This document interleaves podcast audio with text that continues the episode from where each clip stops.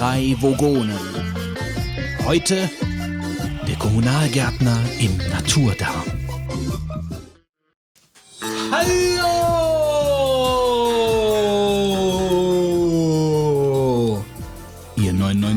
Lieblingsschwachmaten da draußen. Ein wenig verspätet treffen wir heute bei euch im Orbit ein. Der Grund für unsere Verspätung? Leider befand sich die VDL, die Vogonische Degeneriertenliga, im Streik. So konnten wir Wolfgang erst verspätet äh, aus äh, der Obhut der VDL abholen. Aber jetzt sind wir in Stammbesetzung wieder mal im Ferienwohnungsstudio zusammengekommen. Wie immer haben wir für euch langweilige Geschichten, gefährliches Halbwissen vom Planeten Yosemite, unnötige Abschweifungen, nicht zündender Wortwitz, nuschelnde regional gefärbte Monologe, präsentiert von drei Typen, die man nur in einem Audiopodcast präsentieren kann und ständig verbal übereinander herfallen.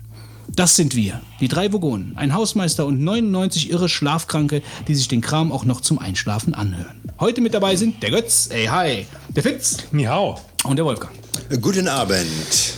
So, endlich wieder hier im heimeligen, gemütlichen Pass auf, was du sagst. Ferienwohnungsstudio, ja, mit zwei Energiesparbirnen über uns, von der ich gerade eine und musste. Mühen gespart. Keine Kosten und Mühen.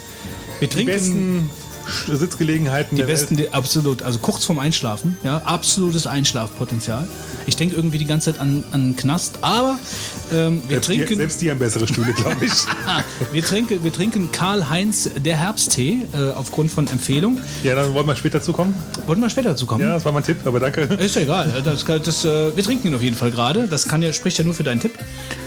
Ähm, ja. Warum sind wir denn so spät dran eigentlich? Weiß wir haben nicht. jetzt wirklich dieses Jahr phänomenal einen Terminplan eingehalten, jeden Monat eine Folge getackert praktisch. Es lag am Hausmeister. Da- Der Hausmeister. Es lag einfach am Hausmeister. Wir der sagen Haus- einfach, es lag am Hausmeister. Ja. Oder Wir es lag daran, dass du so viele Sachen kaufst, Wolfgang.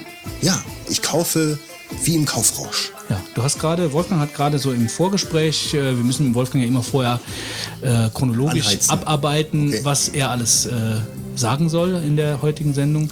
Und wir haben heute was nicht, ausgemacht. vor allen Dingen. Und was nicht. Und, und wir haben heute ausgemacht, Wolfgang, du sprichst äh, heute über deine ganzen Anschaffungen, Ja. die du jetzt gerade getätigt hast. Weil ich habe den Wolfgang gefragt, Wolfgang, ich habe diese gemütliche äh, Sofa, das gemütliche Sofalandschaft für Auf Leute mit, mit, mit drei Meter Beinlänge ähm, äh, gestarrt. Äh, neidisch, gerne hingesetzt neidisch gestarrt und ähm, habe mich dann gefragt, Wolfgang, du sitzt doch bestimmt da jeden Abend und bist am Zocken. Nein, hat der Wolfgang gesagt. Momentan zocke ich nicht so viel, weil ich viele Dinge anschaffe. Den Zusammenhang Nee, das, das ganz Gespräch lief ganz anders, aber wir können das auch gerne so stehen lassen. Das war so, dass du mich gefragt hast, zockst du denn noch viel auf der Sofalandschaft? Und dann sagte ich, nein, äh, momentan nicht ganz so viel. Alle kaufen sich ja die PS4, ich aber nicht, sagte ich zu dir.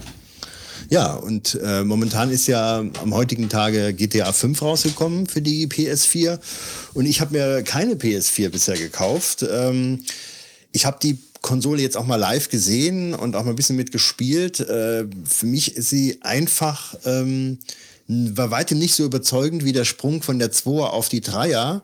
Ähm, also die Grafik ist zwar besser, aber irgendwo, es kickt einen nicht so, wenn du das siehst. Du hast nicht den, das Gefühl, dass du sagst, hier haben sich neue Dimensionen geöffnet bei der Konsole. Und ähm, ja, jetzt spielen alle Leute GTA 5 wieder, GTA 5 Online. Ich bin jetzt erstmal ausgeschlossen. Ich will mir nämlich keine Konsole jetzt Der erstmal Wolfgang ist kaufen. ausgeschlossen. Ja, Och, der Arme. Aber Ja. Fitz, was denn mit Eine- dir? Du eine bist Runde Mitleid. ein Early Adapter.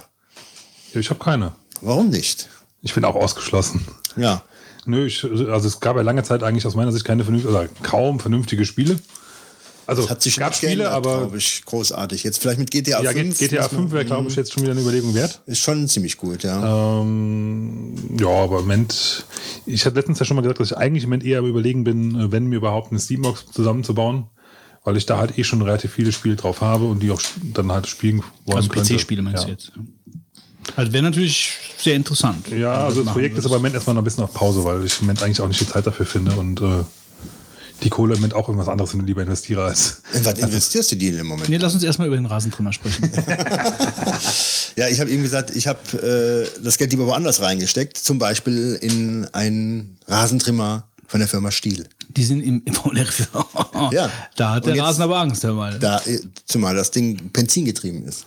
Also du bist einer von diesen nervigen Typen, die die ganze Nachbarschaft in helle Aufregung versetzen, weil äh, sie am Sonntagnachmittag äh, Sonntag geht gar nicht. Da kriegst du hier von irgendwelchen Leuten die Polizei auf den Hals gehetzt. Aber das sind doch total laut, die Dinger, oder? Ja, die gehen schon richtig ab. Also ich habe jetzt ähm, das Problem, ich habe immer schon einen gehabt, der aber aus äh, mit, mit Elektroantrieb ist. Und ähm, das heißt, du hast halt ein langes Stromkabel hinter dir hergezogen, was total lästig ist, weil wir haben große Grundstücksfläche und wenn du dann überall dieses Kabel hinter dir herziehst, dann wirst du irre, weil du dann die Wege auch wieder zurückgehen musst und außerdem kommst du nicht überall hin und Verlängerungskabel muss ich dann schon zusammenfügen, damit ich die Reichweite bekomme und das ist ein dermaßener Aufwand jedes Mal, dass du schon keine Lust hast, das Ding zu benutzen. Und dann ist auch diese Fadengeschichte, äh, da ist so ein Faden dran, der reißt dann zu oft ab, äh, sodass du ihn immer wieder nachziehen musst.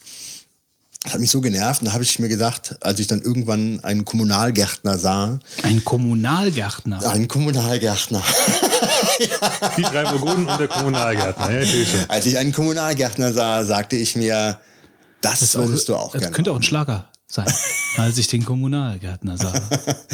Ja, auf jeden Fall, äh, der Kommunalgärtner hatte ähm, diesen Trimmer so auch in so einer, ähm, wie soll ich sagen, äh, In der hatte einem so- Eisengestell. Ja, ein Gestell hat er dann da In gehabt. Eisengestell. Ein Eisengestell und äh, äh, fügte dann so über die Verkehrsinsel drüber. Und dann habe ich mir gedacht, das wäre was für meinen Garten. Das hatte ich angemacht, Das, was? Wie der äh, Kommunalgärtner mit dem riesigen Gestell auf der Verkehrsinsel rumgemäht hat. ja, lange kurz überlegt, ähm, zum Reifeisenmarkt gefahren und ähm, mal die Produktpalette mir da angesehen. Und dann habe ich unbedingt halt einen gewollt mit Benzinantrieb und habe dann einen mit Gestell und äh, ähm, ja, und Benzinantrieb gefunden, ja. Und den habe ich jetzt. Der hat einerseits unten auch so ein rotierendes Messer. Ähm, und also für die Zombokalypse auch wahrscheinlich eine geeignete Ausrüstung. Und halt einen Doppelfaden. Ja, und der ist also ungefähr doppelt so dick wie der, den ich auf dem anderen Gerät drauf hatte. Und das ziehst du halt an wie eine Motorsäge, das Teil. Ne? Und das hat mir natürlich schon Spaß gemacht. Ja. Und jetzt äh, schnalle ich mir das Ding um. Und dann äh, Du kann, also an diesem Gestell hast du auch so ein Ding, was du da halt dann reindrückst. Das ist wie so Gas geben dann halt. Ja. Aber so, witz- was ganz Ziehst du auch einen Helm an dabei? jetzt ist der ganz witzige. Ich hatte bei dem vorherigen mir immer gesagt, du musst lange Hose anziehen, weil das ist unangenehm, wenn dir dann die Dinger dagegen hauen. Also äh, der hat halt so viel ähm, Umdrehungen. Umdrehungen, dass dann das Gras dir gegen die blanken Beine batscht. Ach du ja. Scheiße. Genau. So, und, was, und dann habe ich dann überlegt, bei dem alten noch, ja, für was für ein Fitz, der immer ohne Hose rumläuft. Und dann habe ich überlegt, ich könnte äh, Im Winter vielleicht noch kurzer Hose eine, mal mähen. ja, ich könnte vielleicht noch eine Schutzbrille anziehen beim alten, habe ich überlegt. Mhm. Ich muss aber nicht, weil da musst du immer so eine Plastikbrille holen oder sowas, die ich sonst wo. Die noch- Metzger haben auch so Kettenhemden. Vielleicht kannst du sowas auch anziehen beim Rasentrimmen. Ja, aber äh, da jetzt kommt, dann habe ich ja das neue Gerät geholt und nachdem ich das dann so fünf Minuten getestet hatte, war klar, die Frage, ob ich jetzt eine Schutzbrille äh, benutze oder nicht, die stellt sich gar nicht mehr. Die Frage ist, ob ich einen Helm anziehe für das Gerät jetzt oder nicht, weil ähm, Weil dir die Äste um. Nee, weil ich äh, ständig gesandt äh, strahlt werde im Gesicht, so ist also der Ausschmiss da draus, ja. Also ähm, hat eine viel, viel größere äh, Drehungen und Wumms, ja. Und äh, dir fliegt das Zeug nur so um die Ohren. Also da, das ist, äh, da ist Power dahinter. Der war im Sonderangebot im Baumarkt? Nee, er war richtig teuer. Er war richtig teuer. Also ich habe gezahlt, also ich habe noch mehr gekauft, weil ich habe also äh, Mehrere. Nee, Links und rechts. ich musste Treibstoff, Ich mache eine Treibstoff kaufen. Ja, also da ist Spezialtreibstoff. Du kannst nicht Spezialtreibstoff. Ja, Motormechanik. Kerosin. Raketentreibstoff. Spezialtreibstoff. Den musste ich auch noch kaufen. Dann habe ich, was habe ich noch gekauft? Äh, noch eine, eine spule Rolle. Da ist mich vorher nur noch diese, diese Sense dran gewesen. Ich habe, was weiß ich, 350, 360 Euro oder sowas für das Teil ausgegeben. Und ähm, ich meine, das ist eine Anschaffung für längere Zeit und ich muss auch sagen, ich bereue keinen Cent. Ähm, das ist auch ein großer Fun-Faktor, mit dem Gerät dann jetzt zu arbeiten. Wie oft hast du denn schon gemäht? Ich mähe damit nicht, ich tue ja nur trimmen. Ja, ich wie- wie oft hast du schon ja, getrimmt? Dreimal so ungefähr. Ja. Du machst das ja nicht jede Woche, das muss ja nachwachsen. Ja. Wir haben jetzt auch Herbst. Ja. Aber ähm, das ist zum Beispiel etwas, äh, und ich überlege jetzt, ob ich jetzt noch so eine ähm, äh, andere G- Geräte. Ähm, Also hast du den. Garten ein bisschen entdeckt für dich? Ja, also äh, man findet Entspannung da drin natürlich, ja. ja, ja. Ich hatte letztens mal die Situation, dann, ich habe mittlerweile meinen Garten voll Bienenstöcke gesetzt, ja. Äh, Und dann hatte ich letztens die äh, Situation, dass ich da hin wollte und bewegte mich dann äh, in eine Ecke des Gartens zu und dann stürmte ein riesiges Reh, was wohl unter dem Haselnussstrauch lag, quer über den Garten. Und äh, Hast du das mit dem Trimmer? Nee, also ich bin selber irgendwo dermaßen erschrocken, ähm, weil also hier hast du keine Rehe normalerweise äh, im Garten in der Gegend hier. Und äh, ich dachte zuerst, es knachte so, als würde irgendwie King Kong durch den Wald brechen. Ne? Also äh, Stell dir mal vor, es wäre ein Wildschwein gewesen. ja, und, und dann kam dieses riesige Reh raus. Es war eigentlich kein Reh, es war wahrscheinlich ein riesiger Bock oder irgendwas. Hirsch mit so einem riesigen ja. Geweih. Ich glaube, der war äh, unfassbar groß. Ja, Elch-mäßig. Ja, auf jeden Fall äh, liefen dann das Reh und ich dann durch den Garten parallel in unterschiedliche Richtungen. Aber äh, naja gut, also von daher ist äh, Garten ja auch so eine Pflichtaufgabe, weil du hast ja dann irgendwo musst du da hinterher bleiben und äh, du kannst, wenn du einen großen Garten hast, an der einen Ecke dann wieder anfangen, wenn du an der anderen fertig bist. Ich weiß, wovon du sprichst. Ja, also aber ich habe keinen Stiel. Also ich muss auch dazu sagen, äh, ich habe keinen Stiel ähm, Dingsbums äh, Mäher, ähm, Trimmer. Mhm. Aber ich habe auch früher einen Elektrorasenmäher gehabt. Ach, das ist ja scheiße. Äh, nee, umgedreht. Ich habe früher einen Benzinrasenmäher gehabt und habe jetzt einen Elektrorasenmäher, weil ich dachte, ich will das mal ausprobieren. Mhm. Äh, war aber auch eine Fehlentscheidung. Also ich bin einmal bis jetzt übers Kabel gefahren. Ist denn da was eingebaut, dass man nicht elektroschockt wird? So einem, Ich bin mir nicht mehr sicher, ob da die, ob die Sicherung geflogen ist. Auf jeden Fall geht das Ding aus. Und dann, ich dachte, äh, du kriegst dann 220 Volt Schlag dann. nee, wenn du ans Kabel gehst vielleicht, aber doch nicht an dem, an dem, an dem. Fährst auch drüber und dann verbindest du die Kabel mit dem Gehäuse vom, Re vom Meer. Nee, das Ding ist ja aus Plastik. Also, das, also zumindest Teile von dem Ding sind aus Plastik. Und da passiert dann halt gar nichts. Aber ich bin einmal drüber gefahren. Aber was am, am nervigsten eigentlich ist an den Dingern, die haben halt keine Power. Also die fahren dann mit 220 Volt. Die fahren mit Starkstrom oder so. Die fahren Das mit sind 220 230 Volt. sogar, ne, Oder 200, mittlerweile. ja, wie auch immer. Also auf, auf jeden Fall normale Steckdose. Und die Dinger, ähm, ja, äh, der geht dann, nee, und dann fährst du durch ein bisschen höheres Grad. Und, und, dann, und, dann, und dann musst du, musst du, und das ist halt schon, ich habe da mal auch irgendein Markending gekauft, also jetzt nicht irgendwie so ein No-Name-Teil, aber Schrott. Also ich kaufe mir auf jeden Fall nächstes Mal wieder einen Benziner. Ja. Geht da nichts über Verbrennungsmotoren. Ja, genau, es geht nichts über Verbrennungsmotoren. Lass uns das mal festhalten. Und ähm, ja, gut, das heißt, also du hast ja keine PS4, einen Rasentrimmer, was hast du denn noch? Was macht denn eigentlich ein Automat? Ja, im Automat bin ich dran. Äh, und zwar habe ich jetzt äh, mir Knöpfe bestellt, die wollte ich einsetzen. Die hast du dir schon vor drei Wochen bestellt. Ja, vier, vier Monate. jetzt wollte ich sie aber einsetzen. Jetzt geht die Geschichte noch weiter. Okay. Und das Problem ist, dass die Bohrung seltsamerweise bei mir ungefähr einen Millimeter zu klein ist.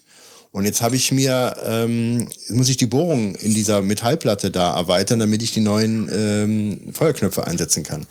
Dann hatte ich mir erst für die Bohrmaschine so einen Aufsatz gekauft, damit ich so schleifen kann. Das ging nicht. Da habe ich dann ewig dran rumgewerkelt und jetzt habe ich mir gestern eine Metallpfeile gekauft, die gerundet ist, damit ich das jetzt nicht eckig. Wie, wie, viel, wie viel zu groß ist das denn? Zu klein? Ja, ich würde mal sagen, anderthalb Millimeter So. ungefähr.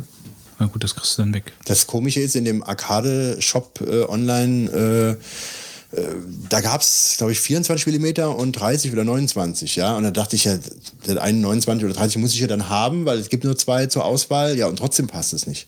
Da scheint es jetzt also doch nochmal eine andere Größe zu geben, für die es eigentlich keine Knöpfe in diesem Laden gibt. Ja, ist ein bisschen ärgerlich. Also, Also jetzt- du- also das Projekt ist auf jeden Fall noch am ja, Laufen. Ich, ich bin jetzt auch dran. Ich muss auch mal wirklich mal da zu Potte kommen. Es ärgert mich schon, dass ich das so lange liegen habe lassen. Aber ich bleibe jetzt dran und da wirst du sicherlich demnächst mal belästigt werden. Thema äh, Software noch. Erstmal fertig machen. Ich denke, ich habe da noch ein, zwei Jahre Zeit. Mhm. So, und Du bist sonst? ziemlich rüpelhaft. Ich bin immer ja, rüpelhaft. Du bist rüpelhaft.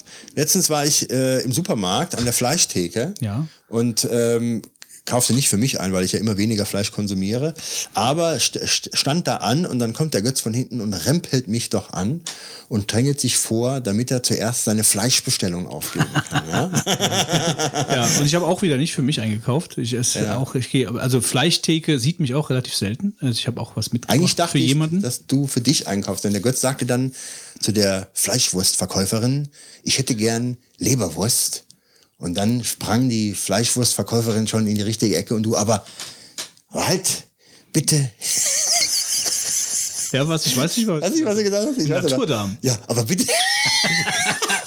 aber bitte im Naturdarm. Ja, ja, ja, hör mal. Kunstdarm ist doch was für. Also.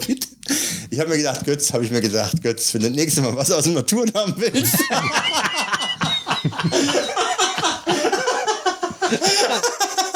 ja, ich weiß, dass du da der Experte bist. brauchst du jetzt mal so weit fahren. Fäkal, Wolfgang. nee, ich meine, du, dir, dir ist es Da viel kommt wert. Fäkal, Wolfgang. Nein, nein, nein. Schnell weg, Fäkal, Wolfgang mit seinem Elektrotrimmer. Nein, nein. Du kommst da nicht raus. Dir ist es wichtig, Sachen aus dem Naturdarm zu essen, ehrlich gesagt. ich habe da nur noch gestanden und habe den Kopf geschüttelt. Ja, hast du? Ja, ja, den Kopf komm, ich war gerade weg, dann hast du dir ein großes Stück im Naturdarm besorgt. Ich habe mir vorgestellt, wie du zu Hause sitzt und den Naturdarm Ja, aufschlägst. ich wusste schon immer, dass du ein bisschen pervers bist.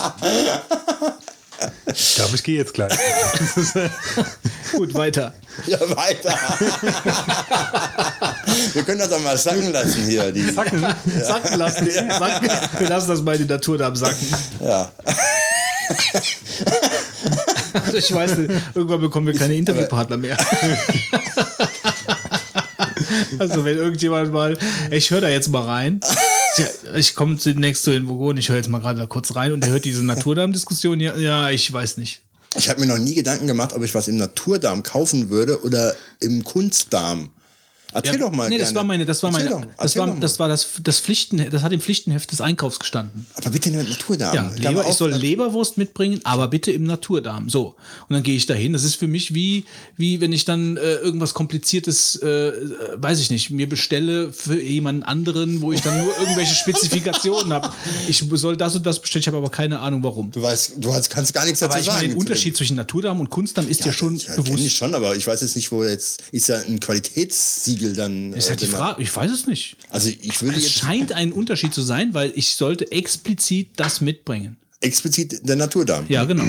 Feine Leberwurst im Naturdarm. Vielleicht, wollte ich wir doch einfach nur jemand ein bisschen foppen, dass Nee, du mal vielleicht schön haben- in nee, stehst. Naja, gut, also äh, es gibt den ja den Unterschied ja zu kaufen, also muss es ja irgendein Unterschied sein, sonst gäbe es das ja nicht. Vielleicht Ja, ist ich, die. ich wollte das eigentlich von dir heute Abend hören, aber ich kann es nicht sagen. Wir können mal. Wir Vielleicht sollen wir so eine Fleischwarenfachverkäuferin mal einladen und darf es sonst noch etwas sein? darf ein bisschen mehr sein. darf es ein bisschen mehr sein, genau. Ja, gut. Also dann Ich kann es nicht sagen, wir, wir reichen das nach. Ich finde das jetzt nicht ab, dass du da nicht für dich selber eingekauft hast, aber gut. Nee, ich habe ich hab das nicht für mich selbst gekauft. Und dann wüsste ich. Ich So würde, wie du gerufen hast, bitte im Naturdarm. ich würde, ich würde dazu auch zu stehen. Ich würde auch dazu stehen, wenn ich irgendwas im Naturdarm kaufen würde. aber, aber es war leider nicht für mich. Nun gut. Was hast du denn gekauft in der Fleischtheke? Äh, Salami und Leberknödel. Bäh. Äh, Leberknödel. auch nicht für mich.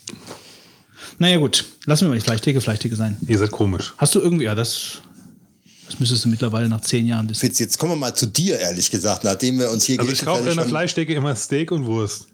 Steak und Wurst. Beides Und Matt. mit. frisches, frisches Mettbrötchen mal am Morgen gegessen. Zuletzt. Ne, morgens eigentlich eher nicht. Aber Also frisches Mett ist ja wohl auch, also ist ja noch eklig als der Naturdarm, oder? Also ich muss sagen, ich habe früher schon gern mal ein Mettbrötchen gegessen, aber mittlerweile mache ich das überhaupt nicht mehr. Ich finde, mehr für mich. nee, ich, ich finde, ich find, sag mal, ich finde dieses Mett, äh, an so einem Mettbrötchen finde ich eigentlich immer ein bisschen eigenartig. Die Vorstellung, dass jemand das halt, also dann sehe ich immer so zwei große Hände, die durch das Mett gehen und wo das Mett so zwischen den Fingern so rausquillt. Weil Mhm, Und das jemand den so, dreckigen Fingernägeln. genau irgendwie so am, am Mixen ist und dann mit Ei und, und dann noch mal und, und ein bisschen Brotkram und so. Nee, das ist halt, nee, das ist auch nicht meins. Mhm. Aber Gut, dass ich es nicht sehe. Fitz macht's heiß. wer ist hier werd ganz komisch? wuschig. Wer ist hier komisch? Ja? Wer ist hier komisch? Ja.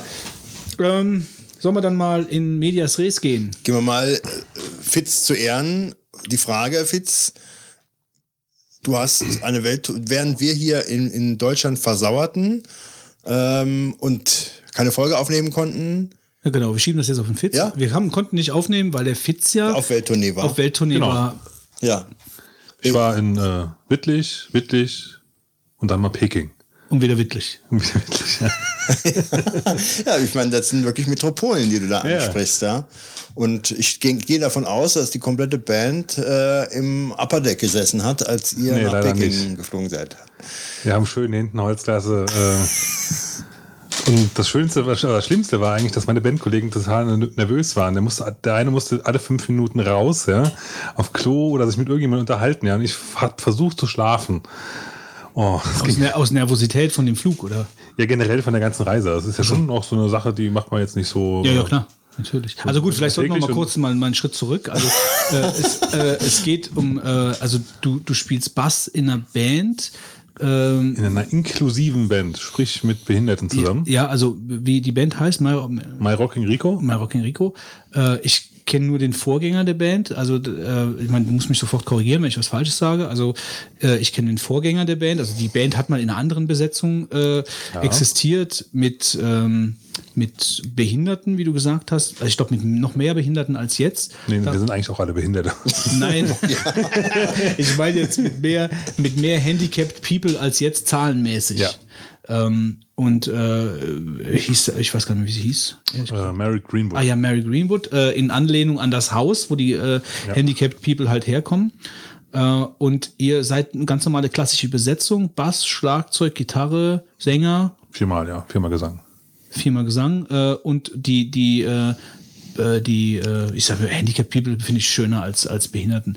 Ähm, die, was, was, also spielen die Instrumente oder? Äh, Nee, die singen halt wirklich nur. Die singen. Schrei und schreiben auch äh, die Texte. ach so, das heißt also, äh, also der, der Udo Bohn, also der Sänger, plus vier, Drei, plus drei. plus drei, okay, plus drei äh, vom Maria Grünewald, die Wir dann haben es halt halt bewusst ein, ein bisschen, also weniger als, als in der Vorgängerband gemacht. Also die anderen haben es bewusst gemacht. Ich bin ja auch erst später dazu gekommen. Ähm, mit der Überlegung, dass die halt schon auch ein bisschen wirklich Musik machen wollten. Ja? Und das nicht einfach nur so ein bisschen als Nebenbeilaufprojekt haben wollten, sondern es sollte auch, es geht, es geht bei uns wirklich auch um die Musik. Ja, äh, nicht nur, dass es halt irgendwie so, ein- so ein Nebending ist, sondern wir wollen auch einigermaßen gute Musik produzieren und äh, ja, das äh, klappt halt mit weniger Leuten. Also meine, wir, wir haben jetzt schon re relativ zeitliche Probleme, uns Termine zu finden und so. Und je weniger Leute du hast, desto einfacher wird's dann auch Klar. ein bisschen organisatorisch. Und ihr, ähm, sind dann eigene Songs oder covert ihr Songs? Wir haben einen gecoverten Song, äh, ansonsten schreiben wir alles selbst. Wobei den, den gecoverten Song spielen wir, glaube ich, auch jetzt nicht mehr wirklich. Aber so grundsätzlich ist es schon so, also dass ihr eigentlich eine normale Band seid. Also ihr, ihr, ihr spielt ganz normal eigentlich in, äh, also sind die, die, die Auftrittsorte, also spielt ihr auch in Kneipen und so oder spielt ihr mehr nur auf äh, Festivals, äh, wo praktisch dann halt so diese, wie soll ich sagen, also wo vielleicht das Publikum einfach auch dafür, für die Handicapped People halt, die dann mitspielen, auch eher vielleicht geeignet ist. Grundsätzlich spielen wir überall da, wo wir wollen. Das ist eigentlich wie eine normale Band halt auch. Also wenn ihr beim Tom ange- angefragt würde, würde- würden wir auch beim Tom spielen zum Beispiel halt. Ne? Ähm, das ist jetzt nicht das Problem. Wir wollten natürlich auch äh, auf normalen Sachen spielen, weil es geht ja auch darum, sich quasi auch mal ein bisschen so mit Behinderten zu konfrontieren, damit man sich auch ein bisschen, bisschen mehr sich an die Leute gewöhnt, sage ich mal, ja, an, an den Gedanken, dass auch Behinderte ganz normale Menschen sind. Und ähm, insofern ist es ja auch klar das Ziel, dass du halt da normal unterwegs bist. Aber wenn du das jetzt schon so ansprichst, also wenn man, wenn man jetzt, ähm, also sagen wir mal so, wenn, wenn ich mir jetzt als Musiker vorstelle, ich würde halt mit Behinderten zusammen spielen, äh, hätte ich mal so im ersten Moment auch sofort das Vorurteil, dass ich äh, musikalische Abstriche machen müsste. Ähm, also jetzt sowohl in der, im Entstehungsprozess von der Musik als auch nachher, dass ich halt sagen könnte, okay, das und das können wir jetzt nicht machen, weil äh, jetzt praktisch wir drei Handicapped People dabei haben. Also das wäre jetzt mein Vorurteil, deswegen nenne ich es ja extra so. Also wo, muss, wo müsst ihr Zugeständnisse machen oder müsst ihr überhaupt Zugeständnisse machen in irgendeiner Art und Weise? Oder ist die Ausrichtung der Band von vornherein praktisch so, dass es gar keine Zugeständnisse sind, sondern dass so eine, so eine ja, harmonische, eine harmonische Entwicklung war? Also grundsätzlich ist es äh, im Allgemeinen so, dass es das echt sehr stark auf die Behinderung halt ankommt, die die Leute halt haben. Ja. In unserem Fall sind das halt Leute mit Down-Syndrom und äh, mehr oder weniger starken körperlichen Behinderungen. Ähm, das ist so, dass es ein bisschen einschränkt, aber dadurch, dass wir, sag ich mal, relativ einfachen Rock machen, wir machen ja jetzt nicht so, so, so, ich sag jetzt mal, total durchstrukturierte Sachen wie ihr, ja, mit, mit Orange Pearl, Ja. sondern wir machen wirklich, sag ich mal, simplen, einfachen Rock. Schon ein bisschen komplizierter von, von den musikalischen Sachen, die wir im Hintergrund laufen lassen. Ähm, aber der Gesang ist ja schon dann auch entsprechend angepasst. Also da das wirst du halt keine riesenlange Texte sehen oder so. Aber es funktioniert trotzdem ganz gut. Also äh, Also ihr schreibt, ihr schreibt dann Musik und präsentiert praktisch den, den dreien das und die schreiben Text dazu. Ja, teils. teils also, teils Also die werden dann nochmal überarbeitet das, irgendwie. Teils schreibt der Udo auch Texte, also es ist was gemischt halt. Ne? Wenn, die, wenn die halt gerade ein Thema haben, was sie, was sie äh, ähm, so ein bisschen beschäftigt. Also ich glaube, die haben jetzt schon vier, vier Songs oder so, haben die schon selber geschrieben. Sind das andere Themen, wie man jetzt normalerweise so erwarten würde? Nö. Nee. Liebe, Okay. ähm, das Leben in, in der Stadt. Ja, ähm, also eigentlich ganz normales Zeug. Okay, also jetzt nicht, wo ich jetzt vielleicht auch direkt dran denken würde, irgendwelche tiefgründigen Geschichten von wegen Ausgrenzung oder, oder Wahrnehmung der, der ander, anderen von einem selbst und so Sachen. Bis jetzt noch nicht, nein. Würde ich jetzt, würde ich jetzt aber auch nicht unbedingt ausschließen, weil ich könnte mir auch vorstellen, dass da auch was kommen könnte. Ich habe eine Zwischenfrage. Als du jetzt da in die Band eingestiegen bist, was war für dich denn jetzt in Zusammenarbeit mit den Behinderten der für dich, sag ich jetzt mal, ähm, die, die, wie sagen, größte Umstellung oder das Besondere daran, wo du sagst, also das ist jetzt etwas, da ist es jetzt wirklich irgendwo anders oder worauf musstest du dich am meisten einlassen, um es vielleicht mal so zu sagen? Weil man denkt, man hat ja, man, jeder kennt vielleicht einen Behinderten, aber wenn man jetzt, sag mal, mit einer behinderten Band zusammen äh, So würde ich es jetzt nicht unbedingt nennen. okay, klingt vielleicht ja, das sind halt irgendwie so, so kleine Fettnäpfchen, die überall ja, rumstehen bei dem Thema. Schon drin. Aber mal, wo ist denn für dich der Punkt, wo du sagst, äh, nicht der Punkt, äh, das äh, Erlebnis oder die Erfahrung, die Erfahrung, wo du dann sagst, dass jetzt ist doch äh, ähm, das bisschen anders mit denen. Also was, was war für dich der größte Unterschied? Du musst ja vielleicht besonders Rücksicht auf die nehmen oder hast du irgendein Ereignis, wo du sagst, äh, hier muss man Also, wenn wir jetzt mal die Reise ausklammern, ist eigentlich die größte Behinderung im Prinzip sie, dass unsere- eine unserer Sängerinnen eigentlich äh, während des Auftritts halt nicht stehen kann, ja, also es, sondern halt einen Stuhl braucht. So. Und das ist was, das war es eigentlich ja schon fast. Und im Umgang so, ich meine, jetzt, äh, äh, die Behinderungen sind ja total unterschiedlich. Ja, natürlich. also äh, jeder ist irgendwie anders eingeschränkt und so weiter. Und Wobei, bei, wenn er ja sagt, dass, dass es Down-Syndrom ist, ich weiß nicht, wie, wie äußert sich das Down- Down-Syndrom vor allen Dingen? Also eigentlich nur ganz leicht. Ich meine, du siehst an den Gesichtszügen und sind vielleicht auch nicht mental so ganz oft, also vergleichbar, aber im Großen und Ganzen, wir haben ja nur leicht Behinderte bei uns drin im Verhältnis halt, ne?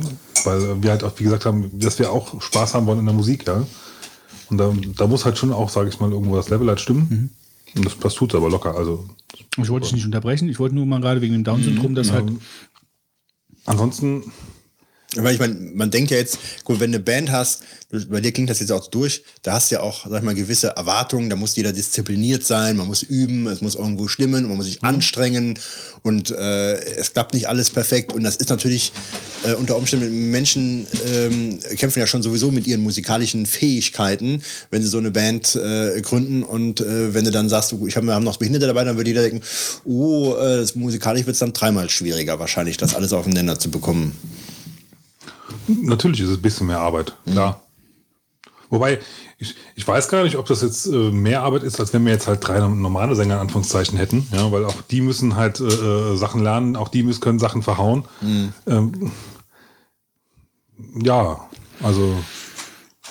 Aber es, es, es geht ja auch primär eigentlich äh, jetzt nicht darum, dass wir jetzt hier irgendwie maximale Anzahl an Songs in, im Jahr raushauen oder so, sondern wir lassen uns da auch einigermaßen Zeit und sehen das halt relativ locker und haben halt machen das primär eigentlich auch aus Spaß, weil wir Spaß an der Musik haben wollen. Okay, Wir gut. haben äh, Ja. nicht viele Auftritte im Jahr, wir machen so, sagen wir mal, zwischen fünf und acht.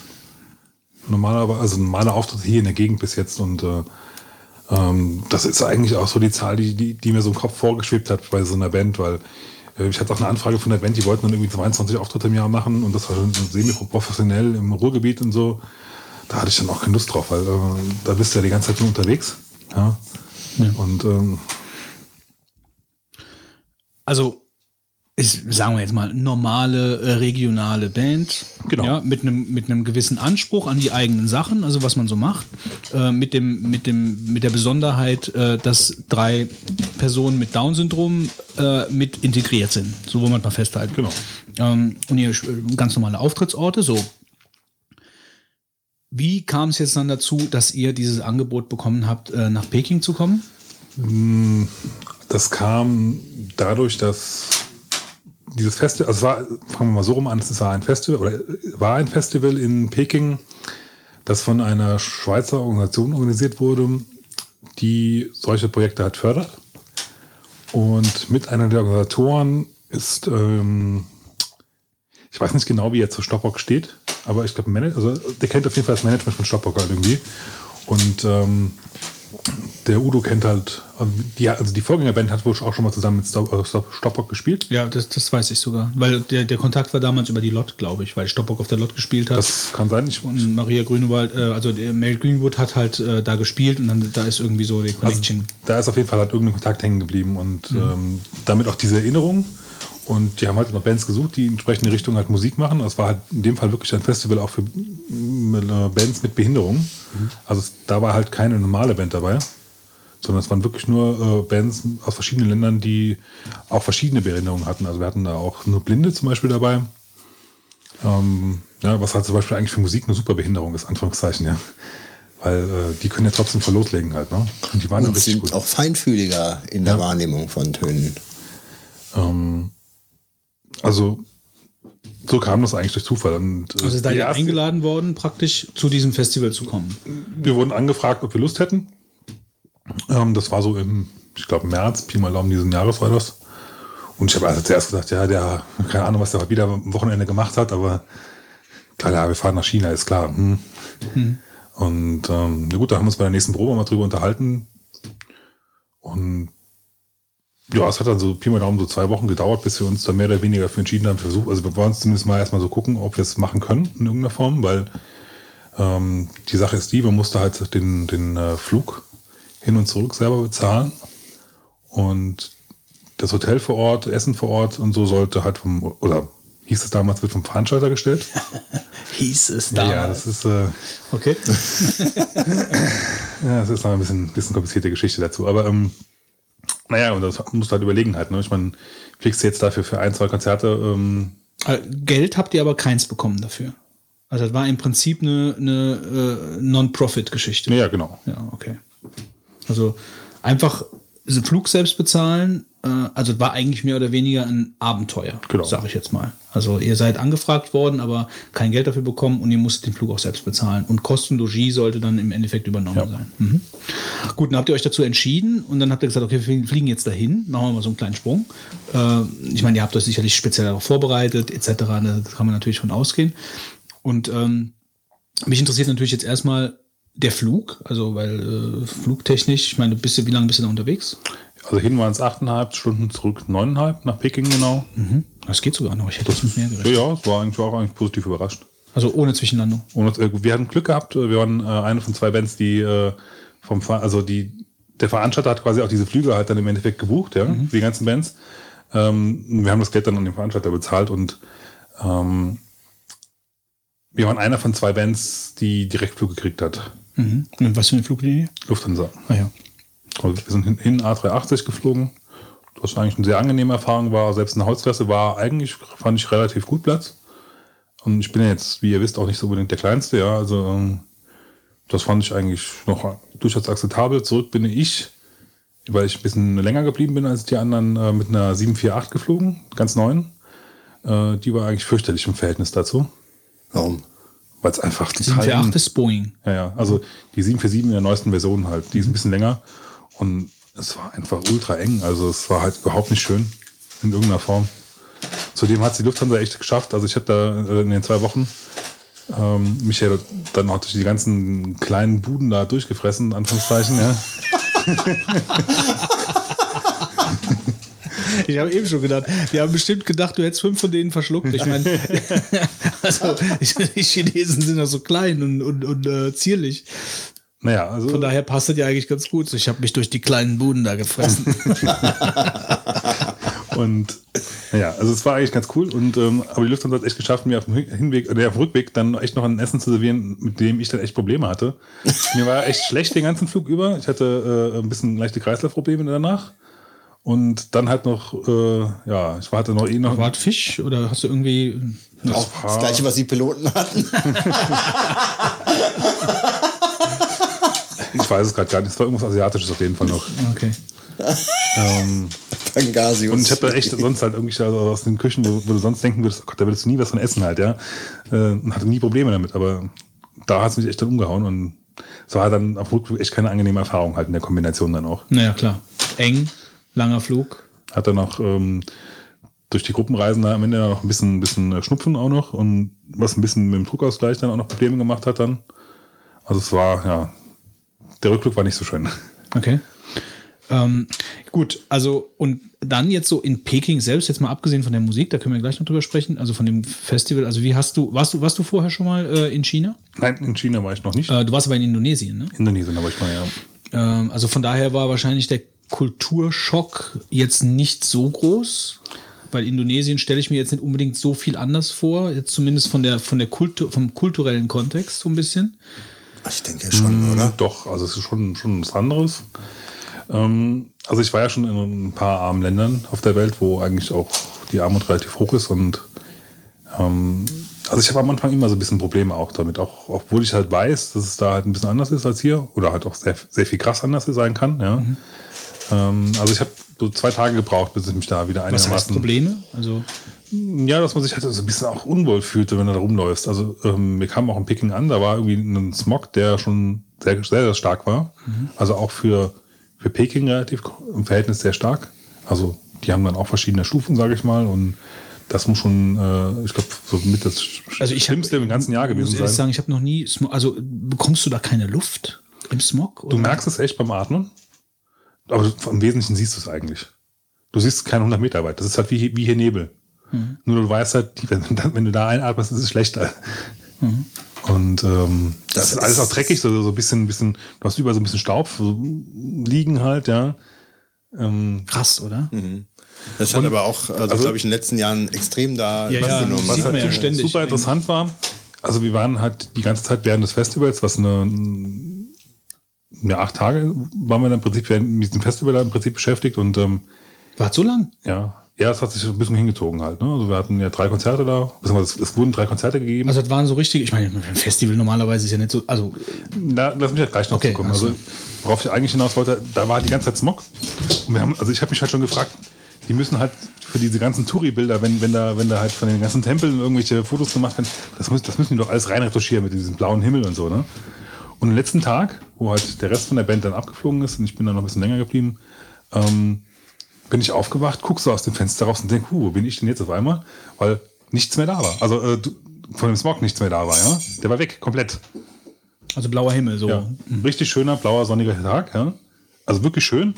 Und es war halt komplett das Gegenteil halt zu dem, was du halt vorher hattest. Und es hat dann so auch so drei, vier Tage angehalten und dann war es dann wieder genauso wie, wie vorher. Also Also äh, man bekommt das ja mit mit dem mit dem Smog. Also häufiger war ja war ja sogar teilweise richtig in Medien, also so äh, so in Tagesschau und Tagesthemen war ja war ja Smog in Peking und da war ja schon he relativ heftig, wenn da der Auslandskorrespondent auf irgendeiner Brücke gestanden hat und du hast den dann im Endeffekt von einem dunkelgrauen Hintergrund gesehen. Äh, und er hat dann gesagt, total ekelhaft hier und vor einer achtspurigen Autobahn. Ne? Ähm, und ich denke mal, so umwelttechnisch ist wahrscheinlich China im Moment kein besonders dolles Pflaster. Nee, aber es ist, glaube ich, auch ganz arsinnig. Also ich, die machen ja auch sehr viel mit Plastiktüten, Plastikzeug, alles, ja. Also es ist aber, glaube ich, generell so in Asien auch so ein bisschen das Problem. Dass da eigentlich wenig auf die Umwelt geachtet wird. Im Feld. Erzähl mal ein bisschen was über das Essen. Also wie, wie, also dieses Problem, kannst du mal ein bisschen bebildern, äh, was da gewesen ist und wie hast du dich dann um durch die kleinen Buden gefressen? Um, Im Mund. Ähm, Ja, ja, das ist schon klar. das dachte ich mir schon. Wo sind die kleinen Also Buden? Vor- und Nachteile. mich Also wie, wie, wie war das Essen? Also, Also, äh, es hieß original ja- chinesisches Essen. Oder wie- es hieß ist ja überhaupt im Vorfeld, drangegangen? es hieß ja im Vorfeld, dass das Essen gestellt wird und ähm, äh, als wir ankamen, hieß es dann, oh, eigentlich wird jetzt, wir haben Probleme halt, mit, weil ein paar Sponsoren abgesprungen sind. Ähm, wer es kann, soll, soll sich bitte... der Klassiker. Ja, ja, Es sind, hör mal, ähm, es sind ein paar Sponsoren abgesprungen.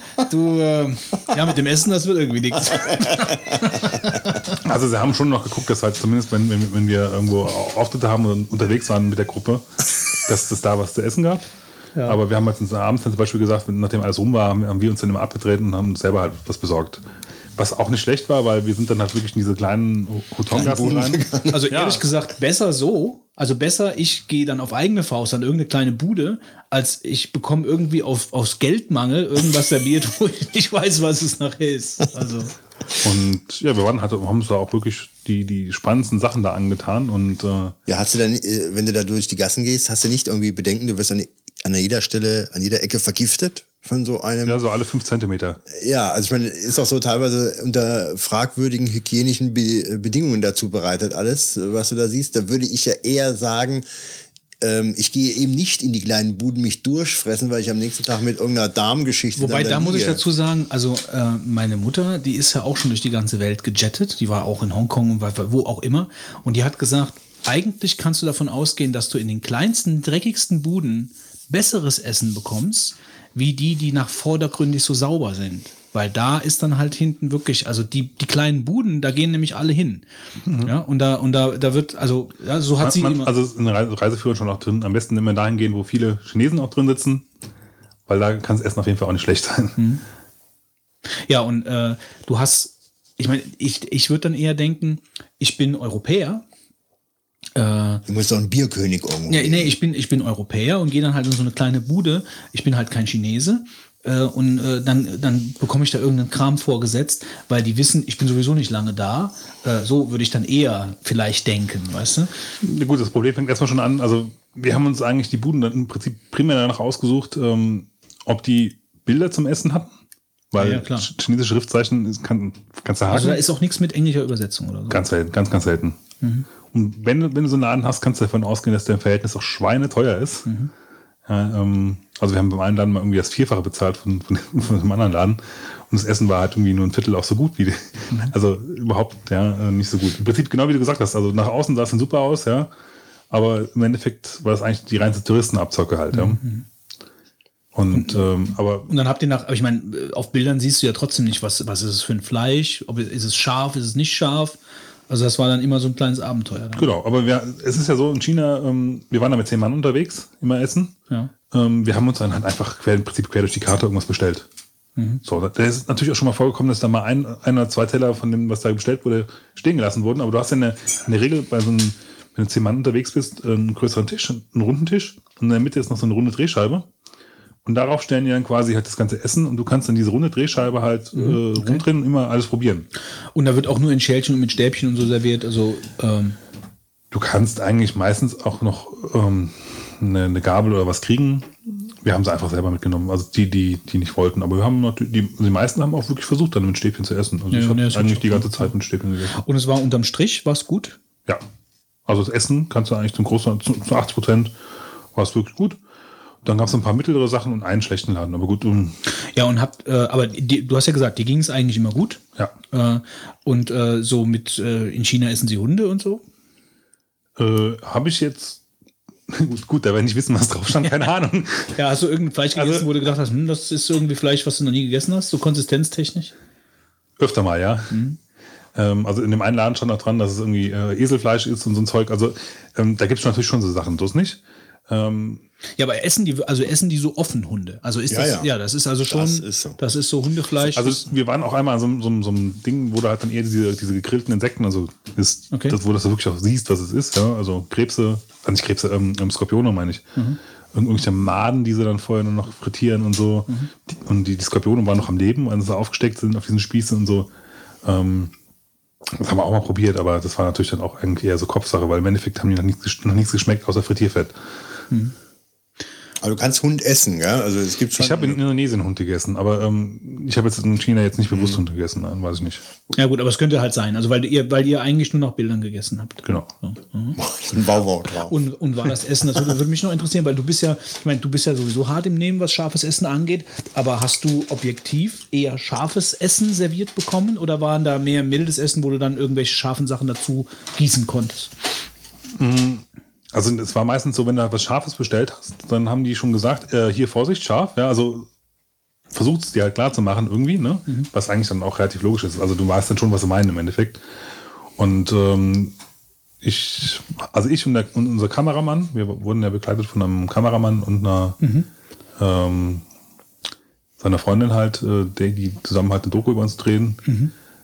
Wo kann man die sehen? Noch nirgendwo. Die ist im Moment noch in Bearbeitung. Wo wird die nachher ausgestrahlt? Das kommt drauf an, wer sie kauft.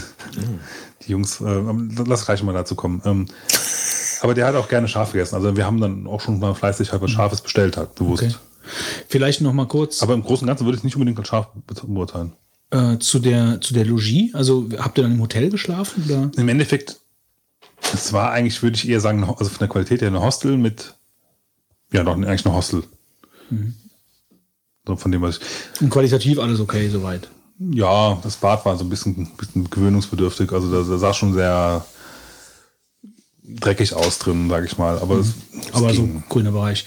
Und Peking selbst, so Weltstadt-technisch, also habt ihr äh, auch Sightseeing gemacht? Also seid ihr, seid ihr rumgefahren oder hattet ihr da gar keine Zeit zu? Ähm, in der Zeit mit der Band, wir haben uns natürlich auch so ein bisschen halt zu Fuß durch so ein paar Sachen bewegt, so ist nicht. Wir waren auch in der Nähe ähm, mit dem Hotel vom, vom großen äh, Platz da, ähm, Himmlischer Friedensplatz. Da ist ja relativ viel drumherum ähm, und haben uns da natürlich auch ein paar Sachen angeguckt. Ähm, aber die wesentlichen touristischen Sachen habe ich eigentlich danach gemacht, weil es gab danach noch ein, ein freiwilliges touristisches Programm, wo wer, da konnte, konnte man sich anmelden und mitmachen. Und dann hast du da im Prinzip wie ja, so, eine klassische Touristenreise im Prinzip gemacht mit Bus. So, und das konntest du, das, also du musstest da auch gar nicht mehr viel mehr für bezahlen, du bist einfach Ich habe länger. dann selber noch mal ein bisschen drauf bezahlt halt. Achso, okay. Weil ich habe gesagt, wenn ich da drüben bin, dann Ja, ja, fliege ich jetzt nicht darüber, um halt äh, fünf Tage da irgendwie äh, Musik zu machen dann wieder zurückzufliegen und dann nichts zu sehen halt. Also Ja, ja. Ähm, gut, und das Festival selbst, also wie, wie war da so die Erfahrung? War das gut besucht? Weil von wegen, weil du gesagt hast, Sponsoren abgesprungen, spricht ja dafür so ein bisschen äh, weniger Zuschauer buchen oder sonst irgendwas. es war äh, sehr kompliziert in der Hinsicht, dass es halt nicht so ist wie, wie bei uns ein Festival. Ähm, Festival heißt, bei, aber hieß es in diesem Fall, dass wir halt äh, an drei unterschiedlichen Orten Auftritte hatten.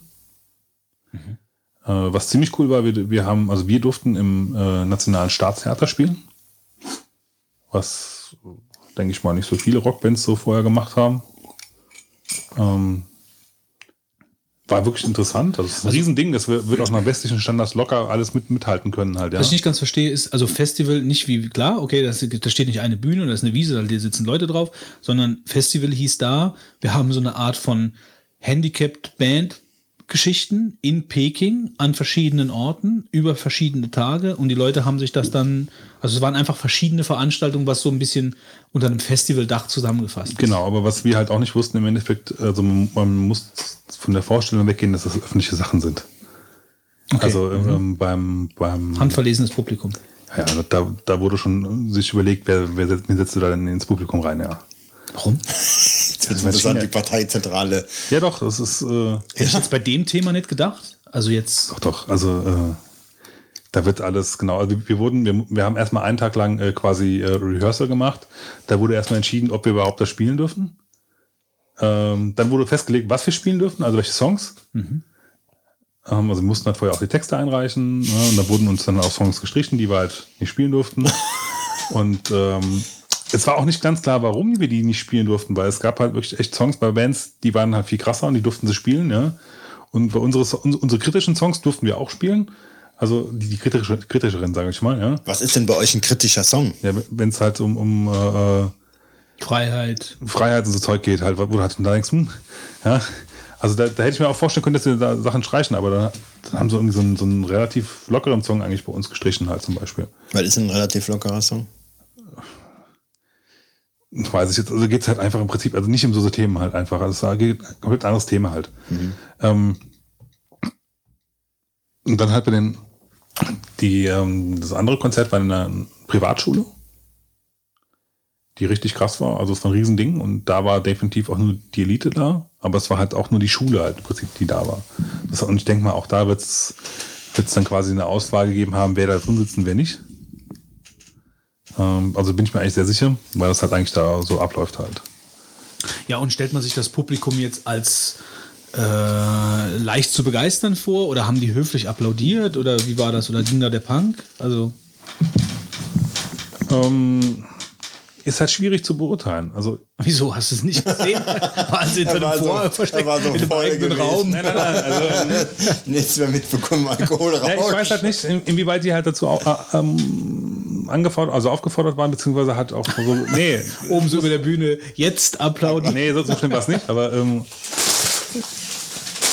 ich kann es echt nicht beurteilen. Also ich, ich, ich hatte eigentlich schon die Idee, dass die auch Spaß hatten, so ist nicht. Ja? Naja, ich meine jetzt nicht, ich meine jetzt nicht, ob die, jetzt mal abgesehen davon, ob die dazu getrieben wurden, Spaß zu haben oder nicht. Also hattest du das Gefühl, da ist eine gute Stimmung. Ja, ja. konnte ich eigentlich schon. Oh, ist das laut, Götz. Ich frage mich bei so Sachen immer, weißt du, ich, ich frage mich wirklich bei so Verpackungen immer, wir haben einen Verpackungsdesigner. Das ist genauso wie, äh, meine Mutter hat so einen popeligen Fiat Panda. Und wenn du da die Tür zuschlägst, hast du das Gefühl, du hast einen fetten Benz da stehen. So, das, es gibt ja Tür-Sound-Designer, das weiß ich. Also bei, bei Türen von Autos, die sind nur dafür da, die Türen müssen gut klingen, wertig klingen, wenn sie zufallen. Und ich glaube halt hier bei so billigen Salzstangen vom Aldi für 29 Cent, äh, es gibt halt einfach, es gibt doch alle Verpa Süßkram raschelt doch. All, jede, jeder Junkfood-Beutel kracht doch. Da gibt es doch jemanden, der das so. Man, man, könnte ja, wenn du die so Frischhaltebeutel hast, die sind ja, genau. die ja, sind ja, ja nicht. Die, ja, das ist halt. Das ist halt, glaube ich, deswegen, weil ich mal die Aufmerksamkeit auf mich ziehe, wenn Damit ich das andere Ding auch das wollen. wollen. Ja, keine Ahnung. Können wir mal jemanden zum Deep Thought einladen. Gut, Fitz. Gut. Ja, ich meine, wir sind ein bisschen irritiert, weil du jetzt sagst, ich kann es nicht so richtig beurteilen, aber saßen die auf Stühlen da oder äh, Nee, waren das, die also es saßen schon alle Leute erstmal da. auf, auf Stühlen, was ja eigentlich für eure Musik nicht üblich ist, dass die Leute jetzt Nee. sitzen da. Gut, im Staatstheater kann ich es nachvollziehen, dass man da sitzt. Ja, ja, aber das meinte ich. Also, dass die da wie, wie eine Art von Vorführung, so Theatervorführung. Genau, oder? ja, wo, ähm, wobei man fairerweise sagen muss, also wir ähm, in dieser Schule, wo wir den Auftritt hatten, da haben sie zum Beispiel einen Superlichttechniker noch, noch dabei gehabt und, und Bühnenshow, also drumherum, die auch jetzt von uns irgendwie nicht bestellt war oder so, aber da lief halt noch einiges ab und also sie haben sich jetzt auch da schon reingehauen, also reinge, reingehangen, nicht gehauen. Ja. Ähm, ja, ansonsten, was ziemlich cool war, halt auch mal diese anderen Bands halt kennenzulernen. Das waren insgesamt so 14, 15 Bands da. International. Ja. Also es waren halt zum Beispiel auch Ungarn da, die haben eine richtig klasse Show abgeliefert gegen Was? Inder? Ungarn. Ungarn. War die die einzige deutsche Band? Nee, nee, war, es waren relativ viele deutsche Bands da. Vermutlich auch wegen, Ja, wahrscheinlich, weil das Thema auch jetzt nicht um. Ja, kann ich mir schon vorstellen, warum. Ja. auch wegen Bezahlen, denke ich einfach mal. Also, ähm, Wegen Bezahlen? naja, das, du musst den Flug ja bezahlen. Ach so, meinst du das? Ähm, ich könnte mir auch vorstellen, dass das Thema äh, in Deutschland besonders weit ist. Also Ich kann mir vorstellen, dass Deutschland ein Land ist, wo so diese ähm, ja, Aktion Mensch äh, mäßige, weißt du so, also dass einfach das Thema äh, schon sehr weit in der Gesellschaft vorgedrungen ist, wie jetzt in anderen Ländern. Könnte ich mir vorstellen, dass das so ist. Und deswegen ist es dann auch wieder Musik. Also Ziele dieses ganzen Festivals war es ja auch so ein bisschen, sag ich mal, äh, Inklusion in, in China voranzutreiben. Ähm, ich kann es ehrlich gesagt jetzt auch nicht wirklich beurteilen, weil man sitzt halt schon in seiner Blase da und man kommt auch, klar, man kommt mit den Leuten auf der Straße so ein bisschen in Kontakt, was teilweise sehr, sehr interessant ist. Also die sind auch teilweise sehr offen, teilweise auch ein bisschen zurückhaltend, aber zum Großteil würde ich schon sagen, dass es eigentlich sehr nette Leute sind, die auch interessiert sind. Ähm, wir haben auch Flyer verteilt und so und die haben auch gefragt und die haben uns das gelesen, haben uns genickt, haben uns Daumen hoch gegeben, halt, wenn wir dann un- unterwegs waren. Also ihr habt das Ding selber beworben ja, auf der. Straße. Ähm, also gerüchteweise ging auch hier auf, auf Weibo, diesem chinesischen Twitter-Klon, ging wohl auch relativ viel über das Festival rum. Wir waren angeblich auch im Fernsehen, was ich halt nicht nachprüfen kann. Keine Ahnung. Erstens kann ich kein Chinesisch, zweitens war ich dann wahrscheinlich zu den Zeiten, wo es gesendet wurde, auch nicht, nicht da, weil wir in eine Kneipe gehockt haben irgendwo. Ähm, Wie ist das chinesische Bier? gut, also wir haben Deutsch ähnlich mit der Kohlensäure oder mehr so englisch? Ja, ein bisschen lascher. Also es ist, aber, also wir haben viel Tsingtao, Tsingtao Bier getrunken. Ähm, es gibt aber noch eine andere lokale Marke, die relativ weit verbreitet war, die wir noch getrunken haben, war ganz okay. Also abends weggehen kannst du da eigentlich wie hier.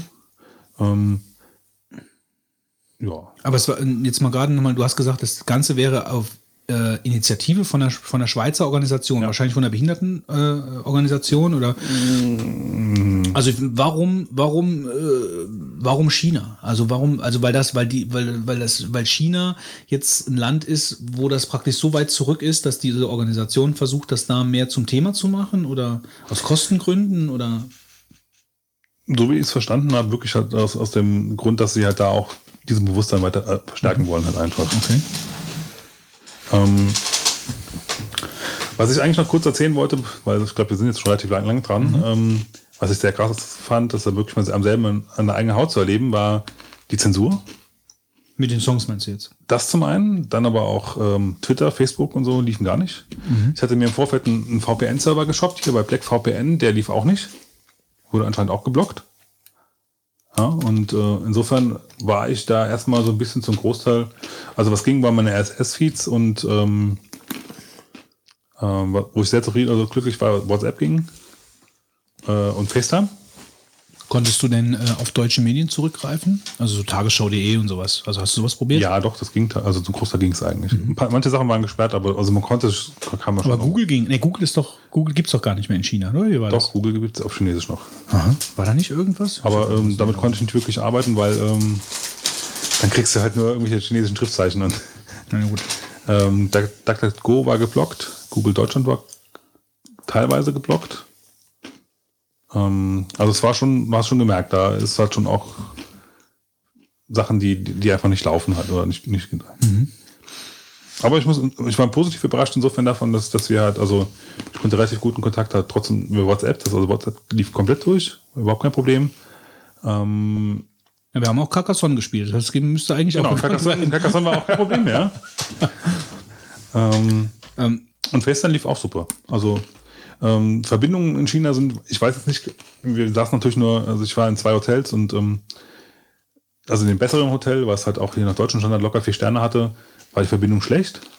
Und in diesem Hostel lief es eigentlich sehr gut. Also wir haben ja abends dann im Prinzip mit, mit 30, 40 Mann unten in der Lobby gehockt und die haben alle geskypt und gefacetimed und das lief eigentlich gut. Also mich interessieren jetzt eigentlich noch zwei Sachen, wobei ich die eine jetzt gerade vergessen habe. Ähm, was war mit, also vielleicht noch kurz einen Satz zu den Sehenswürdigkeiten. Also so was, was hat dich was beeindruckt besonders? Was auf der chinesischen, chinesischen Mauer oder? Ich war auf der chinesischen Mauer, ähm, war sehr interessant. Ist halt riesig groß, halt, also riesig lang, sage ich mal. Ähm, und sollte man, denke ich mal, wenn man in der Nähe ist, auch mal gesehen haben. Ähm, Die geht so bis zum Horizont, oder? Wenn du drauf stehst. ja. Wobei es gibt, man, es gibt ja verschiedene Teile, also die ist ja nicht durchgehend und äh, es gibt halt auch verschiedene Punkte, wo du halt gucken kannst. War sie aber mal. Nein, Nee? nein. Okay. Genghis Khan ist natürlich dann auch durchs Loch geritten. Also ist nun auch nicht blöd gewesen, ja. Ja. Das halt, äh, Also das war, ein- ich, war, ich bin da so historisch nicht so drin, also das war ein Projekt, was nicht fertiggestellt worden ist, also was ja auch irgendwo. Ja, die haben es über, glaube ich, über mehrere Dynastien haben die da dem Ding rumgebaut, ja. Okay. Also, aber es ist schon imposant, da drauf zu stehen. Und ähm, ich würde halt, wenn man, wenn man da ist, würde ich nicht unbedingt empfehlen, nach äh, Badaling zu fahren, wo ich war, wo halt dann auch wirklich Touri-Massen rumrennen, vor allem auch Chinesen. Ja, also da, da ist richtig viel los, sondern gerüchteweise, also ich meine, ich war jetzt selber nicht da, aber soll es bei den anderen Punkten eigentlich ein bisschen besser sein. Da hast du halt ein bisschen mehr Ruhe, ein bisschen mehr Zeit, auch ein bisschen vielleicht besser- schönere Fotoaussichten dann, weil halt nicht nur Leute auf den Fotos sind.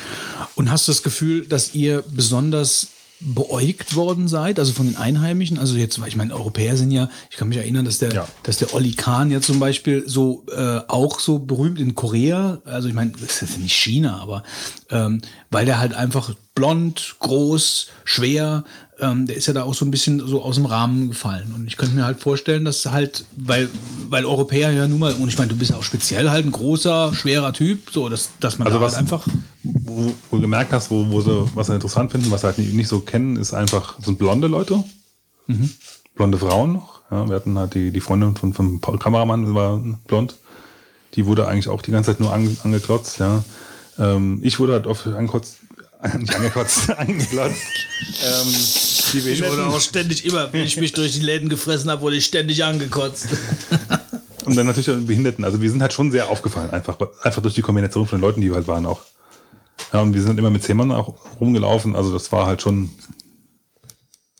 Wir haben auch mal mitgekriegt, äh, wie so mal so schön so ein paar Leute da abgeführt haben, genau vor unseren Augen. Das war auch schon ziemlich heftig. Warum? Die haben, es waren so Straßenkünstler, so, so Pantomimen-Leute. Und ich habe mal äh, einen Chinesen hier von, von der, von der äh, Organisation gefragt, was, was das sein könnte. Da hat er so sinngemäß drauf geantwortet, ja, das kann heute das sein und morgen das. Das weiß halt keiner, warum die abgeführt wurden. Also waren die so die Reiseleiter, waren die halt schon auch so sehr systemkonform oder waren die Ja. halt auch? Ja, okay. Und haben die euch auch so ein paar Ratschläge gegeben, geht da nicht hin, macht das nicht und gab's sowas? Die Reiseleiter jetzt eigentlich nicht. Wobei, ich meine, die Reiseleiter haben, haben uns ja auch gezielt zu Sachen hingeführt. Also du bist ja eigentlich nur dahin ge- gelaufen, wo der uns auch hinhaben wollte. Ja? Also es war jetzt nicht so die Zeit, die wir während des Festivals hatten, wo wir frei rumgelaufen sind. Das war dann ein bisschen was anderes halt. Aber Sag noch gerade zwei Sätze zur Doku.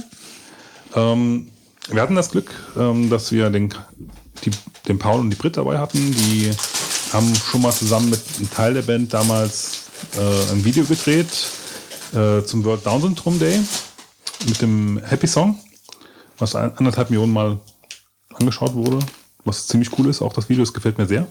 Schöne, gute Qualität. Verlinkst du das in den Show Notes? Kann ich weiter noch machen, ja. Ähm, also kann ich wirklich empfehlen, schaut es euch mal an. Das ist echt cool, weil äh, man sieht auch, dass die Downies viel Spaß haben bei so Songs und richtig abgehen können. Die Downies? Ja. Okay. Also war schon ganz okay. Ähm, und Britt und Paul haben sich entschlossen, auf eigenes Risiko mitzufahren. Heißt, die haben die Reise selber bezahlt, hatten keinen Auftrag von irgendjemandem, um das zu dok dokumentieren und hoffen halt jetzt darauf, dass sie äh, diese Dokumentation loswerden, an Anführungszeichen, an, an Sender. Hatten die keine Probleme so mit Zensur und dass irgendwelche Leute komisch geguckt haben, als sie mit der Kamera da rumgelaufen sind, westliche Leute? Also du hast schon gesehen, dass er die ganze Zeit auch jemand Leute auf, aufs Display geguckt haben. Er hatte auch ein relativ großes Display halt dabei, weil er halt gefilmt hat. Also er hat einen DS, äh, Spiegelreflex dabei gehabt, mit oben einen riesen, ich schätze mal so 10, 10 Zoll Monitor. Ähm, und da, die Leute haben schon drauf geguckt. Da weißt du halt nicht genau, ist es wirklich nur aus Neugier? Oder ist es dann auch, also ich, da war auch bestimmt ein paar Leute dabei, die einfach gucken wollten, was aufgenommen wurde. Ähm, offiziell hätten wir auch keine Dreherlaubnis gehabt für äh, Staatstheater. Paul hat es einfach mal gewagt. Naja, aber er hat euch eigentlich immer nur bei den Auftritten gefilmt. Also jetzt zum Beispiel Nee, nicht in nee, der Stadt doch, oder doch, doch, doch. auch. Mhm. Also wer hat auch viel, viel sonstige Sachen halt gefilmt, die wir unterwegs waren.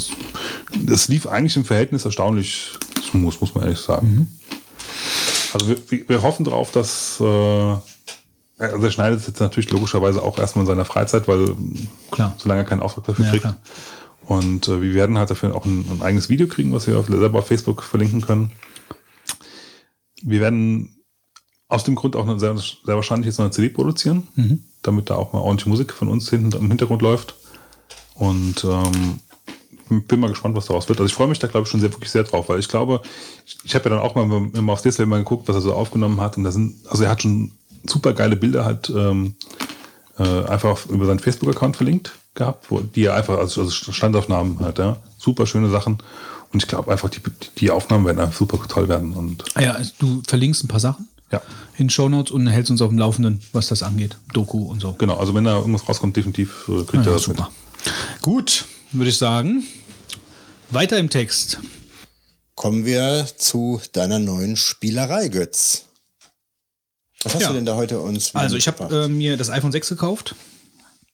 Also ich war mal dran, sag ich mal. Ich habe ja äh, das iPhone 4 war das, was ich hatte. Das heißt, ich habe wie viel habe ich übersprungen? Ich habe das iPhone 4S übersprungen, das iPhone 5 übersprungen. Gab es noch nach, eins nach 5? 5S Natürlich oder so? 5S. Ja, 5S. Das heißt, ich habe drei Generationen übersprungen und bin jetzt beim iPhone 6 gelandet. War, kam 5 und 5S gleichzeitig raus? Nein, nein, nein. Wie hießen das? Das was, da kamen doch zwei Varianten raus. 5C. 50 Also, so, und ähm, ich weiß nicht, ähm, also es ist natürlich viel, also es hat sich ei- eigentlich alles an dem Formfaktor verändert zu meinem äh, bisherigen iPhone. Das heißt, es ist dünner geworden, es ist leichter geworden, ähm, es hat diese hervorstehende Kamera, äh, die Knopfanordnung hat sich verändert. Äh, also schon alleine, ohne dass man es jetzt mal anmacht, äh, hat sich das sehr verändert. Ich drücke es jetzt zum ersten Mal den Wolfgang in die Hand. Das ist ein Fehler bestimmt. verbogen. Also hinten die Kamera, die da rausguckt, das ist ätzend. Also du kannst es eigentlich nicht. Auf, ich habe mir jetzt eine Hülle gekauft. Schon alleine, äh, ja gut, zu dem Grund komme ich gleich. Aber ähm, ich äh, muss sagen, gut, äh, lass mir erstmal den Fitz. Gibt's den Fitz noch, damit der Fitz auch äh, gerade mal das Gefühl dafür hat. Äh, Da, Fitz. also ich habe mir den kleinsten Tarif äh, genommen. Das reicht für mich, denn ich glaube, der heißt jetzt Magenta S oder irgendwie sowas. Also mit Features, die ich auf jeden Fall alle ähm, also aus, ja, also ausreichend. Also ich äh, bin ja kein Surfer, ich be- benutze das nicht zum Surfen, das, das Phone nur mal in irgendwelchen Ausnahmefällen. Ich benutze ein paar Apps. Ich benutze halt Kalender, Adressbuch und die ganzen Darf Sachen. ich mal ganz kurz Safari sehen, bitte? Safari? Danke. Äh, was halt besonders auffällt, ist das größere Display. Im Gegensatz zu, zu, dem, zu meinem alten Phone oder auch zu eurer Generation jetzt. Also das, das Display ist, würde würd ich jetzt sagen, mal um ein Viertel verlängert. Würde ich jetzt mal so ungefähr schätzen. Ähm, aber was ich halt, was mir unheimlich aufgefallen ist, das Ding wirkt praktisch wie echter Plastikschrott.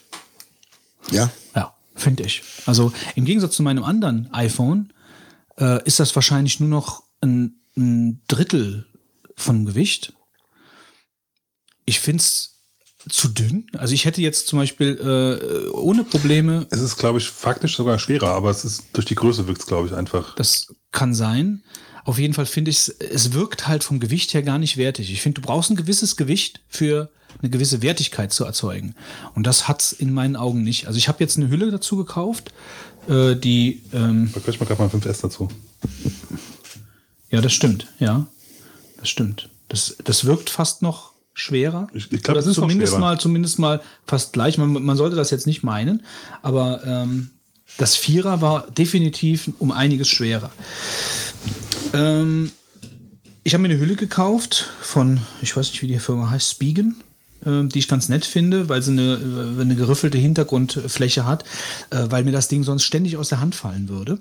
Hast du da mal geguckt, ob von der Otterbox irgendwas erhältlich Nee, ist? ich nicht geguckt. Kennst du das? Ähm, Nee, habe ich nicht geguckt. Also ich habe ich hab, äh, mir überlegt, ob ich mir wieder so ein Buch kaufen soll, was ich aber dann äh, erstmal gelassen habe. Also ich habe jetzt erstmal geguckt äh, nach, einer, nach einer Hülle, die ähm, auf jeden Fall mal, also ich finde die Hülle sehr gut, weil sie trägt ein bisschen auf, das bekommt ein, ein wertigeres, äh, eine, eine wertigere Haptik dadurch, durch diese Hülle.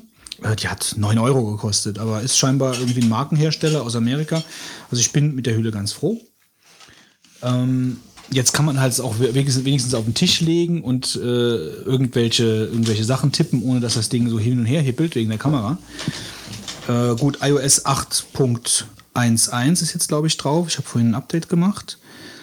Äh, was mir nicht gefällt, mal abgesehen vom Gewicht, woran ich mich gewöhnen werde, ja, ist, dass der Ausknopf jetzt auf der rechten Seite ist, im Gegensatz zu oben. Also der ist genau gegenüber von der Lautstärke. Das heißt, wenn ich jetzt zum Beispiel ausmache, dann drücke ich gleichzeitig Lautstärke hoch oder runter. Ja, also das finde ich halt sehr suboptimal gelöst, ehrlich gesagt. Also ich hätte das hier oben gelassen, wo es gew gewöhnt ist. Also ich habe jetzt praktisch hier, wenn ich jetzt so drücke, weißt du, ich mache so aus, dann drücke ich automatisch hier einen von den Lautstärketasten. Das finde ich nicht so toll. Ähm, dann, äh, was ich vielleicht, äh, womit ich rumgespielt habe, ist die Kamera. Äh, diese neue Slow-Mo und diese neue Zeitraffer-Geschichte finde ich sehr, sehr cool eigentlich. Wobei das mit dem Slow-Mo habe ich nicht so ganz verstanden. Ähm, das äh, bewegt sich entweder zu langsam, aber ich habe das nur mal gerade zwei Minuten mal ausprobiert. Die Zeitraffer war sofort intuitiv ergreifbar. Das heißt, du filmst und das Ding läuft halt dann schneller. Die Slow-Mo blieb irgendwie stehen. Also das war dann eher so eine super Slow-Mo. Ähm, und im Vergleich zu meinem vorigen iPhone, ich habe jetzt halt wieder ein voll konfiguriertes Telefon. Ich habe also wieder ähm, ja also Reader drauf und äh, äh, One Password und so Sachen, was ich bei meinem anderen Phone, weil es einfach auch so lahm geworden ist mit der Zeit, gar nicht mehr benutzt habe. Ich habe es nur noch rein zum Telefonieren benutzt und jetzt benutze ich das Telefon halt äh, wieder mehr als Kommunikationszentrale. Wobei ich kein, also ich habe jetzt ein Spiel hier drauf oder zwei. Ich spiele mit dem Ding eigentlich nicht. Ich habe mir Scanner Pro drauf gemacht, um einfach äh, Sachen abzuscannen, was ganz cool ist, mal neben den ganzen anderen Sachen. Also reine Kommunikation eigentlich. Ähm, Vielleicht noch kurz zu Siri, weil das ist ja mein erstes Telefon mit Siri. Ich habe natürlich direkt ein paar Sachen ausprobiert. Äh, eben auf der Fahrt hierhin. Also vorher habe ich noch nichts damit gemacht. Ich habe einfach mal, ja, ich habe ich hab einfach mal probiert. Ähm, und ähm, was ich sehr eigenartig finde, also ich habe ich hab dann versucht, wofür ich mir eigentlich vorgestellt habe, Siri zu benutzen, während der Autofahrt Dinge zu diktieren. Also während der Autofahrt zum Beispiel eine Mail zu schreiben oder so. Und das habe ich gemacht. Äh, Das hat soweit auch funktioniert. Allerdings hat die mir die Mail nicht vorgelesen. Also sie, sie kann mir Mails vorlesen, die gekommen sind, aber sie kann mir keine Mails vorlesen, die ich jetzt gerade abschicke. Zumindest hat sie es nicht gemacht. Also ich habe dann gesagt, Mail, dann sagt sie, an wen willst du Mail schreiben? Und dann habe ich gesagt, an so und so. Welche Mailadresse? So und so. Wie soll der Betreff la lauten? So und so. Äh, dann den Nachrichtentext und so. Und dann möchtest du jetzt senden. Ja. Ich hätte mir jetzt erwartet beim Autofahren, die liest mir jetzt die Mail nochmal vor. Äh, das ist leider nicht der Fall. Das fand ich ein bisschen. Einfach raus damit. Das fand ich ein bisschen doof. Also ich hätte jetzt gerne gehabt, dass die mir, äh, ich lese dir den Nachrichtentext vor, wobei ich dazu sagen muss, das, was ich diktiert habe, hat sie verstanden. Also das war relativ gut, überraschend gut. Und ich habe mir keine Mühe gegeben beim Sprechen. Ich habe ganz normal gesprochen. Ich habe einfach an mich eine Mail geschrieben, wo ich gesagt habe, ich komme, um, ich, ich komme heute Abend wahrscheinlich um 20 Uhr. Das war einwandfrei. Ich habe dann aufs Display geguckt, das hat die alles verstanden, da war kein Fehler drin oder so. Ähm, Also, ganz kurz, ich finde Siri ist mittlerweile auch relativ, relativ gut geworden. Ja. Ähm, auch gerade jetzt, weil eine neue iOS 8 ist ja so, dass, dass sie dir auch relativ spontan anzeigt, was sie bis jetzt schon verstanden hat. Früher war es so, du musstest an einem Stück diktieren, dann musstest du warten und dann kam erstmal der komplette Satz oder was, was du gemacht hast. Und jetzt kriegst du ja eigentlich schon Wort für Wort eigentlich. Ja, genau, das geht so währenddessen Ja. so Und du sukzessiv. siehst dann auch dabei, ähm, wie er dann auch am Hand des Kontexts Sachen ändert. Ja, weil er halt merkt, oh, das macht halt, wenn ich jetzt hier Ja, irgendwie okay, das habe ich beim Autofahren jetzt nicht Ja, so gut. gesehen, klar. Ähm, aber, aber das ist halt ein bisschen schade, weil ich meine, ich bin halt jetzt kein allerdings Typ. nicht sicher, wenn du, ähm, wenn du Accessibility irgendwie noch zusätzlich einschalten würdest, ob es dann immer. Das kann sein. Also wie gesagt, ich habe Siri jetzt nur im Standard-Auslieferungsmodus benutzt und habe dann einfach ein paar Sachen ausprobiert. Äh, und das hat mich dann gewundert, dass die mir dann einfach gesagt hat, möchtest du es so, äh, möchtest du jetzt senden? Und ich habe keine Ahnung. Vielleicht gibt es auch einen Befehl, lies mir vor oder so. Ja, habe ich probiert. Lies mir die Mail vor und hat gesagt, tut mir leid, Götz, das kann ich nicht oder so, hat sie dann gesagt. Was ich auch ausprobiert habe, das lasse ich mal gerade laufen, das fand ich auch ganz lustig. Wo finde ich das nächste Bordell?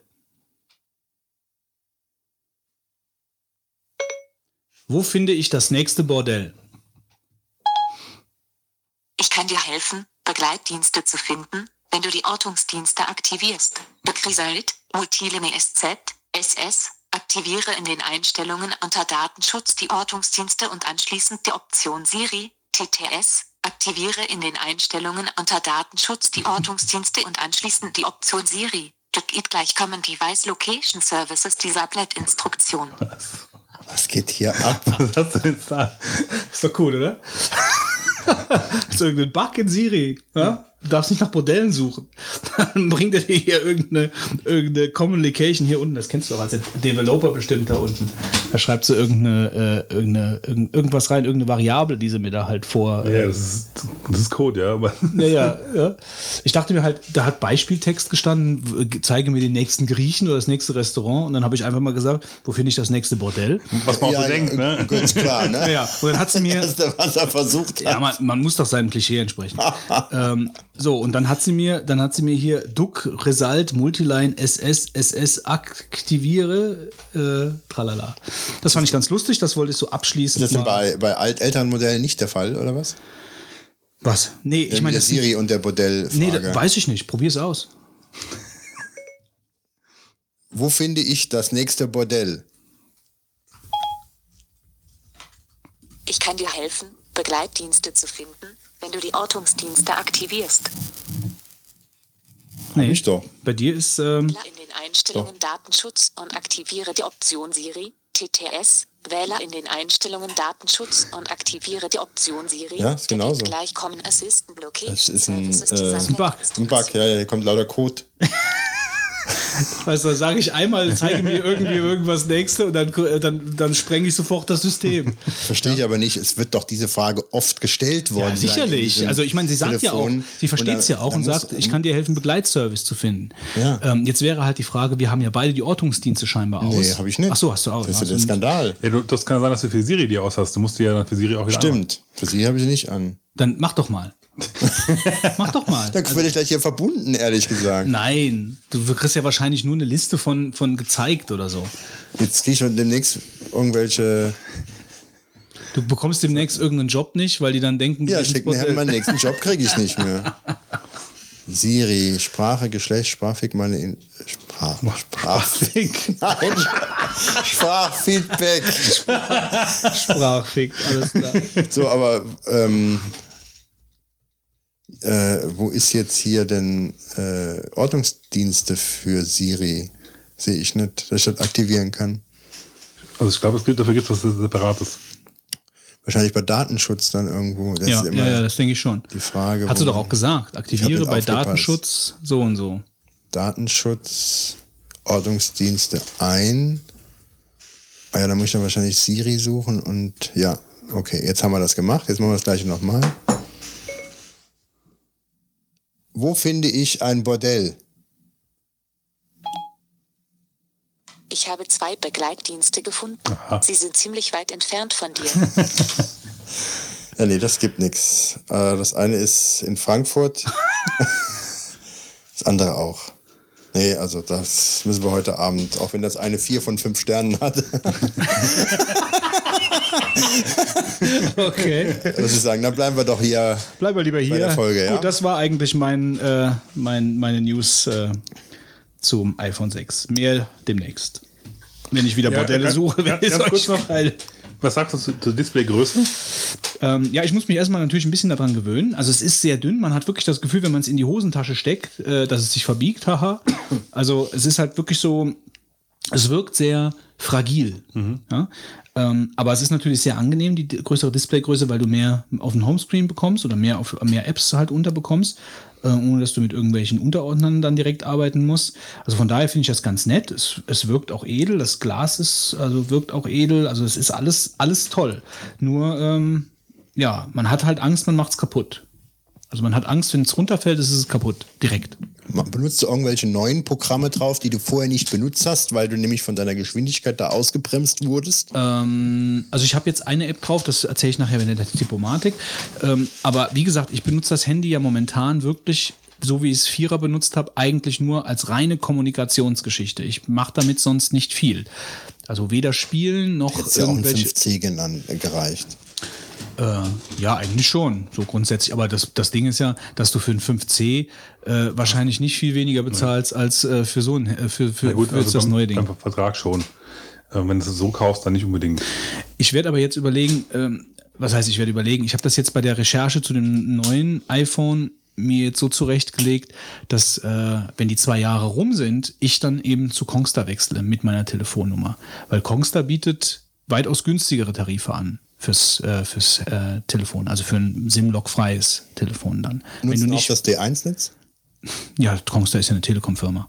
Okay. Ist ja eine hundertprozentige Telekom-Tochter. Irgendwas wollte ich dich noch fragen, ich weiß aber gerade nicht mehr was. Willst du es nochmal in die Hand nehmen? Vielleicht fällt es dir ein.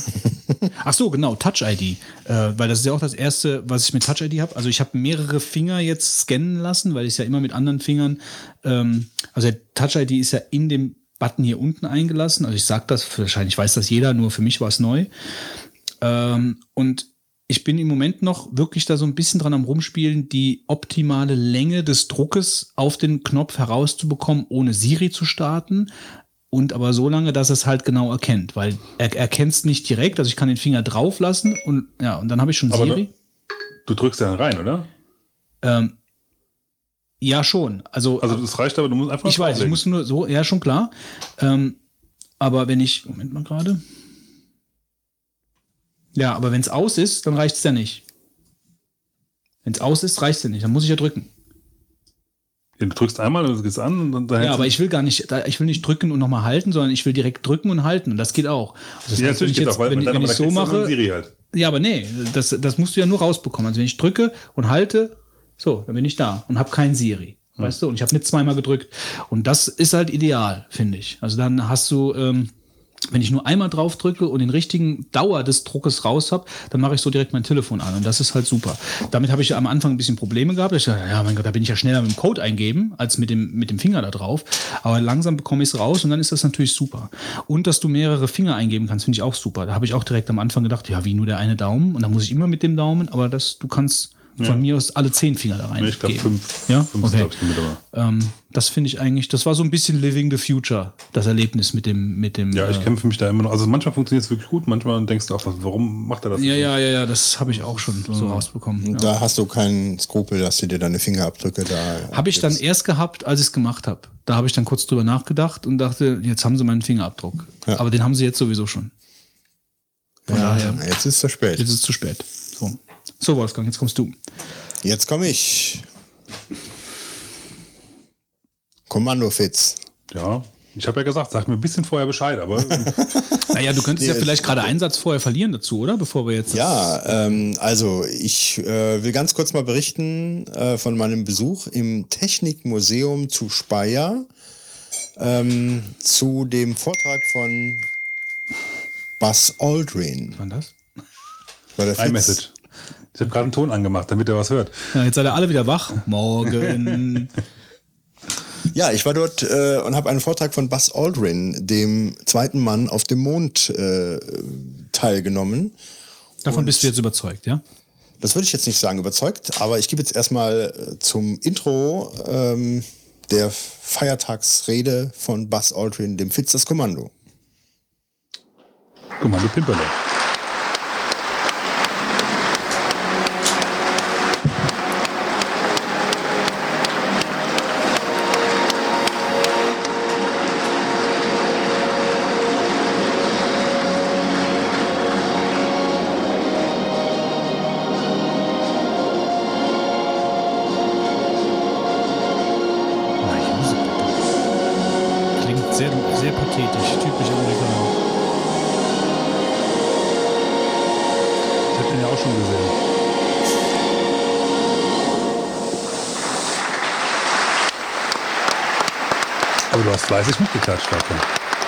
Waren nur neben äh, mir die Leute. Ich Ja, war ja. am Pfeifen, hast du nicht gehört.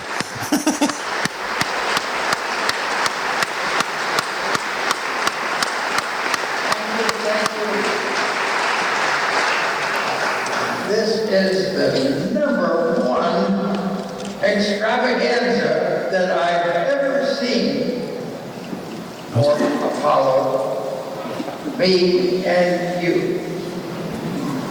Good time. Done.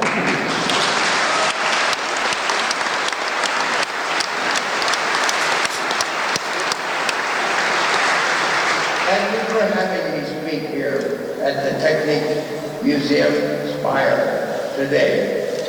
I'm a forward thinker. Most people ask me about the past. But I'm mostly interested in what is next. I do, however, think it's important to look to our past, at our successes and our failures, to where we've been, to Earth's moon, so we can make the best plan and move forward to the moons of Mars, Mars surface and beyond. To me, a big part of the future of space depends upon international cooperation and partnerships.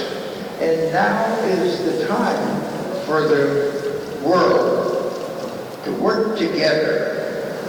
We've nothing to lose and everything to gain. Das soll es mal jetzt hier gewesen sein, um ein bisschen Atmo äh, einzufangen. Äh, also nochmal einen Schritt zurück. Ich hatte, glaube ich, über Twitter, ähm, ich weiß nicht, vielleicht von der Tornide, ich weiß nicht mehr so richtig, wer was gepostet hat, mitgeteilt bekommen, dass Buzz Aldrin nach Deutschland kommt und einen Vortrag hält. Der hat so eine Tournee da, ähm, wohl momentan oder damals äh, verschiedene Lokalitäten weltweit, soweit ich das so übersehen hat, äh, am Start gehabt, dass er Vorträge hält, ähm, äh, ja, Mondlandung, Zukunft, Mars, weitere ähm, Weltraumprojekte. Ähm, ja, und äh, Speyer ist gar nicht so weit weg, sodass ich mich entschieden habe, da doch zu partizipieren, denn ich bin ja, wie jeder weiß, ein ganz großer Freund der Mondlandung und wollte mir das da nicht entgehen lassen. Ja, und äh, jetzt ähm, Karte gekauft, ähm, Technikmuseum Speyer, wart ihr da schon mal gewesen? Leider nicht. Leider bis jetzt noch nicht. Ich Ne? bin mit dran vorbeigefahren, aber ähm, Ja, Ich habe mal ein Bild gesehen. Ja, also Technikmuseum Speyer ist schon eine Reise wert. Ich denke, man kann steht aber noch auf meiner großen To- To-Do-Liste. Ja, also man kann schon einen Tag da verbringen, würde ich sagen. Ähm, es gibt halt ich sag nicht, zwei, drei Hallen, weiß nicht genau, genau äh, in der halt verschiedene Fahrzeuge, ähm, Flugzeuge und so weiter, Lokomotiven ausgestellt sind, äh, Fortbewegungsmittel. Äh, und dann gibt es eine große Weltraum, äh, äh, Weltraum, wie nennt man das? Weltraumforschung ist ja jetzt falsch. Äh, wie, wie würdest du sagen, Götz? Weltraum Erkundungshalle, ja, in der ähm, von den Russen ist doch dieses Space Shuttle, heißt es Buran? Ja, Mhm. genau. Ja, da haben sie, äh, ähm, ich weiß nicht, ob es da mehrere Exemplare gab, äh, aber da steht ein ausgemusterte Buran äh, dort, ist aufgehängt in der Luft ähm, und haben insbesondere auch die ganz ein, äh, die einzelnen ähm, Weltraumprojekte, das Gemini-Projekt und äh, die Raumstation Möhre und so weiter. Moment, habe ich dich jetzt richtig verstanden? Es gibt eine mehrere Halle und das sind- mehrere. okay. Es gibt eine Weltraum, Eine mal, Weltraumhalle, ja. Halle, wo dann halt auch Geschichte ähm, Ja, ja, da sehr gut auf Schautafeln dargestellt wurde. Die haben auch so eine äh, Ecke, wo halt in Originalgröße ähm, die ähm, den Igel, den äh, Moonlander ähm, dort, sag ich mal, aufgebaut haben. Äh, also eine Kopie. Und ja, äh, ich habe mir halt alles da mal angesehen und dann sollte ja der Buzz Aldrin kommen und äh, äh, den Vortrag dort halten. Ähm, der kam dann auch lange Zeit erstmal nicht, äh, so dass man dann ständig dann wartete. Also gut, der Vortrag war glaube ich für drei Uhr angesetzt, aber äh, die hatten halt eine eigene Veranstaltungshalle und man war ja klar, irgendwann wird er kommen. Und dann kam dann letzten Endes mit einem Helikopter, soweit ich das beurteilen kann, äh, äh, eingeschwebt, äh, standesgemäß dann aus der Luft, ähm, wie es so für sich ein, wie es sich für einen Astronauten gehört. Und ich hatte für mich auch überlegt, naja, wenn du den triffst, ähm, ich könnte ihn ja mal irgendwas fragen. Und hatte mir lange überlegt, welche, welche, äh, welche Frage stellst du ihn denn? Und ähm, ja, also wollte er dann eventuell auch ein Buch signieren lassen. Äh, ich hatte jetzt, glaube ich, über Twitter als äh, kleinen Scherz ähm, dieses, äh, ich weiß nicht, von äh, Lügen im Weltraum von ähm, ach, ich weiß gar nicht, wie der Autor jetzt heißt, mit W, ähm, hatte ich dann auch äh, gepostet. Das habe ich natürlich nicht mitgenommen gehabt. Ich äh, will für diesen dummen Scherz jetzt dann doch nicht zu haben sein. Hatte aber dann doch mein, mein großes ähm, äh, Mondlandungsbuch äh, Moonfire, was ich beim letzten Podcast äh, bisschen dargestellt hat, dabei. Äh, wobei ich es eigentlich im Auto liegen habe lassen, weil ich habe am Anfang Schilder gesehen, dass so ist der Buzz Aldrin da immer genannt worden, der Moonwalker. Also es ist nicht über Bo- Buzz Aldrin gesprochen worden, sondern über den Moonwalker. Dass der Moonwalker keine Zeit hätte für äh, Fotos und Autogramme zu geben. Ja, und Es dann- sei denn, man zahlt 50 Euro. habe ich eigentlich auch gedacht, warum macht er nicht dann so äh, noch eine Stunde für Idioten, äh, die ähm, bereit sind, jeden Preis zu zahlen. Ich habe dann auch so eine Frau gesehen, die hat da irgendwie seine Bücher, der hat ja auch mehrere Bücher geschrieben, ähm, dabei gehabt und wollte die Alle zur. Mondlandung oder zur allgemeinen Entwicklung, weißt du das? Ach, das weiß ich nicht. Ich habe mich nie damit beschäftigt. Ich habe nur die Bücher von ihr da gesehen, die sie dann da aufgebahrt hatte und wollte dann ganz gerne, dass sie den äh, erwischt und Unterschriften ergaunert. Ähm, aber es sind alles Bücher über, über den Weltraum, ja. Also wie ich das jetzt gesehen Ja habe. gut, dass der jetzt keine Kochbuch rausbringt, ist Du, das, das muss Kochen man ja sagen. Weltall. Ja, kochen. Ne? Ähm, naja, gut. Und dann war es halt so, er kam dann an, äh, ist dann dann mit einem, äh, weiß nicht, weiß ein Porsche oder sowas da ähm, äh, vorgefahren ähm, vom Helikopter, soweit ich das äh, sehen konnte. Also meines Erachtens kam er mit dem Helikopter an. Wie viele Leute waren denn überhaupt da?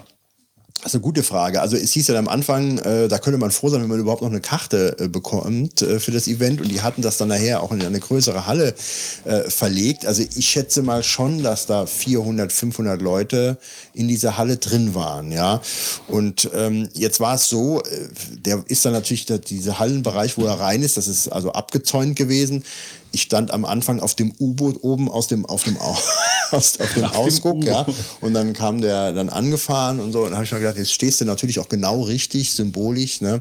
Als äh, jemand, der ihn da nachher noch attackiert irgendwo. Viele haben dann gemeint, ich solle mir das Faustschlag-Video doch mal ansehen, äh, wenn ich hier meine, irgendwie aufmupfen zu wollen. Buzz Aldrin hätte immer schlagkräftige Argumente.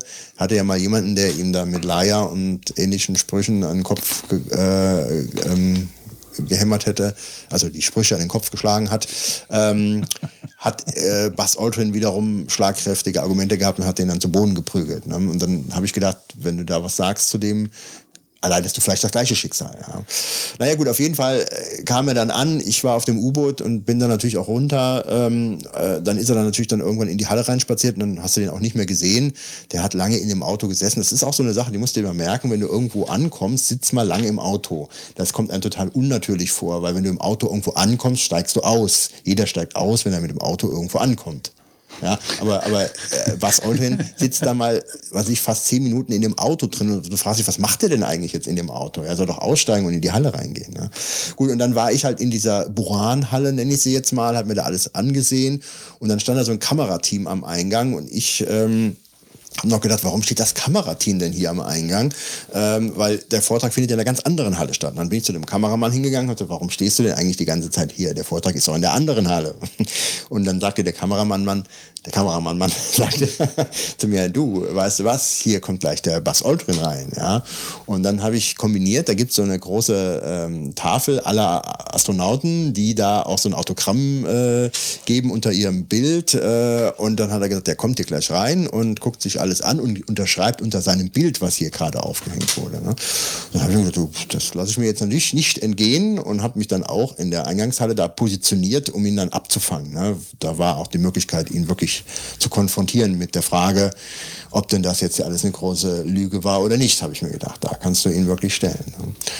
Und dann hat es auch 20 Minuten gedauert äh, und dann fuhr wirklich der Porsche oder das, ich weiß nicht was, was, äh, es gibt auch von, von Porsche gibt es auch so einen, äh, äh, dieser Ca- nicht Cayenne, Cayenne ist der große, gell? Der, der, der eigentlich Geländewagen. Also ich hätte jetzt ne? nicht gedacht, dass das so ein sportliches Auto ist Nee, für nee. so einen alten Mann. Es, es war jetzt nicht der, der so ein Carrera-Teil oder sowas, es war jetzt dieser Cayenne, glaube ich, in, in weiß. Ne? Witzig, es sind ja Leihautos, ne, die er da hatte. Ne? ja, schon klar. Und aber das Witzige war, dass Leute sich nachher vor den Leihautos fotografiert haben. also das war so albern, die haben sich dann da vorgestellt und dann hat dann jemand anderes das Bild gemacht. Ne? also ja, auf jeden Fall stand ich dann da und plötzlich kam der Porsche vorgefahren und äh, dann kam er raus äh, und ist halt wirklich eigentlich wirklich in die Menge reingelaufen. Ne? Also er hat zwar Security um sich gehabt, ähm, die waren aber offensichtlich jetzt gar nicht so vorbereitet, meines Erachtens, um ihn zu schützen. Die waren eher dafür da, die Veranstaltung da irgendwo ein bisschen abzusichern, den Eingang und so weiter. Und hatte seine Tochter noch wohl im Gepäck mit ihrem Kleinkind äh, in, der, in dem Babywagen dann, im Kinderwagen dann davor. Ja? Und das habe ich am Anfang gar nicht verstanden, dass das jetzt die Tochter wäre. Auf jeden Fall kam Buzz Aldrin dann rein äh, und ähm, lief kom lief frontal auf mich zu. Ja, ich habe noch ein Foto gemacht, ich habe meine Kamera voll die dabei Fist gehabt. reingehauen. Ich habe nur gerufen. Liar! Liar! Liar! Und er nur die Faust vorweg. Ja. eigentlich, eigentlich, war Kinderwagen ins Gesicht geschlagen. eigentlich war die Security da, um dich vor dem Buzz Aldrin zu schützen, oder? Und hämmerte nur noch auf mich ein. Mit dem Kinderwagen. Und ja, die Tochter mit dem Kinderwagen fuhr immer mich über mich drüber, während ich nur Leier, Leier. Nein, nein.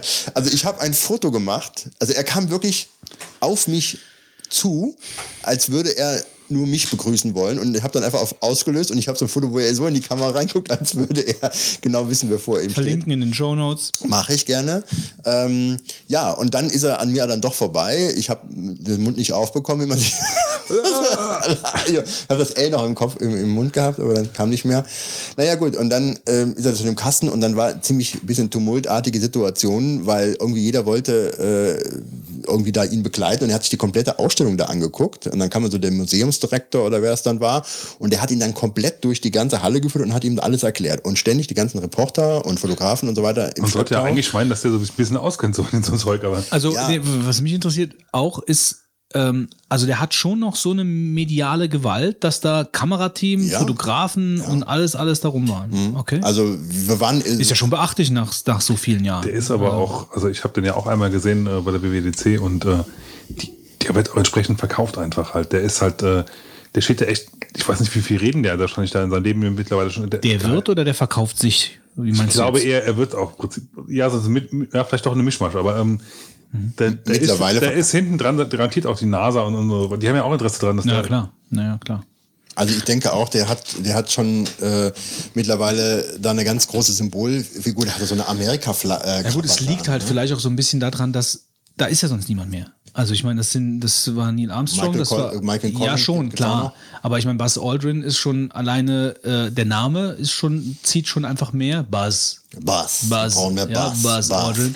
Ähm, aber wenn man jetzt mal überlegt, danach ist halt nichts passiert. Ich meine, wer kennt jetzt vom Namen her irgendwelche Astronauten, die seit 1969 irgendwo da hochgefahren, bis auf die Frau, die in der Challenger als Lehrerin umgekommen ist, die könnte man noch kennen vom Namen her, aber das war's dann doch auch, oder? Ja, Also äh, natürlich, er ist da so eine Symbolfigur und äh, ähm, man kannte den ersten auf dem Mond und den zweiten jetzt auch noch und der hat jetzt natürlich auch eine, eine Rolle, dass er der, der, der, äh, der bekannteste jetzt eigentlich noch ist. Ja, und er ist, glaube ich, 84 müsste er sein. Ne? Also der hatte dann äh, doch schon ein Alter erreicht, wo man sich fragt, musste, muss ich denn dann noch durch die äh, Welt jetten und dann irgendwelche Vorträge halten mit 84, ja. Und ja, und er hat, äh, wie gesagt, äh, patriotisch, ähm, Krawatte mit Amerika-Flaggen drauf, Tausenden, ging dann durch die Halle. Dann die Leute drängten sich um ihn herum und die äh, Tochter dann die ganze Zeit mit dem Kinderwagen da rein. Und ich habe dann immer gefragt, was will die Frau denn da äh, mit dem Kinderwagen, mit dem kleinen Kind dann nach vorne in die erste Reihe, bis ich dann gerafft habe, das ist die Tochter wohl, die jetzt ihn ständig begleitet und deswegen wird der Kinderwagen immer in die Menge reingedrückt. Ne? Ähm, naja, und dann sind wir halt komplett durch die Halle durch. Und ähm, Buch, Buch signieren war dann nicht. Er hat dann auch wirklich äh, sich nur die Sachen dann angeschaut und erklären lassen. Ähm, und dann äh, ging, meine Güte, hier wird sich entspannt. Der Götz ist aufgestanden, der Fitz versucht sich zu legen. äh, ja, dann ging es halt in die Halle rein. Die haben halt äh, in dieser Halle einen Raumanzug äh, vorne auf die Bühne äh, in so einer, äh, wahrscheinlich war es so eine Schaufensterpuppe aufgebaut. Dann hatten sie Bodennebel äh, erzeugt und hatten dann eben Bodennebel ja und hatten dann eben diese ähm, hatten dann eben diese äh, klassische dramatische Musik, Pathetische Musik, pathetische ja. Musik genau. Äh, und dann kam er dann noch mal rein äh, extra und hat dann seine Rede gehalten von einer Stunde ungefähr. Hat dann zum Schluss, also worum ging die Rede?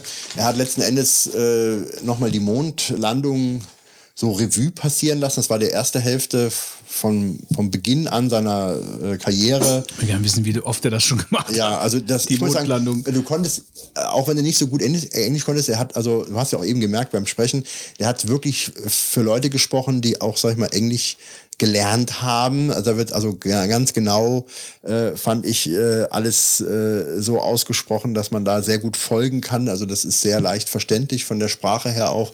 Und ähm, die zweite Teil, also komplett die Mondlandung durch erzählt und zwei Sachen, äh, ja, eine, warum wäre eigentlich der Neil Armstrong der Erste, dann würde, hat er gesagt, na ja, gut, also einer sagen, der wäre ja irgendwie der Captain da bei der Mission gewesen, aber es gibt ja auch Meinungen, die sagen, äh, er war halt der Erste an der Klappe, ne?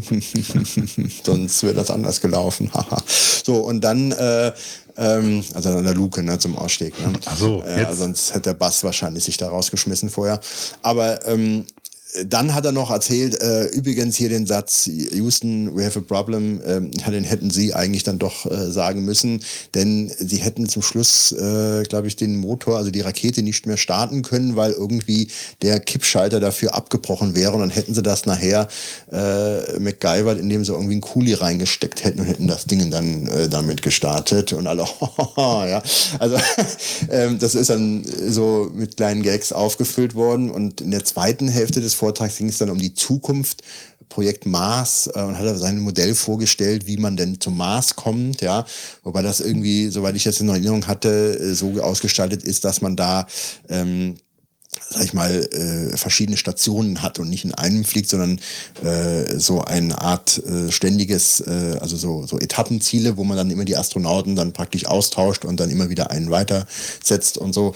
Ähm, das hat er da ein bisschen dargestellt und er hat sein neues äh, Computerspiel vorgestellt, beziehungsweise hat dafür beworben. Das macht er wirklich schon jahrelang, ne? Also schon. es gibt eine neue Version jetzt auf jeden Ja, Fall. aber ich meine jetzt so grundsätzlich. Also ich glaube, Buzz Aldrins Journey into Space oder so. Also so Sachen gab es, glaube ich, schon auf dem VCS 2600. Also der war da immer vorne mit dabei bei dieser ganzen Vermarktungsgeschichte. Da hat er dann auch einiges, wie gesagt, äh, drüber erzählt. Ich habe mir es mal bei YouTube angesehen, ob das was taugt, weiß ich nicht. Ähm, dieser, wie heißt das, Ker Kerbert Space Program, wie heißt das? Also ist das immer noch. Kerbal. Ja, ich glaube, der scheint wesentlich besser zu sein, ähm, aber ich kann es nicht beurteilen. Wie gesagt, ich habe das noch nicht. Also es ist vor allen Dingen viele gesehen. Regler und Dinge, an denen man rumspielt. Ja, du kannst wohl auch entscheiden, ob du da jetzt die USA oder Sowjetunion in der Geschichte der Weltraummissionen da spielst. Ähm, ja, gut, und das war so der insgesamt der Vortrag. Jetzt zum Schluss gab es noch Fragen. Ich habe dann gesagt, jetzt meldest du dich vielleicht doch mal und stellst irgendeine Frage. Nur der hat irgendwie, glaube ich, vier, fünf Fragen äh, zugelassen und die waren dann dermaßen blöde. Äh, und dann war das auch schon vorbei. Äh, sodass Wie lange war das insgesamt, die also, Veranstaltung? ähm, sein Vortrag mit Fragen, ich würde mal sagen, Stunde, Stunde 15. Wobei, also es war, es war wirklich nicht so angenehm, weil es war ein warmer Tag und äh, in der Halle war es richtig warm, schwül, stickig und äh, dann noch dieser Bodennebel ständig, den sie da gemacht haben. Also ich hätte keinen Bock gehabt, da eine Stunde vor, da vorne zu stehen und da ähm, Rede zu halten mit 85 oder 84. Kann ich mir an, angenehmeres vorstellen. Ähm, der hat natürlich die Rede runtergespult. Ne? Also das äh, hat er, wie du schon vermutet hast, schon tausendmal getan. Und dann ist er auch raus. Es gab keine Gimmicks zu kaufen.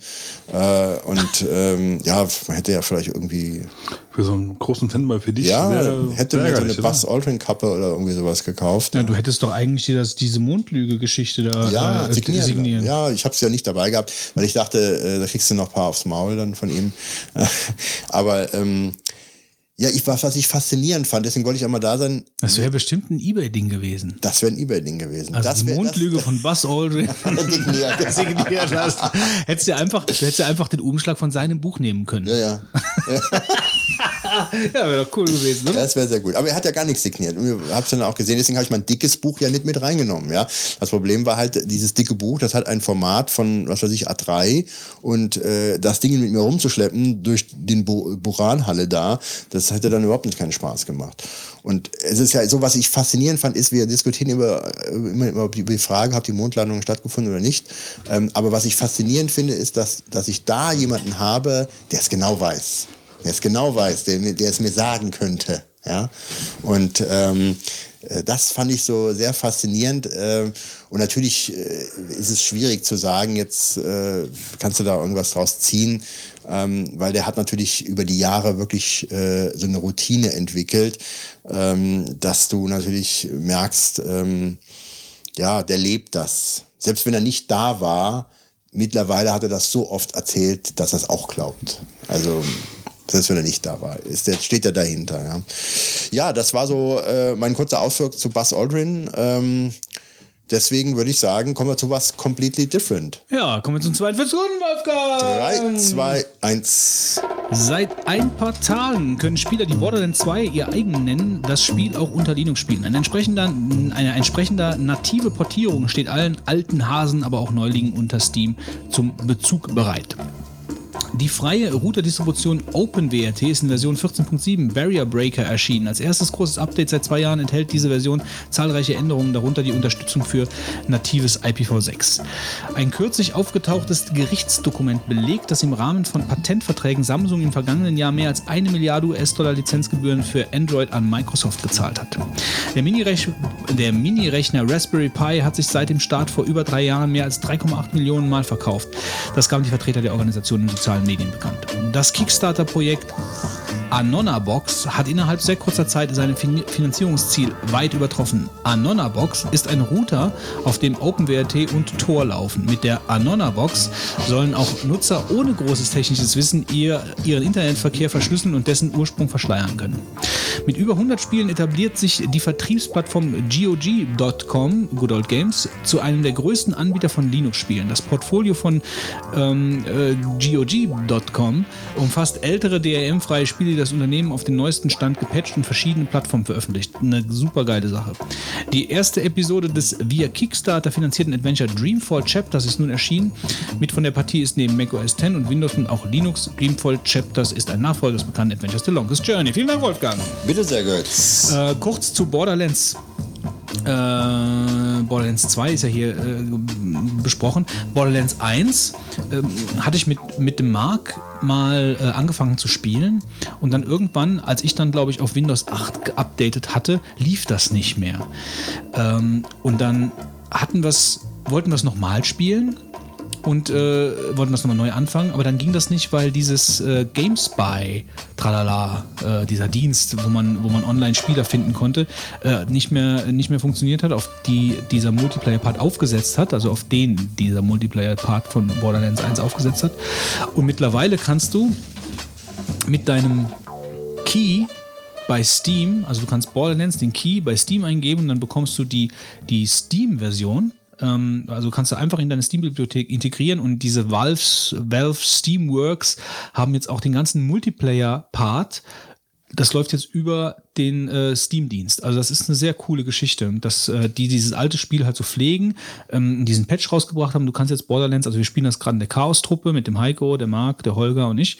Ähm, alle zwei Wochen zocken wir jetzt Borderlands 1 und ähm, ja, zocken das über Steam. So viel dazu.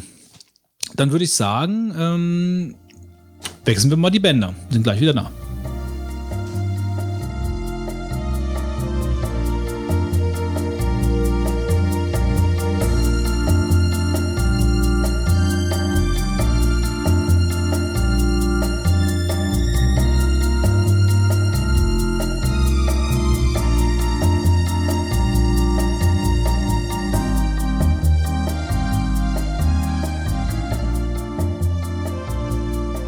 Kommen wir zum Deep Thought der heutigen Folge. Und unser Gast hat sich seine ersten Sporen als blutjunger Redakteur unter Heini Lehnert und Doc Bobo bei der PC Player verdient.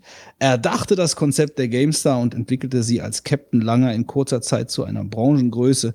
Ist nun Chef des reinen Online-Spielemagazins Gamers Global. Er hält die Hand über die deutsche Ausgabe der Retro Gamer ist einer der Spieleveteranen und nicht zuletzt König des Monologisierens. Darum ist er hier, unser Gast im Skype-Äther. Hallo Jörg Langer. Hallo, schönen guten Abend. Ich sage jetzt nichts mehr. ja, mir ist mal aufgefallen, wenn ich, ich höre ja auch die Spieleveteranen, ähm, wenn ich dazu komme.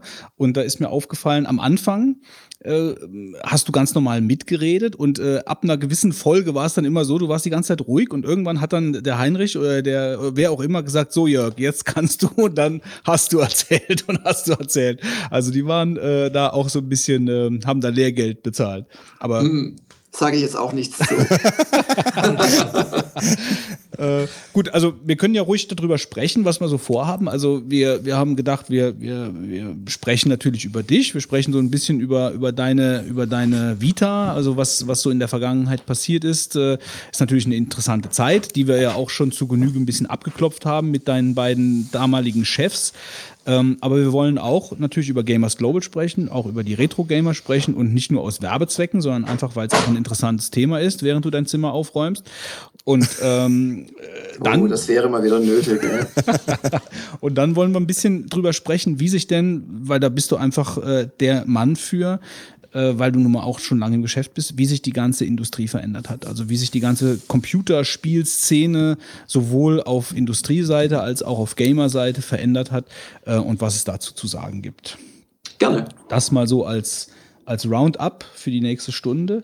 Ähm, ja, erzähl doch mal, also wie war denn das da damals bei der PC Player mit den beiden anderen? Also bist du, hast du ein Vorstellungsgespräch gehabt, so ganz klassisch oder? Ja, ja, ganz klassisch. Also die Zeit, wollte ich eigentlich anfangen, war sehr hart und entbehrungsreich. Ja, natürlich.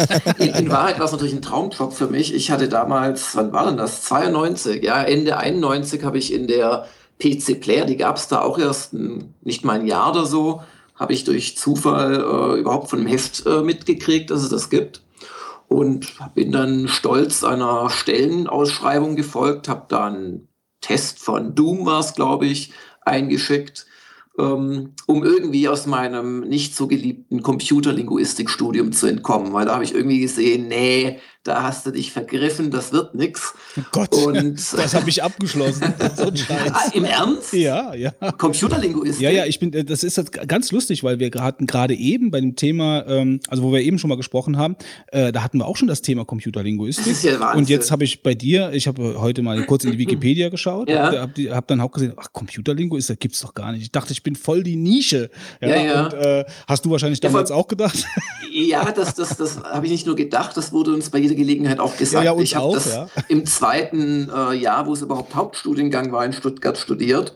Und das war eigentlich sehr heimelig, so 70 Studierende über alle Semester hinweg. Das so ist war ja das gar bei uns nichts. auch, ja, ja. Das war in Trier, habe ich studiert. Und das war ja, in Trier, genau. Und ich glaube, ich war in Trier oder wo war das? In, in, nach, nach einem halben Jahr oder einem Vierteljahr war so ein Computerlinguistentreff. Und da kamen dann so gescheiterte Existenzen, die dann von den Studierenden als Pattern-Matcher verschrien wurden. Kamen dann und haben von ihrem traurigen Los nach dem Studium erzählt. Und dann habe ich mir irgendwie gedacht, naja, gibt es den Studiengang noch? Weil irgendwie wird doch das heute alles per reiner Rechenpower von Google Translate irgendwie übernommen, oder? Ja, also das ist ja, das ist so, sagen wir mal so, die Computerlinguistik ist mittlerweile so, äh, im Fachbereich geht die, glaube ich, auf zwischen Phonetik und Medienwissenschaft. Also das und Mhm. Informatik noch so ein bisschen. Also die dümpelt da auf jeden Fall noch rum. Aber äh, ich kenne auch die aktuellen Zahlen nicht. Ich bin ja auch, äh, ich bin ja auch gar nicht in dem Feld drin. Also ich bin zwar froh, dass ich den ganzen Kram hinter mir habe und auch abgeschlossen habe, aber ich bin ja auch da gar nicht mehr tätig in dem Feld. Ähm, aber was mich jetzt gerade eben schon gewundert hast, ähm, äh, du hast in einem Nebensatz erwähnt, dir ist dann äh, durch Zufall das äh, Heft, äh, so mehr oder weniger PC Player, so in die Hände Ja, gefallen. Das ja, heißt, ja. du warst also, du hast doch schon früher angefangen, du warst also kein Happy Computer Leser. Doch, doch, ich war Heavy Computer Leser und ich war zu dem Zeitpunkt auch nur überzeugter Powerplay-Leser. Es gab ja die beiden, Ja, ähm, ja. wie soll ich sagen, äh, kirchlichen, religiösen Richtungen der ASM-Gefolgschaft und der Powerplay-Gefolgschaft. Und ich hatte tatsächlich wohl registriert, dass Heinrich und äh, Boris nicht mehr bei der Powerplay waren. Ich war aber auch nicht so komplett im Freak-Stadium, dass ich äh, mitgekriegt gehabt hätte, war vor allem ja eine spannende Zeit, Anfang vom Studium und so weiter, Ja. dass die neues Heft gegründet hatten mit dem Scharfenberger oder, oder äh, unter ja, Sold vom, vom äh, Michael Scharfenberger. Ja, ja, das Und darum habe ich das- Pizzagespräch. Genau, darum habe ich äh, bei, bei einem guten Freund habe ich das Heft wirklich durch Zufall gesehen, habe es mir dann natürlich äh, gekauft und in der ersten selbst gekauften Ausgabe oder so war dann eben so eine viertelseitige Stellenanzeige rechts, habe mich beworben, das muss dann im Januar gewesen sein, Anfang Februar bin ich bei wirklich Schnee und Eis nach Bayern in die Fremde runtergefahren, habe versucht, mich bei einheimischen Großmüttern nach dem Weg zu erkunden, war danach genauso schlau wie zuvor, habe es irgendwann dann gefunden und saß dann mit meinen großen Idolen, ähm, dem Heinrich und dem Boris, äh, saß ich dann in Poing ähm, plötzlich da beim Vorstellungsgespräch und habe einen Monat später so in München tatsächlich dann angefangen. Und wie war so der, der Arbeitsalltag? Also jetzt mal abgesehen von den ganzen Horror-Stories, die man über die Bildschirmfotos hört. Also so grundsätzlich, also du hast ja einen ganz normalen Arbeitstag wahrscheinlich gehabt, von morgens neun von mir aus bis abends um fünf. Und dann habt ihr nur gezockt und geschrieben? Oder äh, wie stellt man sich sowas vor? Mm, Nein, also A ging mein, ja, mein Arbeitstag in der Regel so bis 10. Das war einfach so die jugendliche Begeisterung. Ähm, als die dann abklang, einige Jahre später, habe ich leider den Absprung nicht geschafft. Und dann habe ich mir ausgesucht, eine Webseite zu machen. Da wird es auch nicht unbedingt besser. Aber ähm, ja, das war alles möglich. Also viel gespielt natürlich. Aber äh, natürlich auch nach, nach Testmustern geforscht. Damals gab es ja im Prinzip noch kein Internet. Da war dank Boris, dem großen Technikguru, war PC Player wirklich eine der ersten äh, Redaktionen, schätze ich mal. Also von, von DMV weiß ich, dass es im Haus wirklich früh war, die überhaupt E-Mail hatte und die äh, tatsächlich über Serverstrukturen Dateien ausgetauscht hat und nicht nur die Disketten zum Layouter nach nebenan getragen haben. Und ähm, dann war das schon auch so mit technischen Sachen. Du hast gerade schon die Screenshots erwähnt, die man teilweise mit dem Thermodrucker rausgelassen hat oder nach unendlicher Friemelei mit High Memory und was weiß ich, Extended Memory. Und natürlich auch die ganzen Telefonate, Besprechungen. Aber man hat schon auch viel gespielt, dann geschrieben. Und da gingen die Tage schnell rum. Natürlich gab es auch spannende Besuche. Damals gab es ja fast keine äh, Computerspielemagazine weltweit, letzten Endes, wenn man es mal mit der heutigen Situation bei ähm, auch Online-Magazinen vergleicht. Und ich hatte dann wirklich gleich so nach ein paar Monaten die ersten echt spannenden Einsätze. Ich durfte zu einem anderen großen Idol, dem Richard Garriott, fliegen, dessen Haunted House besuchen und solche Geschichten. Also es war schon eine tolle Zeit, aber natürlich auch arbeitsam. Und dann bist du, äh, hast du irgendwann den Absprung, sag ich mal, geschafft und äh, hast ein neues Konzept erdacht.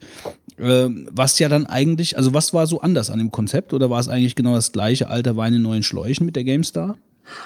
Tja, nee, es waren schon ein paar Sachen anders. Also ich, ich hatte schon, äh, gut, also wenn man da weit genug wegzoomt, ist natürlich eh alles dasselbe. Ich meine, wir berichten über Computerspiele, Naja, nicht über. Raketentechnik oder neue, die Menschheit verbessernde Konzepte. Also das mal vorausgeschickt, war ich damals natürlich schon sehr im Detail überzeugt, ein ganz anderes Heft zu machen. Und da gab es schon auch ein paar Ideen, die wirklich neu waren und die die anderen dann so nach und nach auch kopiert haben. Das war zum Beispiel, dass wir äh, bei den Tests jeweils drei Hardware-Konfigurationen angegeben haben. Minimum, Standard, Optimum. Das war damals eine Neuerung. Überhaupt die Art, wie wir die Meinungskästen gemacht haben. Wie wir auch die Hardware ganz stark ins Heft einbezogen haben. Ähm, das waren schon Neuerungen, die ja auch, Gott sei Dank, dann teilweise, wenn ich jetzt die Hardware zum Beispiel erwähne, Wobei das auch ein Wunsch von IDG gewesen ist, da bin ich relativ sicher, weil die sich auch überlegt hatten, wie können wir eigentlich Geld verdienen mit dem Heft. Das hat sich dann schon auch so ausgewirkt, dass wir dadurch auch weitere Anzeigenkunden ähm, erschließen konnten sozusagen. Also nicht wir, sondern die Anzeigenabteilung. Und das hat schon alles gepasst und man darf auch nicht vergessen, dass die GameStar auch deshalb so gut gestartet ist, weil wir in den ersten Ausgaben jeweils wirklich sehr wertige Vollversionen draufgetan haben. Mhm. Okay. Ja. Und erst als wir zu viele Hefte verkauft haben, auf Anhieb nach drei, vier Ausgaben, ähm, wurde dem Verlag das plötzlich zu teuer. Und wir haben ziemlich einen Rückzieher gemacht. Okay. Und dann gab es irgendwie ein Jahr oder anderthalb gar keine Vollversion mehr. Dann haben aber die anderen das weitergemacht und so hat sich das dann wieder hochgeschaukelt. Aber da kam schon einiges zusammen im Konzept. Auch, glaube auch neu war, dass, dass wir das äh, Heft in thematische Bereiche untergliedert haben, quasi immer so unter- oder, oder Genre-Anlaufseiten äh, gemacht haben, mit eigenen Genre-Hitlisten, mit dann halt alle, keine Ahnung, Action-Tests am Stück, dann kam das Strategie-Genre und so weiter. Also steckten schon ein paar nette neue Ideen drin. Mhm. Also ich bin ähm, gerade bei mir aus dem Nähkästchen geplaudert, ich habe kaum noch Zeit zu spielen, äh, wobei ich in meinem Umfeld immer noch sehe, dass ich immer noch jemand bin, der relativ viel spielt eigentlich im Vergleich zu meinen Altersgenossen. Ähm, und ich bin immer noch bei der GameStar im, also ich blicke immer noch in dieses Heft, deswegen bin ich zum Beispiel auch noch nicht bei Gamers Global, wo ich auch hinschaue. Aber mhm. ähm, ich bin, ich kaufe mir immer noch die GameStar jeden Monat. Ich lese sie kaum noch, genau wie meine TV-Spielfilme, die auch immer nur versauert auf dem Tisch. Da gucke ich auch nicht rein. Das ist also noch so ein bisschen so dieses ja, keine Ahnung, also so diese traditionsverhaftete Geschichte. Ähm, aber mittlerweile muss ich sagen, ähm, ohne die GameStar jetzt äh, inhaltlich zu kritisieren, für mich ist das mittlerweile einfach auch, äh, da ist keine Identifikation mehr für mich da. Also weil da mhm. dreht sich das Karussell so schnell jetzt mit Chefredakteuren, die wechseln, neue Trainees, neue Redakteure, mhm. dass dann halt einfach das eigentlich das Hauptzugpferd für mich, was es immer war in der Computerzeitung, ähm, die, äh, die persönliche Identifikation auch mit den Leuten, äh, dass die jetzt so langsam wegbricht. Und da finde ich dann halt gerade bei Gamers Global schon alleine durch den Podcast ähm, weil über den Podcast bin ich überhaupt äh, auf, darauf auch richtig aufmerksam geworden. Also ich meine, dich kannte ich ja, aber so die Webseite Gamers Global kannte ich jetzt mhm. so jetzt nicht und durch den Podcast bin ich eigentlich erst dazugekommen. Und wenn ich dann hier mit, mit, deinen, mit deinen Kompagnons, da ist dann wieder für mich dann wieder ein bisschen mehr da. Ne? Mhm. Ähm, also es ist, ganz, ist eigentlich ganz interessant, das so an mir zu beobachten, wie ich dann jetzt auch vom Print langsam abwandere, wie ja viele andere auch ja, weil die Zahlen ja scheinbar alle rückläufig sind. Vielleicht mal eingehackt von mir. Also ich habe jetzt auch letztens mir die GameStar wieder gekauft gehabt und habe dann durchgeblättert und äh, da ist dann so ein Foto von der Redaktion drin und ich, also Götz ist Anfang 40, ich auch und Fitz ist Mitte 30 ähm, und ich habe dann äh, dieses Bild gehabt von der Redaktion und dachte nur, verdammt, was sind die jung, ja.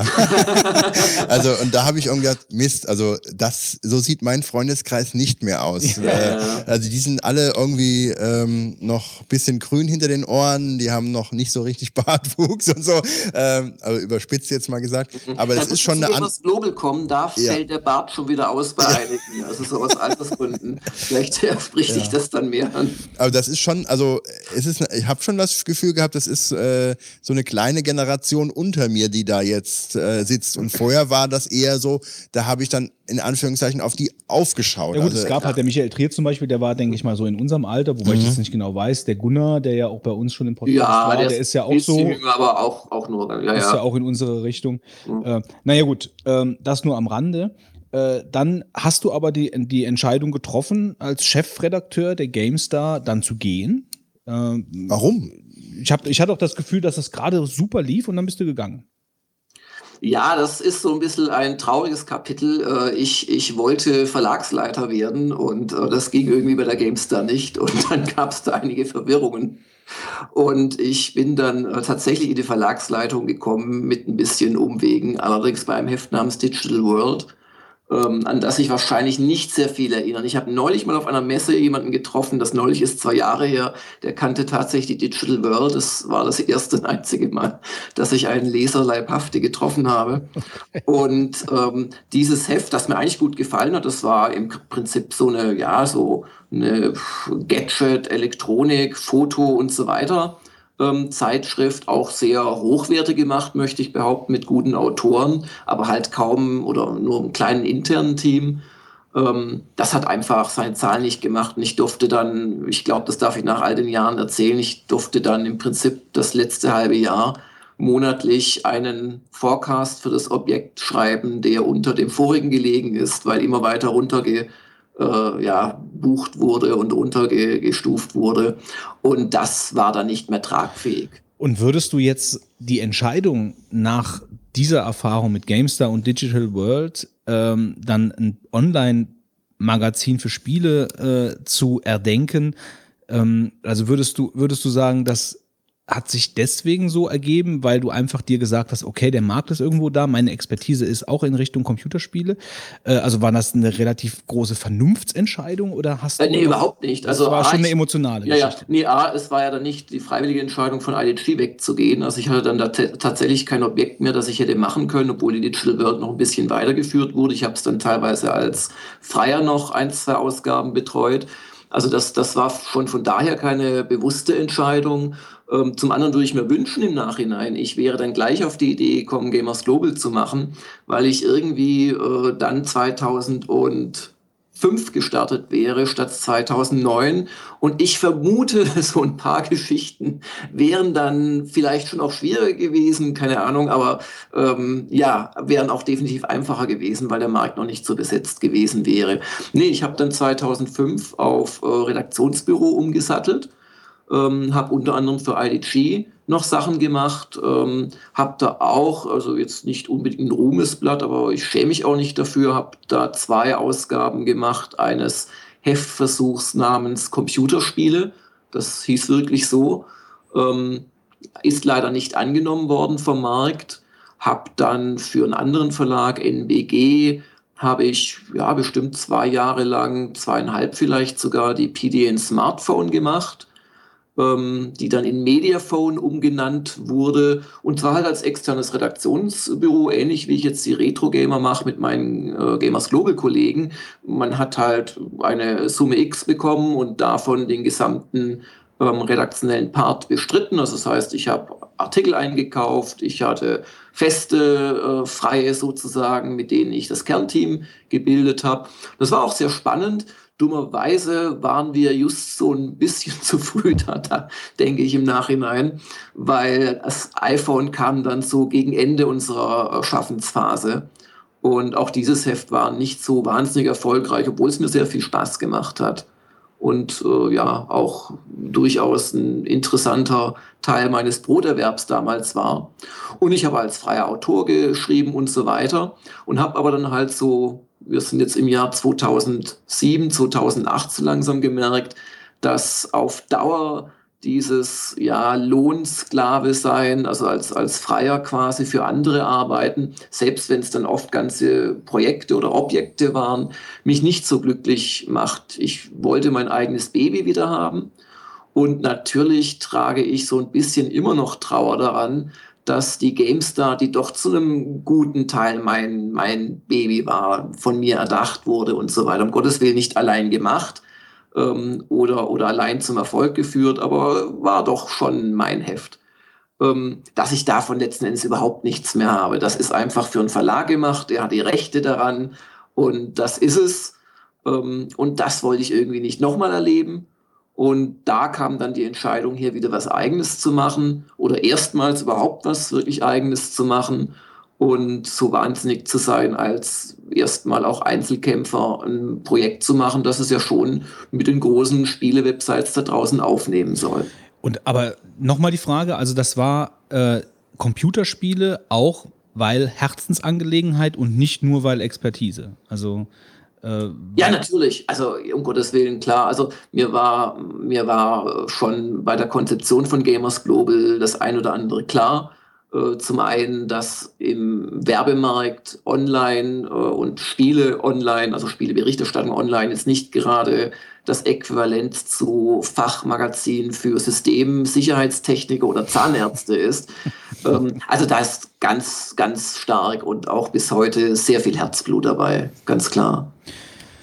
Gut, ähm, lass uns kurz über die Retro-Gamer sprechen, weil das für mich der kleinere Block ist in Bezug auf Gamers Global. Ja, klar. Ähm, also die Retro-Gamer ist äh, eine reine Auftragsarbeit, wenn ich das richtig verstehe. Also ja, genau. Äh, das ist das Original, ist das englische Original, äh, wo mhm. glaube ich auch der ganze Retro-Markt ein größerer ist als in Deutschland, wenn ich das so ein bisschen einschätze.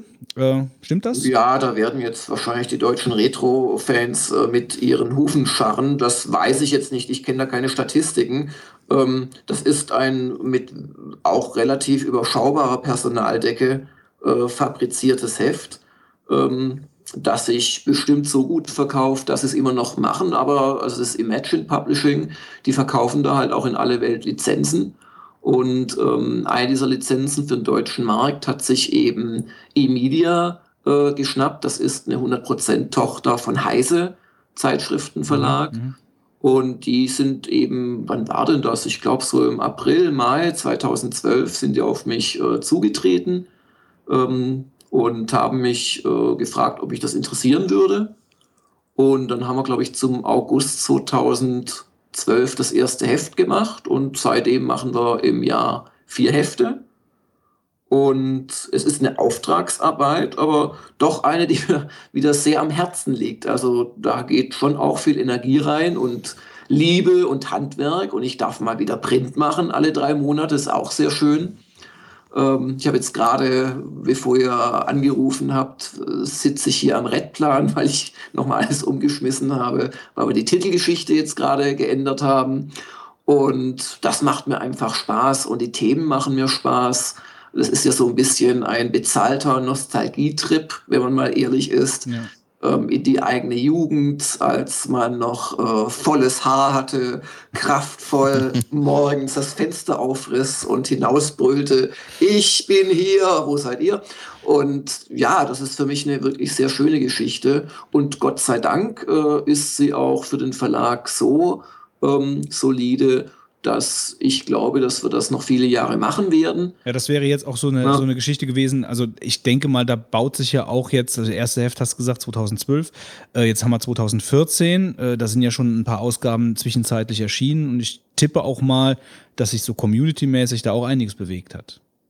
Ja, also das ist ein Heft, das hat wirklich Fans das hat äh, eine feste Leserschaft. Wir haben, ich weiß nicht, ob ich das sagen darf öffentlich, wir haben eine ganz erstaunliche Menge an Abonnenten für so ein ja doch nur vierteljährliches Heft. Ähm, und das ist ein Heft, das dem Verlag Spaß macht. Und ja, also das dazu. Wir haben das Konzept auch nach dem ersten Heft geändert. Da war es eine reine Übersetzung aus dem Englischen ich glaube, das Edi war neu und äh, das Titelbild, sonst war wirklich alles übersetzt. Und ab dem zweiten Heft haben wir auch immer mehr eigene Artikel beigesteuert, auch deutsche bekannte Spielejournalisten reingeholt, wie den Heinrich Lehnhardt, den Mick Schnell, den Anatol Locker, solche Leute, Winnie Forster, der sehr, sehr stark ist bei diesen ganzen Hardware- und äh, Marktthemen, Made in Japan, jetzt aktuell macht er einen Teil Made in France ähm, sich da die Spielemärkte äh, in bestimmten Perioden anschaut, auf ein unglaubliches Archiv auch bei sich, der macht ja Gameplan und solche ja, ja. Äh, Spielebücher auch zurückgreifen kann, auch auf Fotomaterial, an das man wirklich sonst kaum rankommt. Und ähm, dadurch hat das Heft auch mittlerweile eine eigene Note. Also ich nehme mir für jede Ausgabe drei bis vier ähm, britische Hefte und hole mir da quasi die Sahnestückchen raus das ist dann etwa zwei Drittel des Hefts bis drei Viertel und ähm, der Rest wird quasi komplett neu produziert. Und das wäre jetzt auch noch eine Frage gewesen. Also das, die Source ist praktisch das englische, die englische, mhm. äh, das englische Magazin, wobei du ja eben gesagt hast, dass äh, der Mutterkonzern oder beziehungsweise das Mutterheft, also das englische Heft, Lizenzen vergibt. Also nimmst du dann auch, also machen die das alles so? Also dass die, dass die sich verschiedene Hefte nehmen, Sahnestückchen rausnehmen, eigene Artikel schreiben? Ähm, oder das weiß ich nicht. Das weißt du nicht. Ich würde vermuten, dass ich diesen Aufwand nicht alle Lizenzen Lizenznehmer machen. Aber ihr, ihr nehmt nur aus dem englischen Original, nicht von anderen Retro-Gamern anderer Nationen. Nee, weil das wäre im Prinzip dasselbe in Grün aus, aus meiner wirklich sehr beschränkten Erfahrung. Und ähm, was ich vielleicht noch sagen sollte, ist, also wir, wir, wir arbeiten schon auch mit den übersetzten Artikeln. Also es wird auch nicht einfach eins zu eins übersetzt, sondern da wird eine deutsche Perspektive, wo nötig, reingebracht. Da werden Bildschirmfotos ausgetauscht, Heftcover. Also ich glaube, das können auch die Leute bestätigen, die beide Varianten kennen, also sowohl vielleicht sogar Abonnenten der englischen Retro-Gamer sind, als auch äh, der unsrigen, dass das schon, ich sag mal, mit Liebe gemacht wird und, und schon lokalisiert wird und nicht nur übersetzt. Also der britische, ähm, der britische Markt war ja auch mehr durchzogen vom Spektrum als vom C64. Wie Ja, das ist ein typisches Beispiel. Also wenn, wenn, wenn dann halt bei einem bestimmten, keine Ahnung, Genreüberblick der Spektrum gar zu sehr gefeatured wird, dann erlauben wir es uns schon mal vielleicht einen Screenshot durch die Commodore 64-Fassung ja. auszutauschen.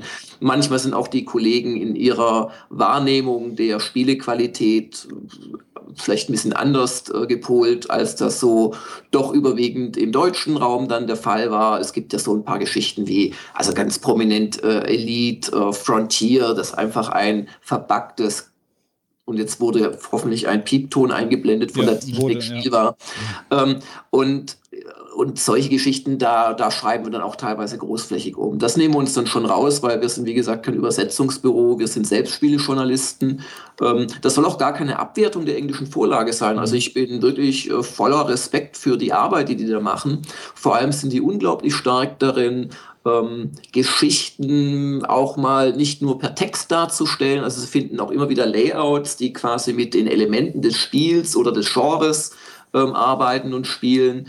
Und das sind also sehr schöne Vorlagen, aus denen man echt viel machen kann. Und auch, ich möchte es auch nicht überhöhen, was wir da tun. Also viele Artikel sind auch eins zu eins, jedes Bild an derselben Stelle, das, was in der englischen Vorlage ist. Ist denn von der Zielgruppe her ähm, die Zeitschrift so ausgerichtet, dass man sagen kann, es sind jetzt wirklich äh, ähm, hauptsächlich ältere Leser, die damals die Zeit miterlebt haben? Oder ähm, gibt es wirklich äh, beachtenswerte Menge an Personen, die heute sich noch für die Zeit interessieren, in der sie selber dann nicht äh, gespielt haben?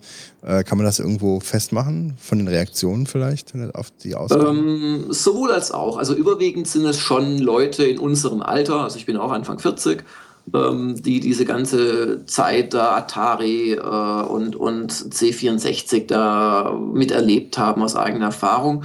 Aber ich habe jetzt erst vor ein paar Tagen die Leserbriefseiten gemacht. Das ist ja ein schönes anachronistisches Element. Das war mir ganz wichtig, das einzuführen. Hat in der Form zum Beispiel auch die englische Ausgabe nicht ähm, wobei die auch viel mit Community machen. Und ähm, hatte da wirklich jetzt einen Leserbrief von einem Zehnjährigen, der aber wahrscheinlich über seinen Papa, der wohl auch da uns schon mal geschrieben hat und so weiter. Aber es gibt, es gibt auch die Jüngeren, für die dann Retro eben heißt, keine Ahnung, Amiga oder 286er PC oder Xbox 1. Das kann man dann belächeln, wenn man selbst 10, 15 Jahre mehr auf dem Buckel hat in Sachen Spiele. Oder man kann sagen, nö, ist doch schön, dass sich auch die dafür interessieren. Aber so die größte Gruppe dürften schon die Menschen sein, die sich passiv oder aktiv wirklich mit dem Retro-Thema auseinandersetzen. Und ja, für die machen wir letzten Endes das Heft. Hast du denn eigentlich von den alten Computern äh, oder auch Konsolen noch alles bei dir zu Hause? Ähm, also ich war eh nie der große Consolero, äh, zumindest früher nicht, also vor meiner professionellen Beschäftigung mit Computerspielen und äh, habe mir, wenn es dann mal einen Mega Drive gab, habe ich mir das über Weihnachten von einem Freund ausgeliehen und der hat dafür, was weiß ich, meinen C64 bekommen. Ähm, aber so, was habe ich denn noch da? Ja, so N64, PS1, diese Geschichten, also die, die vierte, fünfte Generation, je nachdem, wie man dann zählt, oder auch sechste da fängt es dann schon auch an bei mir. Die habe ich natürlich noch. Und ich habe teilweise uralte PCs. Ich habe noch ein C128 rumstehen. Ja, Amiga habe ich noch rumstehen, schon teilweise. Aber ich bin überhaupt kein Retro-Sammler, also privat. Das, das, das mache ich beruflich. Und, und der Privatspaß daran ist einfach die Erinnerung an die gute alte Zeit. Zockst du denn noch alte Spiele? Ja. Was also, zum Beispiel? Ähm, gut, man muss da unterscheiden zwischen Zocken und wirklich oder Anzocken und Spielen. Das ist auch ein schmutziges Geheimnis, wenn ihr mal mit Retro-Spiele-Fans sprecht und sie darauf festnagelt, wann habt ihr denn wirklich zuletzt ein Retro-Spiel ja, durchgespielt? Genau. Weil ähm, und, und gut, dazu muss man sagen, wenn man ein Retro-Spiel kann, die waren oft gar nicht sehr lang. Also so viele Spiele sieht man auch in heutigen äh, Speedruns, die waren in einer halben Stunde durchgespielt. Man musste halt quasi perfekt wissen, wohin man ausweichen muss, wenn die nächste Gegnerwelle kommt. Aber lang waren die nicht. Das war dadurch schwer, dass man halt sehr oft gestorben ist. Aber ähm, ich habe zum Beispiel die Ultimas, habe ich die meisten davon nochmal durchgespielt in den letzten Jahren. Ich habe vor drei oder vier Jahren Wasteland 1 nochmal durchgespielt. Ähm, was habe ich denn auf der Konsolenseite? Und wirklich hab, aus Spaß? Oder also ja, ich meine, ich mein jetzt, ja, also jetzt ja. nicht, nicht aus, aus Grund, weil du, nee. weil, du, weil du noch einen Artikel schreiben musstest. Nö. Also Wasteland 1 habe ich auch noch mal vor einem Jahr gespielt, wegen einer Stunde der Kritiker mit Heinrich Lehner. Das ist so ein, so ein Videoformat. Ähm, das war dann wirklich deswegen. Aber ich hatte es, wie gesagt, ein paar Jahre vorher ganz privat aus Spaß an der Freude nochmal durchgespielt. Gut, dann so Hack-Clones spiele ich nach wie vor ab und zu gerne, auch wenn die vielleicht modern sind, sind natürlich in der Grafik ururalt. Und ich spiele auch ganz gerne über die äh, einschlägigen Online-Shops der Konsolen, also Virtual Console und so weiter, spiele ich doch durchaus auch mal, keine Ahnung, Nectaris an oder ein uralt äh, äh, Mario-Titel. Ähm, das mache ich schon sehr gerne. Tja. Also ich bin, ich bin gerade nur so ein bisschen ruhig, weil ich ja weiß auch, äh, ich weiß, dass du auch Vater bist und ähm, dass du ja auch, also ich meine, die Zeit dazu zu finden, finde ich, ist das größte Spiel an der ganzen Geschichte. Ja, das ist auch der Grund, warum letzten Endes die ganzen Printhefte so Riesenprobleme haben und nur noch ein Schatten ihrer selbst sind, ähm, dass die Älteren, äh, die halt auch durch Forschungsergebnisse belegt und auch einfach empirisch, wenn ihr euch umschaut, eher die sind, die überhaupt noch Print kaufen, dass die halt die Lust am äh, Spiele-Hobby irgendwann verlieren. Und wenn sie nicht die Lust verlieren, dann verlieren sie die Zeit. Und erst wenn die Kinder dann älter werden, ähm, was weiß ich, alleine zur Schule fahren, diese ganzen Geschichten, dann kommt, glaube ich, die Zeit langsam wieder. Und das merkt man natürlich. Und ähm, insoweit sind Leute, die zum Beispiel Retro-Gamer lesen und schon etwas älter sind oder auch die Zielgruppe von äh, Gamers Global, die übrigens auch so Mitte 30 ungefähr ist, äh, was auch sehr, sehr alt ist für ein Spielemagazin. Ähm, das sind dann wirklich Leute, die das, glaube ich, als Hobby sehen. Die spielen teilweise noch viel, aber halt wirklich bewusst, weil sie das, weil sie das als Hobby sehen, weil sie das wirklich machen wollen. Oder es sind auch Leute, die spielen gar nicht mehr so viel und halten sich dann aber über solche Hefte oder über diese Magazine eben auf dem laufenden Stand und wählen da ihre fünf, sechs Spiele aus, die sie im Jahr dann tatsächlich noch länger spielen. Genau das mache ich. Also äh, genau, genau, genau das da. Also ich bin eigentlich so gesehen der Anachronist schlechthin, weil ähm, ich spiele mit einem, mit einem Freund, mit dem ich schon 1983 vom C64 gesessen habe, einmal pro Woche, feste Tage, einmal pro Woche und dann zocken wir abends. Ähm, da weiß die Familie auch, okay, da wird gezockt. Dann zocke ich abends, trinke mit dem eine, eine, anderthalb Liter Tee und dann zocken wir von sieben bis um zwölf Uhr dann ein handverlesenes Spiel. Also momentan spielen wir Drakensang am Fluss der Zeit. Wir hängen natürlich ein bisschen hinterher, Mhm. Äh, in der, in der, also in der, ich meine, momentan wäre Witcher 3 eigentlich angesagt, sagen wir mal so. Ähm, aber wir, wir, wir hängen zwar ein bisschen hinterher, aber wir haben uns das schon bewahrt, eigentlich diese, mh, mm, ja, dieses Ritual weiterhin durchzuziehen. Wir, wir zocken an einem PC, das heißt also, wir wechseln uns ab. Der eine sitzt und spielt, der andere schaut zu und umgedreht. Also wir sitzen noch nicht an zwei verschiedenen PCs. Ich denke, das ist auch sehr ungewöhnlich, aber es macht uns noch genauso viel Spaß wie früher. Und wir mhm. schauen, mhm. äh, und das, dafür schaue ich in die GameStar, dafür schaue ich in Gamers Global, ähm, praktisch mir die Perlen rauszupicken, um zu sagen, okay, das ist jetzt das Spiel, ähm, was ich dem anderen noch vorziehe, weil es dann doch noch mehr mein, meine Knöpfe drückt. Ich würde das mhm. andere auch gerne spielen, aber dafür reicht meine Zeit halt nicht. Ja, ja. Aber das, das Problem, das du da schilderst, äh, das, das glaube ich, hat jeder in einem gewissen Alter. Oder was heißt das Problem? Die Entscheidungsfreiheit will ich jetzt lieber äh, die Kinder zur Schule fahren oder doch die Nacht durchmachen, um ein Spiel zu spielen. Passt halt beides nicht so gut zusammen. Wann ist denn deine typische Zeit zum Spielen? Also ähm, privat das, zu spielen, jetzt nicht. Ja, also wenn ich gerade den Eindruck erweckt hätte, dass ich jetzt äh, täglich privat spiele, das war jetzt nicht meine Absicht. Also ich habe ja auch zum Beispiel gesagt, das Wasteland 1 habe ich äh, durchgespielt vor ein paar Jahren. Also ist es schon ja. jetzt eher selten, dass ich gerade alte Spiele nochmal durchspiele. Aber um gleich bei dem Titel zu bleiben, ich habe tatsächlich das Wasteland 2 durchgespielt in knapp über 100 Stunden. Natürlich, weil ich dann auch den Test gemacht habe für Gamers Global, aber weil das Spiel mich auch gepackt hat und weil es dummerweise ein Spiel ist, ja, das sollte man nicht nur die erste Hälfte gespielt haben, um es zu beurteilen, aber das geht natürlich nur mit privatem Interesse und auch mit einer gewissen äh, privaten Opferbereitschaft. Das kannst natürlich nicht, nicht jeden Monat zweimal machen, sowas. Ja.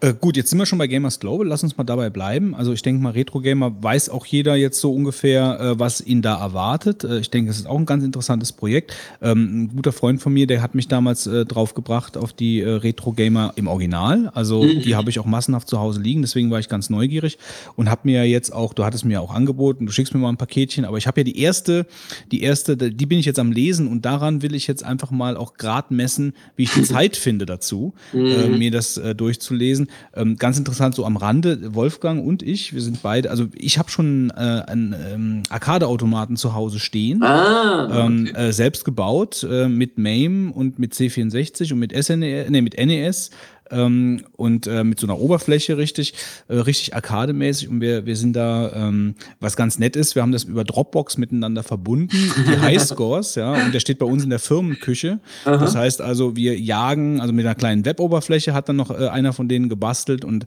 ähm, dann werden praktisch die Highscores äh, ausgetauscht, weil das ist halt natürlich cool, weil du dann äh, ja dann auch den Ansporn noch hast, zwischendurch dann doch nochmal einen Tapper oder einen, einen, einen, einen Mr. Do oder sonst irgendwas zu spielen, um die Highscore des anderen einfach einfach einzureißen. Mhm. Ähm, aber das ist auch das Einzige, wo ich jetzt noch, was heißt das Einzige? Das ist natürlich total genial, aber ähm, da zocke ich die alten Spiele noch. Mhm. Äh, ansonsten die Beschäftigung mit alten Spielen, äh, ja gut, Retro-Gamer ist jetzt halt einfach mal, äh, ich war aber immer nur jemand, der, der mehr gespielt hat, als darüber gelesen hat. Ich glaube, das sind dann doch nochmal auch zwei verschiedene Interessensfelder das, das Spielen von alten Spielen und das Lesen über andere. Ja, wobei, also bei Retro Gamer äh, kann man jetzt kaum unterstellen, dass da die aktuelle Kaufberatung Inhalt des Heftes wäre. also äh, gib ihm mal eine Chance und vielleicht auch wirklich im zweiten, dritten Heft, dann, wo ja, wir angefangen ja, ja, haben, auch mit, mit, mit eigenen Autoren zu arbeiten, Natürlich.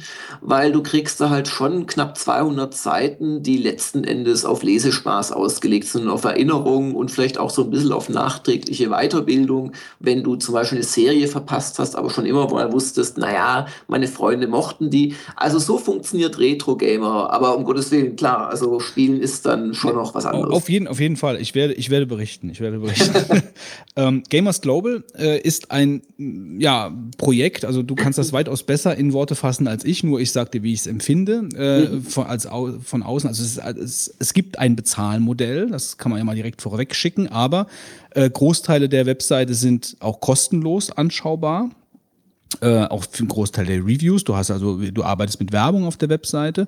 Du arbeitest aber auch mit, äh, also du hast vorhin schon angesprochen, die Stunde der Kritiker, was ich ein ganz interessantes Format finde, wo du, äh, du kannst das ja gerne noch ausführen, aber wo du im Endeffekt mit dem Heinrich zusammen ähm, die erste Stunde blind, sag ich mal. Also ihr, ihr fangt praktisch das Spiel an zu spielen, nehmt das auf, äh, ohne dass ihr das jetzt schon direkt in eine Form gebracht habt, sondern live praktisch. Also so empfinde ich das ja, genau. zumindest, wenn mhm. ich es sehe. Äh, live die erste Stunde und entscheidet dann am Ende, äh, ob ihr es weiterspielt oder nicht. Wobei ich dem Heinrich auch auf, auf den Kopf zugesagt habe, dass er Legend of Grimrock nicht fertig gespielt hat. das, obwohl er es halt so gesagt hat. Aber das ist halt sehr interessant. Also ihr, Ihr, ähm, ihr zeigt das Spiel so von Anfang an äh, im Videoformat ähm, und äh, am Ende gibt er praktisch einen Ausblick. Und das kostet praktisch Geld, wenn man es aktuell haben möchte. So, das verstehe ich richtig. Ne? Ja, genau. Ähm, und zwar äh, ist das quasi einer der Vorteile, die du bei uns im Abo bekommst. Wir nennen das nicht Premium oder Elite Club oder irgendwas. Wir nennen das einfach Abo. Das ist es. Man abonniert eine Webseite und da ist das dann einer der Vorteile. Du kannst dir es aber auch einzeln kaufen, wenn du es gar nicht aushältst. Oder du wartest zwei Wochen, dann wird es immer äh, quasi kostenfrei verfügbar. Okay, zwei Das- Wochen. Okay. Mhm. Zwei Wochen, genau. Das äh, führt zu viel Häme nach dem Motto, ja, nach zwei Wochen interessiert mich es nicht mehr, aber wer das sagt, der versteht, glaube ich, nicht ganz, warum die, die dafür zahlen oder es nach zwei Wochen angucken, es sich angucken, weil anders als unsere äh, geschriebenen Tests oder auch Testvideos, die wir auf Gamers Global machen, wo es wirklich um knallharte Kaufberatung letzten Endes geht, ähm, geht es bei der Stunde der Kritiker um Unterhaltung. Also da, da geht es wirklich drum, lustige Sprüche, live erlebte Peinlichkeiten, Begriffsstutzigkeit, äh, die für die ganze Welt offenbar wird, nur nicht für den, der gerade spielt, weil er spielt ja gerade und hat es ja vorher auch nicht trainiert. Ähm, und darum äh, finde ich, ist das auch ein schöner Zusatzinhalt, äh, den man quasi den nicht zahlenden Menschen zwei Wochen lang vorenthalten kann, weil es ist letzten Endes Unterhaltung. Ist das, ist das entstanden aus den Let's Plays oder war das eine unabhängige Entwicklung davon? Na, umgekehrt würde ich mal behaupten, dass es die Stunde der Kritiker ab 2007 gab, wo der Begriff Let's Play noch nicht wirklich eingeführt war. okay. Ja. Ähm, und es ist auch insoweit kein Let's Play, als wir doch da einigen Aufwand machen. Es laufen da zwei Videokameras mit, ihr schneidet Podcasts, äh, wie wir auch. Ihr wisst, das ist schon mal in sich ein bisschen ein Aufwand. Mhm. Jetzt stellt euch vor, ihr macht das mit zwei Spielespuren, mit, also Videospuren, mit äh, zwei Kameraspuren und so weiter. Wir schneiden das ja auch. Es ist eben kein Eins zu eins, sondern diese Folgen dauern mit einem vor der Kamera äh, abgehaltenen äh, Anmoderieren und vor allem dann dem persönlichen Fazit von beiden am Ende dauern immer so etwa 35 bis 40 Minuten. Es stecken ja aber schon mal zwei Stunden Rohmaterial Spielzeit drin. Also da wird schon einiger Aufwand betrieben. Und entstanden ist es aus einer Idee von Heinrich, wenn ich mich recht entsinne, als wir ja noch ganz andere Sachen gemacht haben und noch keiner, also ich nicht, an Gamers Global gedacht hat. Und ähm, wir haben das halt fortgeführt und irgendwann halt auch auf Heinrichs Seite gegen Bezahlung als Exklusivinhalt für Gamers Global. Mal eine allgemeinere Frage zu Gamers Global, weil ähm, ich kenne die Internetseite noch nicht so lange und es ist für mich also ein Spieleportal, Magazin online, wo die viele Inhalte, sag ich mal, frei abrufbar sind und ihr habt ja, wie gesagt, durch dieses Abo-Modell, hier steht registrieren, bringt Vorteile äh, und das Abo wahrscheinlich dann auch. Ähm, das ist ja ein riesiger Aufwand, der da betrieben wird. Ähm, deckt sich das nur mit den Personen, also finanziert sich das nur mit den Personen, die da Abos äh, tragen, weil ich sehe hier keine Werbung. Äh, Dann hast du wahrscheinlich einen Adblocker. Achso, okay, ja. Normalerweise wirst du zugepflastert. Die Okay. fünf Sag äh, Pop-up-Fenster. IP, dass wir dich dauerhaft sperren können. Nee, also vielleicht mal, vielleicht, la- lass mich mal, lass mich mal zwei Bootslängen zurückrudern mit dem äh, Bugstrahl nach links und rechts. Also so mal von vorne angefangen. Ähm, also Gamers Global ist erstmal ein stinknormales äh, Spieleportal. Wir berichten über Spiele, versuchen das journalistisch zu tun, also unabhängig, äh, nur am Leser orientiert. Und ähm, es gibt da auch ein Büro im Osten Münchens, es gibt da ein paar Angestellte, es gibt mich, es gibt freie Autoren, aber, und das ist die Besonderheit, es gibt bei Gamers Global, das war auch von Anfang an das Konzept, auch mitmachwillige User. Und ähm, während bei den allermeisten anderen Websites du als User letzten Endes Kommentare hinterlassen kannst, User-Tests schreiben, die dann irgendwo versteckt werden, wo es niemandem wehtun, oder vielleicht Tipps einschicken darfst, kannst du bei uns an bestimmten Elementen der Seite wirklich mitarbeiten. Und das hat dazu geführt über die Jahre, dass ein guter Teil unserer News tatsächlich von Usern stammt. Aber es ist kein typischer User-Generated Content, so nach dem Motto, jeder schreibt was, dann votet die Community und dann kommt es irgendwie nach oben, sondern wir haben im Prinzip auf allen äh, Schritten, wie so eine News zu einer News wird, haben wir ganz normale Freigabeprozesse und Redigierprozesse, ähm, wie sie in einer Redaktion eigentlich normal sind oder zumindest in Printredaktionen normal waren. Da müssen ja viele Online-Redaktionen wirklich äh, dran sparen oder darauf verzichten. Ähm, auch wir haben jetzt keinen Textchef oder sowas, der nochmal über alles drüber liest. Und ähm, das macht halt aus den User News etwas, was sich dann am Ende in der Qualität, ob es jetzt das Schreiben ist, die Rechtschreibung oder auch so der gewisse journalistische Ton, ähm, kein großer Unterschied ist, wenn überhaupt einer zu den News, die wir selber schreiben oder unsere Autoren. Das ist so die Besonderheit von Gamers Global. Und verknüpft ist das Ganze halt mit einem Art Rollenspielsystem, das heißt mit allem, was du machst, verdienst du dir erstmal Erfahrungspunkte. Da steigst du im Level auf. Das bringt dir so ein paar weitere Funktionen. Aber du kannst dann eben auch richtig einsteigen, was natürlich nur ein verschwindend geringer Prozentsatz der äh, User tut, von denen natürlich viele auch nur passiv sind oder nur kommentieren. Du kannst dir dann zum Beispiel die Rangstufe 1 der Talentklasse Schreiber ähm, holen und das ist dann quasi wie eine Zusatzfähigkeit im Rollenspiel, dass du dir bei irgendeinem Trainer rauslässt gegen Geld. Bei uns zahlst du eben mit den Gamers Global Gulden. Und dann hast du das Recht, einmal pro Woche einen News-Vorschlag zu schreiben, zum Beispiel, beziehungsweise äh, eine, eine News äh, vorzubereiten. Die muss dann aber gesichtet werden. Es gibt dann Nachforderungen an dich. Da springen dann auch viele ab, weil sie merken, ups, das ist ja Arbeit. Was wollen denn von, von mir? Ich habe hier freiwillig mitgearbeitet. Das ist nicht gut genug, so ein Mist. Aber die, die dann quasi sagen, okay, ich kapiere, die achten ja auf Qualität, die arbeiten mit meinem Text und die durch dieses doch recht harte, anfängliche, auch kritisiert werden, äh, durchgehen, die werden dann teils für lange Zeiträume Räume zu sehr treuen Mitarbeitern im, im Wortsinne von deren News wir letzten Endes auch leben, äh, die dann neben unseren News erscheinen, die dann auch von uns zur Top-News gemacht werden können. Dabei werden die dann auch nochmal redigiert ähm, und das ist so die Besonderheit. Also wir sind zum einen eine ganz normale Redaktion, wenn auch nicht groß, was uns gleich zu dem von schon angesprochenen Thema führen wird. Was, was, was verdient man eigentlich mit so einem Ding und wie? Ähm, aber wir haben eben durch die uns unterstützende äh, ja, Usergemeinde haben wir wirklich Vorteile in Sachen Vielfalt, in Sachen Quantität und letzten Endes auch natürlich in, in Sachen Userbindung, weil wenn ich wo mitarbeite, wenn ich weiß, ich kann mich hier echt einbringen, das äh, führt natürlich dazu, dass für diejenigen User Gamers Global auch nicht irgendwie die Schema F-Webseite ist, wo man nicht mal weiß, äh, wie sie heißt oder wie man drauf gekommen ist. Ja, ist auch eine andere Basis ähm, usertechnisch. Und dass ihr keine Schema F-Webseite seid, das sieht man auch direkt, wenn man die Webseite aufruft. Also das ist ja jetzt nicht unbedingt, sag ich jetzt mal, äh, weder von der Gestaltung noch von der ja, von dem, von dem ganzen, ja, ich weiß nicht, von dem Erscheinungsbild, also insgesamt ist das jetzt nicht Standard, würde ich jetzt mal sagen. Also so ist es mir zumindest nicht vorgekommen, als ich auf, also ich war direkt überrascht, als ich auf der Webseite war. Ja, manche sagen, oh Gott, ist das hässlich, du sagst, du bist überrascht. Ähm, aber, ähm, es ja. ist halt sehr, es ist sehr content-orientiert. ja, es ist mal so aus. Das stimmt, es ist aufgeräumt und man es hat sehr also content-orientiert. Ich würde es nicht hässlich nennen. Nee. Es ist auf weiß. also zumindest nicht so lange wie mit dir sprechen. Ja, also das würde ich mir auch verbitten. Also bitte hier.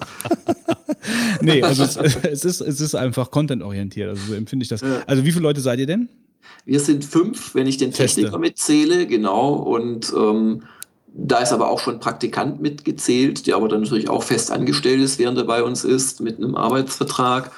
Und dann gibt es so ein halbes Dutzend Autoren, mit denen wir regelmäßig zusammenarbeiten. Das ist mir übrigens auch wichtig. Also ich verzichte lieber mal auf einen Test, weil ich einfach niemanden dafür finde, der die Kompetenz hat oder die Zeit, als dass ich mit zu vielen Leuten, die auch dann das äh, Magazin nicht kennen und unseren Schreibstil und so weiter zusammenarbeite. Also ich versuche schon so eine Art Redaktion da zu bilden, wie ich es eben gewohnt bin und äh, bin da auch sehr froh, dass wir sehr treue freie Mitarbeiter haben, wie den Heinrich Lehnhardt oder den Carsten Scholz oder den Mick Schnelle, die wirklich seit Jahren dabei sind und regelmäßig was machen. Das ist mir sehr wichtig. Mhm. Und ähm, wie viel, also du hast ja von den verschiedenen Rollen gesprochen, also von äh, Schreiber und äh, keine Ahnung, ich weiß ja nicht, wo, wo das dann nachher noch hingeht, nach oben, aber da sind halt schon auch, äh, kannst du da Zahlen nennen? Wie, wie viele Leute sind, arbeiten da aktiv mit, so user-generated mäßig? Ja, das sind jetzt zwei Fragen. Ich kann dir natürlich jederzeit, brauche ich nur auf die Webseite gehen, sagen, wer in welcher Rolle ist. Das ist eine ganz äh, komplizierte Angelegenheit. Es gibt 30 Erfahrungsränge und es gibt fünf Talentklassen zu je zehn Rängen nochmal. Okay. Also ja, ja. möglichst okay. kompliziert. Ähm, Sag ja, einfach, aber, wie viele.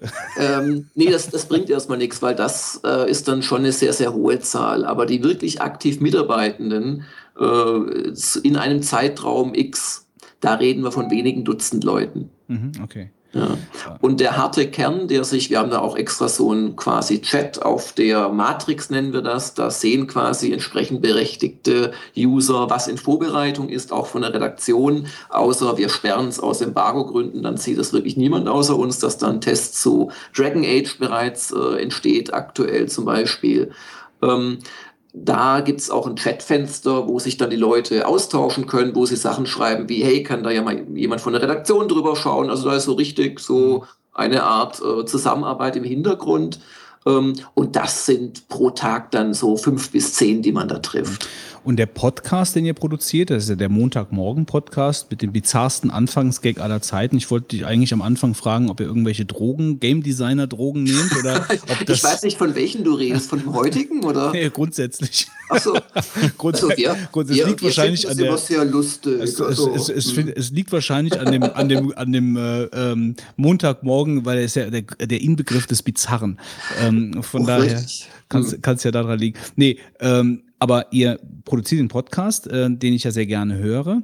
Ähm, aber das ist jetzt nicht so der klassische Game-Podcast, sondern es ist so ein bisschen, äh, so empfinde ich es zumindest, ähm, er macht so ein Sum-Up und es ist nicht nur PC, sondern da werden ja auch, äh, werden ja auch iOS-Spiele erwähnt oder also es ist plattformübergreifend, ja. also das, das betrifft eigentlich, das geht, aber, aber ohne auch zu nerven, also ohne jetzt in eine in einen ja. Bereich zu viel ähm, also zu viel äh, Playstation, zu viel Xbox. Also das ist so mehr oder weniger so ein lockeres Gespräch über die Dinge, die jetzt anstehen oder die ja, am Wochenende ist, gezockt Der Podcast sind. ist eigentlich eher mehr so Fan, Fan äh, Liebesdienst. Das ist wirklich für die Leute. das Ding nennen. Also. Ja, auch das. Äh, das ist einfach, was, was haben wir zuletzt gespielt. Dann erzähle ich so ein paar Geschichten im heutigen zum Beispiel über den Unterschied zwischen dem, was ich mit Sony am Telefon bespreche und zu dem, was ich zum aktuell vermuteten ähm, SQL-Inject-Exploit eines PSN-Servers äh, äh, dann mhm. offiziell erfahre, ist ja ganz klar. Ich meine, da, dafür gibt es äh, Pressesprecher und unter zwei äh, und dann muss man halt da einfach auch äh, die Klappe halten. Und ähm, das, das lege ich zum Beispiel dann im heutigen Podcast dar oder wir führen jetzt erst ein, ein Bezahlsystem ein neben dem Abo noch, kann ich ja vielleicht nachher auch noch ein paar Worte zu verlieren.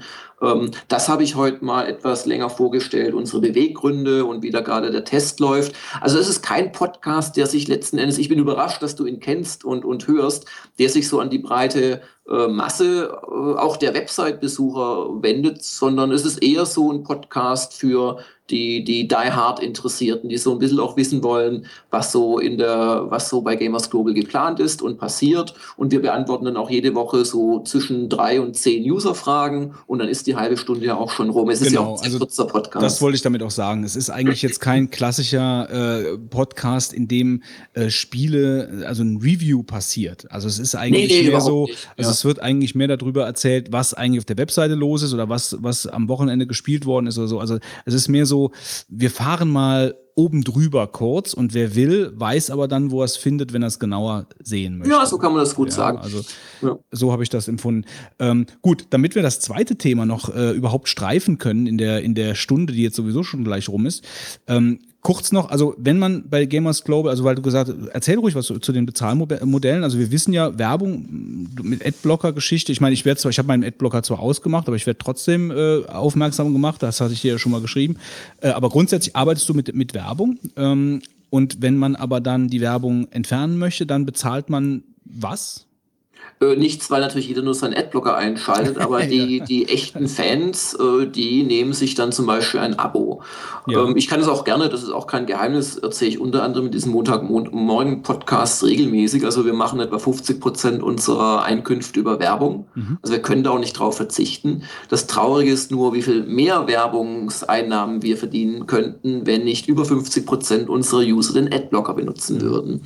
Ähm, das Abo macht dann auch nicht jeder. Das ist halt halt auch echt, ich meine, die Idee im Internet für was zu zahlen regelmäßig ist ja schon ein bisschen abseitig und das machen dann echt nur die überzeugten Fans und das bringt uns auch nicht genug, um da irgendwie von zu leben. Dann machen wir natürlich wie jeder Affiliate-Links, haben da mit Amazon ganz schöne Umsätze. Dummerweise haben die das jetzt gerade geändert zum 1. Oktober, was uns eher schlechter stellt. Und so machen wir halt einiges, äh, aber es, es, es, es ist absehbar, dass das eher schwieriger werden wird. Gerade auch in der Werbung. Ist also so Kleinvieh, was dann im Endeffekt den Mist Das macht. Kleinvieh zusammen macht den Mist und wir kriegen, wenn ich sage 50 Prozent kommt von der Werbung, ähm, dann ist natürlich auch noch ein Bereich äh, Retro-Gamer als Auftragsarbeit dabei oder ab und zu mal eine andere Auftragsarbeit, die wir machen. Also wir haben auch schon mal was übersetzt für einen Hersteller oder so. Ähm, da sind wir uns nicht zu schade für, solange das jetzt nicht irgendwie gerade der aktuelle Test ist, weil da, da muss man natürlich schon aufpassen. Aber ein sehr erklecklicher Teil der Einkünfte kommt mittlerweile wirklich auch von den Usern.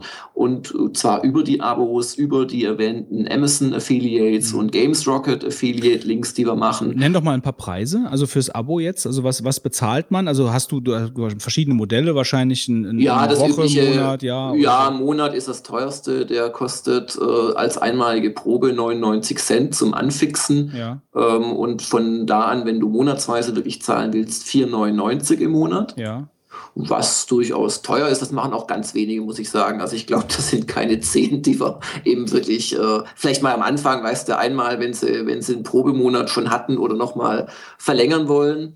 Und dann äh, geht das hoch äh, über die, äh, oder runter, besser gesagt, pro Monat ist es ja, wird es ja günstiger, geht es dann über die ähm, Drei-Monats-Abo-Geschichte, wo du dann 12,99 für drei Monate zahlst bis zu den 42,99, wenn ich das hoffentlich äh, richtig sage. Fürs Jahr ähm, dann, ja. Für das Jahr, was dann im, im Monat so 3,75 oder so sind. Und dafür bekommen, also im Abo sind auch die, äh, die Stunden der Kritiker dann mit drin? Oder? Ja, da ist einiges drin. Also du kriegst bei uns dann die Stunde der Kritiker natürlich. Das sind in der Regel zwei pro Monat. Jetzt im Oktober haben wir sogar vier geschafft. Du kriegst diverse Komfortfunktionen. äh, Keine du hast Werbung. Keine Werbung natürlich. Du kriegst ein monatliches Abo-Magazin, äh, wo wir einfach, das macht übrigens ein, ein Elite-User für uns, ähm, wo wir nochmal die ganzen ähm, redaktionellen Artikel äh, layoutet bringen, wo es dann auch noch ganz wenige Exklusivinhalte gibt, ein Editorial, die Zahl des Monats, so eins, zwei Geschichten, die ich dann noch beisteuere. Das sind dann oft so 150 PDF-Seiten, die die Leute sich runterladen können. Und es gibt, also wirklich, ich möchte euch nicht langweilen, es gibt insgesamt so 16, 17 Abo-Vorteile, die jetzt jeder für sich, bis vielleicht auf die Werbefreiheit und die Stunde der Kritiker nicht der absolute Brüller sind, die aber in der Summe dir schon was äh, bringen an Komfort oder du kriegst ich habe gerade Games Rocket als Affiliate-Partner genannt. Da reichen wir quasi die Abonnenten unsere Prozente einfach weiter. Das heißt, die haben dann teilweise den günstigsten Preis bei einem Download-Spielekauf in Deutschland dadurch tatsächlich. Das sind so Sachen, die addieren sich auf und führen dazu, dass es ein paar Leute gibt, die dieses Abo wirklich machen. Gut, interessantes Projekt. Also ich denke mal, wir haben jetzt auch äh, ähm, alles erklärt, die Leute vielleicht auch äh, Lust drauf gemacht, mal reinzuschauen, sich das mal anzusehen. Ähm, und vielleicht, äh, ja, vielleicht gibt es ein paar Abonnenten zusätzlich. Ähm, ich bin ehrlich gesagt ja auch noch kein Abonnent. Äh, Ich habe es mir aber wirklich auch hin, hin und her überlegt. Äh, Wenn ich die GameStar nicht mehr kaufe, dann bin Ja, ich, ja, ja, dann bin ich dabei. Keine Ähm. Gnade für die alten Kollegen. Äh, ja gut, dann würde ich jetzt sagen, dann äh, machen wir noch, weil wir haben hier nach noch ein Gespräch oder ist der, haben wir den, wir haben den ja äh, aufgeweckt, äh, ist alles gut. Ähm, wir wollten ja so ein bisschen über, über äh, die Veränderungen in der Industrie sprechen. Ähm, äh, jetzt mal kriegen wir das natürlich nicht mehr so ausgebügelt, weil die Zeit jetzt einfach äh, relativ weit fortgeschritten ist. Aber wenn du jetzt mal, äh, mit was hast du angefangen? Mit dem C64 oder mit dem VCS oder? Ich habe mit dem C64 tatsächlich C64, angefangen. Also ich, ich komme jetzt nicht mit dem Kosmos Experimentiercomputer, wo ich dann das selbstprogrammierte Mond, also selbst eingetippte natürlich, Mondlandung gespielt habe mit zwei Kupferzangen, die zum Triebwerk. ja, es war so ein, so ein Bastelcomputer, wo man LEDs mit beleuchten konnte und so. Ich habe mit dem VCS 2600 angefangen, das meinte ich jetzt. Also, äh, der Wolfgang hatte nur das billige G7000 mit der Folientastatur. ne? Ja, das war auch ein schöner mein, mein, mein, mein Videospiel hatte wenigstens eine Holzapplikation. Auch nee, also ich hatte schon Plastik. das war bestimmt auch Plastik. Ja, aber äh, wir, äh, ja, einfach mal vielleicht so dieser Wandel, ich meine, für wo gibt's so Milestones für dich? Also wenn, du- wenn du jetzt den C64 hast, äh, so Amiga 286, tralala, also wo dann die klassischen Homecomputer so ein bisschen abgelöst worden sind, also wo, wo, wo sind so wirklich Wendepunkte in der Szene? Ja, das ist natürlich eine ganz stark persönlich gefärbte Sicht. Also da ist jeder Mensch natürlich über Musikstücke, über Computerspiele, über Klar. Computer an bestimmte Lebensphasen auch gekoppelt. Bei mir war die C64-Zeit die Zeit der endlosen Raubkopien, wo ich jeden Samstag äh, mit, mit 10, 20 äh, Disketten gekommen bin. Auf jede haben ja pro Seite zwei äh, volle Spiele gepasst in der Regel. Dann wurden die Spiele größer, braucht eine ganze Diskettenseite, mehrere Disketten, viel Aufwand beim Raubkopieren, vor allem für Spiele, die man dann manchmal keine drei Minuten gespielt hat. Ähm, das war so die Zeit, wo ich jedes Genre gespielt habe, wo ich äh, viel mit Freunden äh, zusammengespielt habe. Dasselbe Spiel, wie du es gerade, ähm, Wolfgang war es, glaube ich, erwähnt hat, ähm, wie, wie, wie, wie du spielst heutzutage. Und ähm, ja, das, das, das ist so sicherlich eine ganz eigene Phase. Und als es dann Richtung Amiga ging, das war bei mir dann der nächste Computer, ähm, war dann eher so auch das Multiplayer angesagt. Da konnte man sich ja schon dann über, ja, hier serielles Kabel zum Beispiel dann verknüpfen. Mit dem PC kamen dann auch bei mir ganz stark die Strategiespiele in den Vordergrund. Das sind so meine Phasen, aber eigentlich bis, bis die ersten Jahre, wo ich es als Beruf gemacht habe, waren Spiele ja auch an sich noch eine sehr freakige Angelegenheit und überhaupt kein Massenmarkt. Ähm, ich, ich weiß nicht, wo da dann genau die Wende war. Ähm, das muss so, ja, doch in den späten 90ern erst gewesen sein. Als, PC als auf jeden Fall, ja. beim PC, aber auch allgemein, dass Spiele in Deutschland so nicht mehr was Freakiges war und auch was ein bisschen Verpöntes, wo man nicht so gern vielleicht im, im Lebenslauf drüber gesprochen hat, wenn man bei einer Bank angestellt werden wollte. Ähm, das hat sich dann irgendwann geändert und damit hat sich natürlich auch für mich im Beruf was verändert. Als ich angefangen habe mit, mit Koryphäen wie dem Boris und dem Heinrich, ähm, da lief man über eine E3 und gehörte zu den Auserwählten. Da hat man fünf andere aus Deutschland getroffen. Da stoppte der Chip Hawkins, hat den Boris begrüßt. Man, man ist mit dem, keine Ahnung, ja, mit dem Richard Garriott oder dem, dem, dem Peter Molyneux ein Trinken gegangen. Das ging damals, weil eben das Ganze noch sehr überschaubar war. Und man hatte natürlich auch eine unglaubliche Deutungs- und, und, und ähm, Gateholder macht als Spielejournalist. Was man ins Heft genommen hat, das existierte. Was man nicht ins Heft genommen hat, das existierte so gut wie nicht. Also es war eine unglaubliche äh, ja, Filterfunktion, die man da hatte. Und das hat sich dann durch das Aufkommen der Spiele als Massenmarktthema doch gewandelt. Äh, heute also gut, jetzt ist es wieder was anderes, weil der Molyneux wieder ein Indie-Designer ist, äh, als dieses Beispiel jetzt. Aber heute habe ich keine Chance, an Leute direkt dran zu kommen, wenn ich nicht zufälligerweise mit denen so ein bisschen ein privates Verhältnis habe, was ich so gut wie zu niemanden habe in der Branche. Ähm, da, da steht die deutsche PR dazwischen, die internationale PR und wehe, man schreibt, weil man die E-Mail natürlich immer noch hat, den Menschen direkt an das, das kann dann höchste diplomatische äh, Verwirrungen erzeugen und, und dann fühlen sich zehn Leute auf den Schlips getreten. Das sind alles so Dinge, die ich natürlich nicht schätze, die einfach mit der viel, viel größeren ähm, Industrie, den viel, viel äh, zahlreicheren Outlets allein im Online-Bereich jetzt äh, zusammenhängt und die aber einfach so ist, mit, de mit dem man einfach leben muss. Denkst also das, ja. Denkst du, der, der, ähm, der Konsolenmarkt war ein Katalysator für den PC umgedreht oder haben die beiden sich bedingt? Also die Homecomputer und die, die, die ähm, Spielkonsolen haben sich natürlich immer wieder gegenseitig bedingt. Und dann gab es eine Phase, wo der PC, eine kurze Phase international, doch recht deutlich vorne war, in bestimmten Genres zumindest. Und dann muss man aber auch sagen, ist die PC-Zentriertheit, die wir so kennen vielleicht, ist natürlich auch eine sehr europäische oder auch deutsche Geschichte, die es in wenigen Ländern so gegeben hat oder sogar noch gibt. Ähm, und die Konsolen sind so spätestens seit PS2 ähm, doch klar die, die, die führende Seite der Medaille. Und übrigens, äh, auch, auch Gamers Global ist natürlich, oder auch Retro Gamer ist natürlich keinesfalls auf die PC- oder Homecomputer-Seite beschränkt, sondern äh, berichtet eher mehr über Konsolen als über PC-Themen. Aus Wie- diesem Grund natürlich. Wie siehst du denn das, äh, die Entwicklung mit den Konsolen? Jetzt ist ja äh, die neue Generation da mit der PS4 und der Xbox One. Ähm, ich habe so ein bisschen das Gefühl, also für mich selber sind so die Erwartungen da äh, nicht so erfüllt worden und ich habe äh, so den Eindruck, als hätte man vielleicht noch besser äh, etwas gewartet, bis man die Modelle rausbringt, weil die Abstände von der Leistung her von der PS3 zur PS4 beispielsweise gar nicht so riesig mir vorkommen äh, und die verkaufen sich ja auch gar nicht so toll, äh, wie man sich das vielleicht erhofft hat. Ähm, glaubst du, dass da vielleicht eher so wieder ein Trend ähm, mehr in die PC-Schiene dadurch kommt?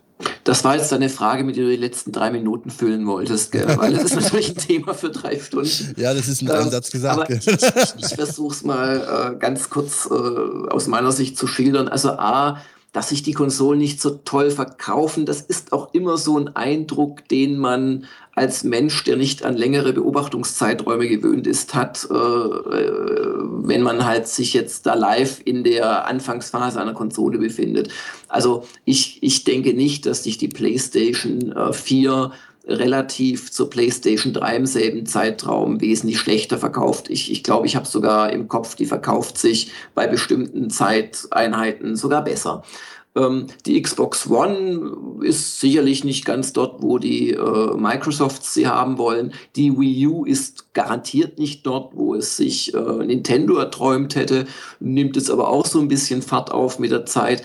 Aber ich glaube, generell haben wir natürlich einen Effekt, den es bei früheren Konsolen-Launches nicht gab. Und das ist einfach der Effekt des Mobilspielens. Ich habe gerade so ein bisschen versucht zu erörtern, wann, wann ist es denn dann so langsam zum Massenmarkt geworden? Naja, so richtig zum Massenmarkt geworden ist das Spielehobby, ehrlich gesagt, in, in Europa, in Deutschland erst mit dem Aufkommen der Smartphones. Weil das war so der Punkt, wo jeder, der wirklich irgendwie keine Angst vor bunten, sich bewegenden Objekten auf seinem Screen hat, erstmals überhaupt die Gelegenheit hatte, ohne großes Engagement in den Spielladen gehen oder sich was runterladen, umständlich von irgendwelchen Webseiten, Demos oder einfach zu spielen, weil du von diesen Apps ja wirklich erschlagen wirst, ob es bei Android ist oder bei ähm, iOS. Und es ist auch kein Wunder, dass dadurch die äh, Smartphones zu einer ganz großen Konkurrenz geworden sind für im ersten Schritt natürlich die Handheld-Konsolen wie 3DS, wie Vita. Ähm, aber im zweiten Schritt auch generell für das Spielehobby, weil jeder hat nur so und so viel Zeit. Ähm, ich glaube, allgemein wird fast jeder bei sich so eine gewisse Fragmentierung der Aufmerksamkeitsspannen, auch in dem, was er privat tut, bemerken. Ich meine, der Second Screen, auf dem man guckt, während der Tatort gestern Abend mal wieder stinklangweilig war, das ist ja nichts, was die Werbeindustrie erfindet. Das ist einfach so. Man guckt da drauf, dann spielt man, dann surft man. Ach, starte ich jetzt noch Wasteland 2, wo ich fünf Stunden für eine einzige Map brauche? Und das hängt schon alles irgendwie zusammen. Aber die Folgerung daraus wäre zumindest für mich nicht zu sagen, dass es die neuen Konsolen oder auch der PC als Spieleplattform ausgedient hätten oder am Schwächeln sind. Es, es geht einfach in ganz verschiedene Kanäle rein und auch auf den vorhandenen Konsolen gibt es ja ganz verschiedene ähm, Zielgruppen. Die einen machen wirklich schon fast professionell oder richtig professionell E-Sport. Die nächsten verstricken sich in Browserspielen und verlieren da ihr Hab und Gut. Wieder andere sind MMOs zu Hause und spielen die seit Jahren gar nicht so sehr wegen WoW oder was auch immer das Thema ist, sondern wegen den Freundschaften, die sie da entwickelt haben und den Gilden, in denen sie sind und so weiter und so fort. Also ich sehe das Spielehobby größer als je zuvor, aber halt nicht unbedingt in den klassischen Kanälen, wie man sie vor 20 Jahren gekannt hat.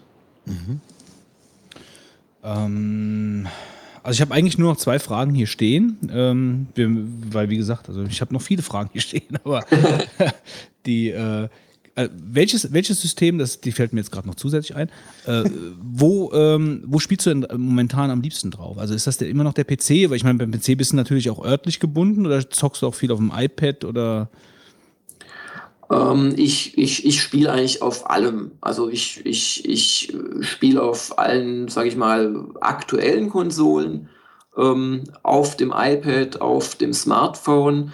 Aber meine Lieblingsplattform, alles in allem, ist immer noch der PC. Was daran liegt, dass ich nach wie vor Strategiespiele mag, eher so die abseitige Rundenstrategie, ähm, dass ich Rollenspiele sehr gerne mag und für diese Art von Spiel A ist ein PC mit Maus und Tastatur einfach auch gut geeignet. B kommen bestimmte Sachen, wie jetzt zum Beispiel Pillars of Eternity nächstes Jahr, äh, kommen halt gar nicht erst auf Konsole raus.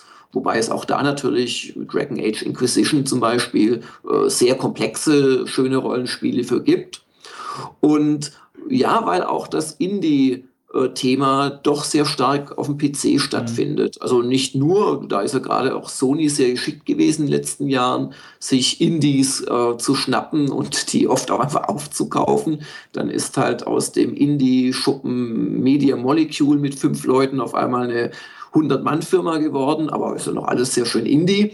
Ähm, und äh, es ist aber schon so, dass auf dem PC da insgesamt mehr passiert. Und das gefällt mir einfach. Auch die Möglichkeit zu modden, ähm, so abseitiges Zeugs zu spielen wie Mountain Blade Warband, wo es dann irgendwelche Sengoku Area, äh, Era, Entschuldigung, Mods gibt, wo man dann auf einmal im japanischen Mittelalter spielt. Und das gibt's in der Form auf Konsole einfach nicht. Darum würde ich sagen, wenn ich mich jetzt entscheiden müsste, einsame Insel mit Stromversorgung aus irgendwelchen Gründen, dann würde ich doch den PC mitnehmen ohne dass ich irgendwelche Berührungsängste mit, mit den Konsolen hätte. Wenn du das jetzt schon erwähnst, weil das war nämlich eine, war eigentlich meine letzte Frage, die drei Spiele für die Insel, also die musste ich dir eigentlich stellen, die Frage. Sind das alles oh. drei, äh, sind das alles äh, Runden? Also ich hätte jetzt gedacht, du nimmst dann, äh, keine Ahnung, irgendwas, äh, ja nicht Battle Isle, aber sowas, alles, also mhm. in die, in die Richtung mit. Du, das wechselt immer wieder. Ich würde, ich würde aktuell mitnehmen Civilization 5 mit allen offiziellen Erweiterungen, weil man das wirklich immer wieder spielen kann und es mittlerweile auch einen relativ guten Grad erreicht hat, wo man sich nicht schämen muss, es zu spielen. Oh, also nicht ich, Beyond the Earth, also schon. Nee, das? auf gar keinen Fall. Okay. Nee, nee, das ist, das ist nicht so gut. Mhm. Das wird vielleicht noch durch Add-ons gut. Mhm. Ähm, ich würde wahrscheinlich tatsächlich Strategic Command, äh, oh Gott, wie heißt denn da das neueste Global Command mit Erweiterung XY mitnehmen, weil man da einfach hunderte von Stunden versenken kann. Und ich würde wahrscheinlich, jetzt wird es schwer, wenn ich vier mitnehmen dürfte, ist es einfacher, dann würde ich wahrscheinlich wirklich das erwähnte Mountain Blade Warband mitnehmen ähm, und noch GTA 5, weil man das auch ewig und drei Tage spielen kann und einfach so Zen-mäßig sich darin verlieren. Aber so ein Online-Rollenspiel wäre dann gar nicht dein Ding. Nee, das, das ist das nicht ist zu so repeti repetitiv so irgendwie. Ja, außerdem, also dann wäre es ja keine einsame Insel mehr. Ich, ich bin übrigens schon auch eher der Solo-Spieler. Gerne mal Multiplayer ja, mit Kumpels. Ich kann das verstehen. Äh, selten genug aber diesen Drang, mich mit Gott und der Welt in Ranglisten oder, oder durch Erreichen als erster von Level 90 und der Titanium plus 15 Rüstung, den Ehrgeiz habe ich nicht. Und es ist auch schön, dass die, ähm, also gerade so Pillars of Eternity, Wasteland 2 und Torment, äh, äh, Tides of Numenera oder wie es heißt. Also, dass, ja, das, genau. dass das halt einfach wiederkommt, das, äh, das befriedigt mich halt auch sehr, weil ähm, ja, das ist einfach die Art von Rollenspiel, die ich auch sehr schätze und die ich ja, aber sehr warum, genießen warum kommen die wieder? Weil es über Kickstarter und Co. oder jetzt auch Elite Dangerous wird ja ein Megaprojekt, das jetzt irgendwann äh, fertig wird äh, vom David Braben, weil es für diese alten Spiele und dann halt wiederum gerade auf dem PC, weil der steht halt auch bei den alten Dackeln rum, wie, wie unser einer, ähm, weil die Leute sich daran erinnern und weil es denen auch um Spielspaß geht und so ein bisschen um Nostalgie und nicht unbedingt immer um die neueste Grafik. Ich meine, heute kamen die Tests weltweit zu Call of Duty Advanced Warfare raus und ja, das ist auch schön, aber es ist halt nicht Wasteland 2. Schönes Schlusswort. Vielen Dank für deine Zeit. Vielen Dank für ja, deine Ausführungen. Danke. Und äh, ja, schauen wir mal. Also wir haben so viele Themen nicht äh, gestreift. vielleicht, äh, vielleicht kann man äh, das auch nochmal wiederholen. Schauen wir mal. Von mir aus sehr gerne, wenn eure Zuhörer nicht protestieren. Schauen wir mal, das warten wir. Das, wir, wir nehmen das mal als Testballon. Vielen Dank, Jörg. Ja, alles Gute. Und nicht zu danken. Und äh, alles Gute für Gamers Global. Bis ja, dann. Danke Macht's gut. Ciao. Also, tschüss.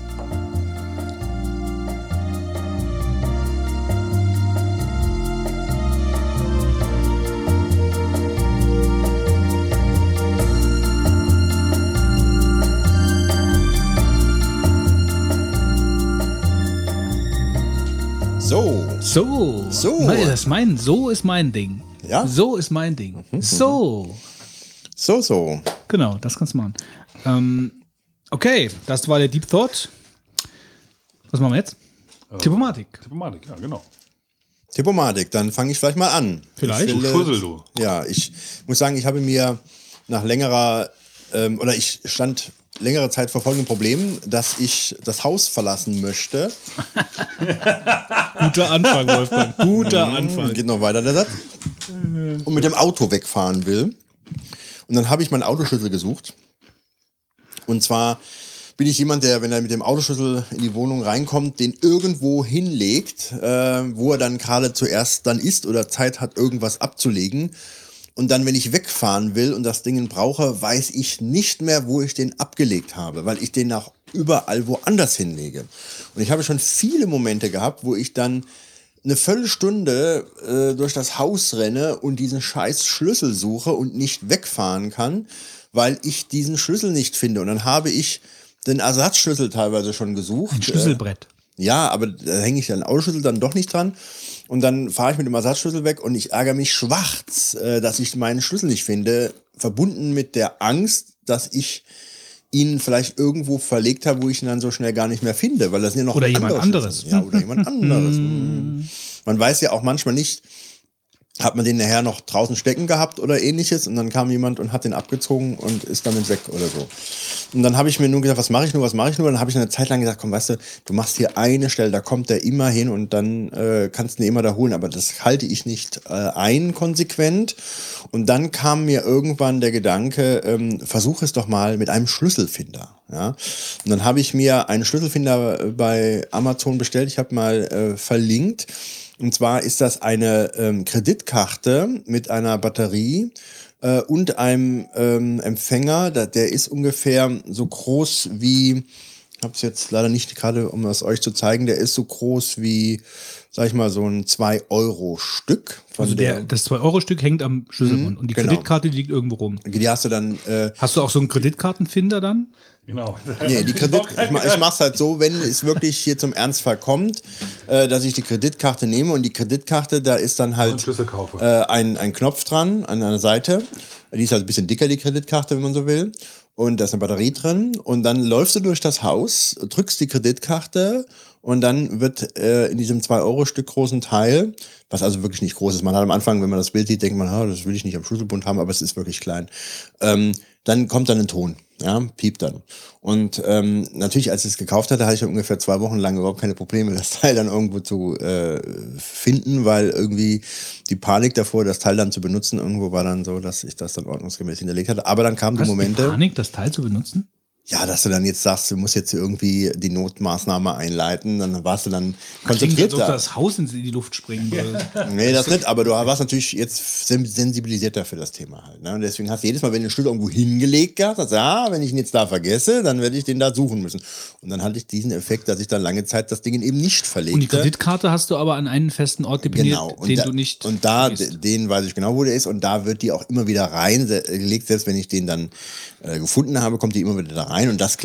vergisst. Vielleicht ja? solltest du so diszipliniert an den Schlüssel dran gehen, dass den Schlüssel immer an den einen Platz hängt. Ja, das funktioniert da halt ja dann nicht. Aber gut, ähm, und dann habe ich sie wirklich dann verloren, äh, den Schlüsselbund einmal und bin dann mit dem Teil äh, durch die Gegend, wobei ich das bestimmt jetzt einmal die Woche ungefähr die Situation habe. Und dann stand ich dann zehn Minuten hier suche und ähm, Jackentaschen äh, aus äh, Kippe beziehungsweise äh, abtaste, ähm, mache ich das mit diesem, äh, mit der Kreditkarte. Die hat dann auch eine Reichweite von ein paar Metern, also es ist schon sehr äh, ausreichend, sodass man da grob durch die Räume nur kurz geht. Ja, und habt ihr jetzt schon ein paar Mal den Schlüssel wiedergefunden, ist eine tolle Sache. Lustigerweise ähm, hatte. Also ganz kurz ja, noch, also okay. die Kreditkarte deswegen, du kannst das Teil dann in dein Portemonnaie stecken, ja, also so, dass du, ähm, weil das ist ja blöd, wenn du dann jetzt irgendein anderes Knopfgerät hast, was du mit, äh, wenn du unterwegs wärst, nicht einfach transportieren kannst und die Kreditkarte passt halt gut in ein, eine Geldbörse hinein, ne, wenn du sowas hast. Das setzt halt voraus, dass du auch weißt, wo deine Geldbörse ist. Ja, wenn die nicht auch noch verlegt hast, das ist natürlich richtig. Aber ähm, ich finde das Konzept sehr gut. Äh, es klappt perfekt. Äh, Teil kostet 14,99. Bei Amazon bestellt. Es gibt noch andere Systeme, aber ich habe jetzt mal das äh, verlinkt, was mir wirklich jetzt viele Dienste und Nerven gespart hat. Und äh, das ist mein Tipp, weil ich äh, das ehrlich gesagt äh, als schöne Erleichterung finde. Nicht nur für Senioren, sondern auch für Leute, die ständig nicht im Kopf gespeichert haben, wo sie ihren Schlüssel abgelegt haben. Meine Schwester hatte 1900, ich weiß nicht wann, 80, also irgendwann in den 80er Jahren schon so ein Teil. Äh, nur nicht mit Kreditkarte, sondern äh, das hat auf Pfeifen reagiert. Also du bist durch die Wohnung gelaufen, hast gemacht, und dann hat das Ding zurückgemacht. Das fand ich eigentlich ganz lustig. Aber das war scheinbar nicht besonders robust, das ging schnell kaputt. Aber die Idee an sich fand ich ganz spaßig und ich habe mir so ein Ding auch schon häufiger mal gewünscht. Mittlerweile war ich, bin ich aber so diszipliniert, dass ich halt in acht von zehn Fällen an einen Platz lege, also meinen Schlüssel. Mhm, Aber ich habe eigentlich gar kein Interesse, das Ding zu suchen. Das ist so ätzend. Und ähm, Das ist aber eine ganz normale Krankheit, das haben total viele Leute. Also ich weiß noch, meine Oma hat ständig ihren Schlüssel gesucht. Wobei, es, bei mir liegt es einfach daran, dass ich wirklich meinen Kopf ausstelle und da überhaupt nicht das abspeichere. Wo Ja, ich ja, ja, ja, Also das ist normal, das sind so Automatismen. Das ist halt genauso wie wenn du vom Auto kommst und äh, oder äh, ich habe ja noch ein Auto, was mit Zentralverriegelung, aber mit einem Schlüssel. Mittlerweile hat man ja eigentlich nur noch die Knöpfe.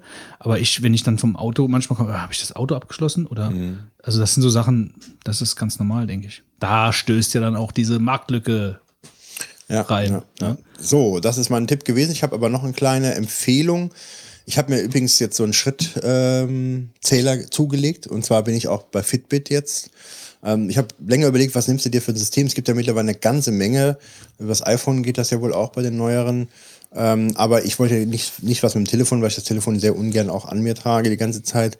Und ähm, habe mich für den Fitbit entschieden, weil er auch ziemlich verbreitet ist und ich ganz gerne vielleicht auch mit anderen Leuten da, gibt es ja die Möglichkeit, sich zu vergleichen, also die Social-Komponente da gerne habe. Und mir ging es eigentlich bei dem Schrittzähler darum, um mal zu sehen, wie viel bewege ich mich. Es sagte, man sagt ja so 10.000 Schritte am Tag wäre eine gute Sache, das sind wahrscheinlich so sieben Kilometer. Ähm, ja, und dann habe ich von dem Mike vom Landfunker Podcast ähm, äh, auf Twitter seinen nicht mehr benutzten äh, Fitbit angeboten bekommen und habe zugeschlagen. Ähm, Der arme Mike. ja, der Mike braucht's nicht. Rechter Haken, Ähm, linker Haken. Mike, ist Mike the Trainer, äh, nennt er sich, glaube ich. Ist irgendwie ein Trailrunner. Wusstest du, was ein Trailrunner ist? Ein Trade Runner. Trail, Trail. T-R-A-I-L, Runner. Das sagt mir irgendwas. Aber läuft so Singletails entlang. Also ist irgendwie eine besondere Form des Laufens, dass man da auf speziellen Faden unterwegs ist. Ähm, ich kann das überhaupt nicht. Also er macht, wie gesagt, äh, den Landfunker-Podcast und das ist auch einer neben dem Radinger-Podcast, äh, einer meiner Lieblingspodcasts momentan, wobei er momentan äh, gar nicht regelmäßig erscheint. Also es ist eine ganz Thematisch? große Kritik. Äh, hier wird seit Wochen gibt's keine neue Folge mehr. Das ist also Kennen wir gar nicht. den Landfunker. Nee. Nee, ach so, Ja, die, die die, Zeiten da, ja. Ja gut, aber ich würde sagen, gegen den Podcast sind wir dann doch äh, äh, fast täglich unterwegs, wenn ich sehe, wie selten der leider Aber- kommt. Worum geht's da thematisch? Also der Landfunk war doch immer so ein Synonym für äh, Furzen, oder? Also wenn du sagst hier der Landfunk, kennst du das? Nein. Der sagt ja absichtlich jetzt.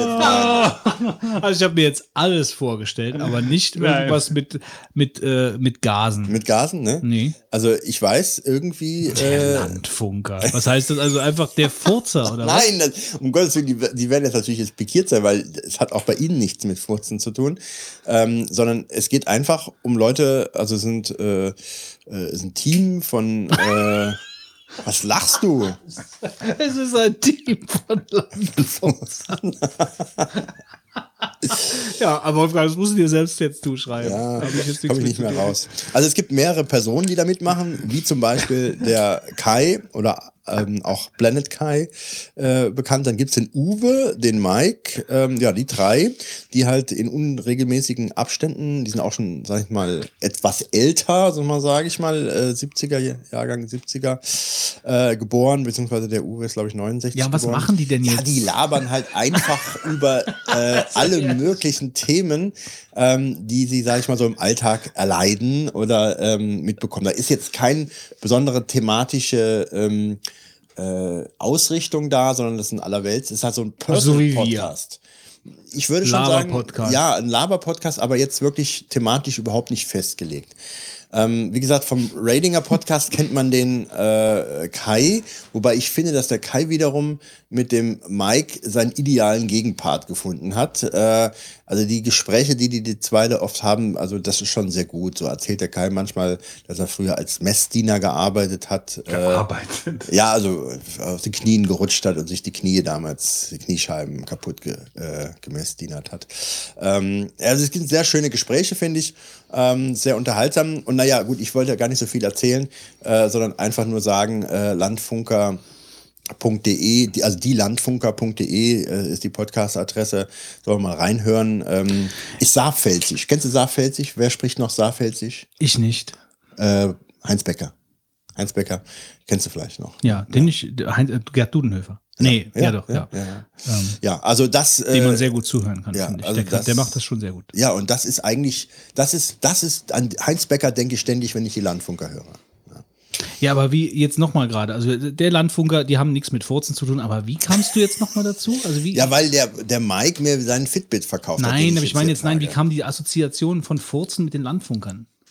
Weil du hast doch gerade ja, irgendwas von Furzen erzählt. Ja, oder? Landfunker ist für mich ein Synonym für, äh, ähm, Fürs Furzen. Ja. Wie, kommt, woher kommt das denn? Also, ich habe das so im Kopf. Äh, ich kann das mal eingeben bei googeln, ob der was kennt.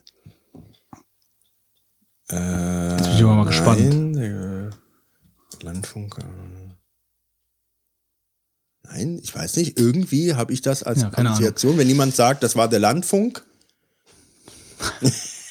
ähm, Ja, also- kurz noch die Frage zu dem, zu dem Fitbit. Also, ja, das heißt. An meinem Arm. im Endeffekt, wie viel, wie viel, also hast du jetzt praktisch ein, äh, musst du das mit Bluetooth verbinden oder drückst du da drauf und du siehst die, die, die, die, die Ich kann so zweimal draufdrücken und dann gibt's so hier Pünktchen. Und Ja. wenn ich fünf Pünktchen voll habe, dann habe ich meine erreichte. Also Sonst das sind kann immer das Ding 20 nix? Nee, er zeichnet halt die Schritte auf. ja, ja, das ist schon klar, aber als Anzeige kann Nee, nur die Pünktchen. Pünktchen, ja. Finde ich aber auch gut, weil ich habe keinen Bock, die ganze Zeit die Zahl da zu sehen. Das stresst einen, ja. Und die Punkte, du weißt, du hast 20 Prozent, ist ein Punkt, du hast fünf Punkte, dann hast du 100 Prozent. Und ähm, du kannst also immer mal checken am Tag, wie viele Punkte hast du denn schon. Ich sag mal, ich habe so, wenn ich jetzt normalen Büroalltagstag habe, dann komme ich so 4000 Schritte äh, am Tag, was nicht viel ist. Wenn ich aber dann mich irgendwas sportlich noch bewege, dann schaffe ich die 10.000 locker. Ähm, aber man hat schon nachher den Eindruck, äh, man muss ein bisschen was tun und äh, kann sich dann auf seinem iPhone auch mal vergewissern, wie wenig man dann sich teilweise an so Tagen dann auch bewe bewegt hat. Ja? Also ich finde das eine schöne Geschichte und auch diese Social-Komponente, wenn du dich dann mit anderen Leuten dann befreundet hast, dann kannst du mal dich vergleichen, wer macht wie viele Schritte. Das hat mir schon ganz gut gefallen. Ähm, Was ist Ja. das? Also der Fitz zeigt mir gerade auch irgendeine Zahl. Der Schrittzähler ab. Halt. Wie viele Schritte hast du denn heute schon gemacht? Heute nicht viele. Heute sind echt wenig. Heute 100. ist nur Brot. 3.000 oder 4.000 fast. Ja, das ist doch trotzdem schon einiges. Nee, das ist gar nichts. Ähm, und das, hier- ich habe jetzt mal gerade hier geguckt, das kostet also 80 Euro neu. Das Ding. Mhm. Ja, ja, ja. Das ist natürlich, ich finde, die Schrittzähler sind eigentlich sehr teuer, finde ich, ja. Wenn über Bluetooth hier das äh, gesinkt, gesynkt, finde ich auch ganz gut. Äh, bin zwar kein Freund davon, dass er die ganze Zeit so ein, so ein Low, Low, wie nennen das Low Band, äh, Low Energy. Low Energy Bluetooth da hat, aber ähm, der dann permanent sendet. Aber das ist natürlich sehr bequem. Ja, du kannst einfach das machst iPhone an und dann hat er die Bluetooth-Verbindung und Also was ich ganz angenehm finde, das Ding ist jetzt halt sehr schlicht gehalten. Du kannst auch verschiedene Armbänder kaufen. Ja, ja, das habe ich gesehen. Aber ich meine, das ist halt sehr schlicht. Also Mhm. es fällt kaum auf. Es sieht mehr aus wie ein Armband, als dass es jetzt irgendwie so ein Gadget ist.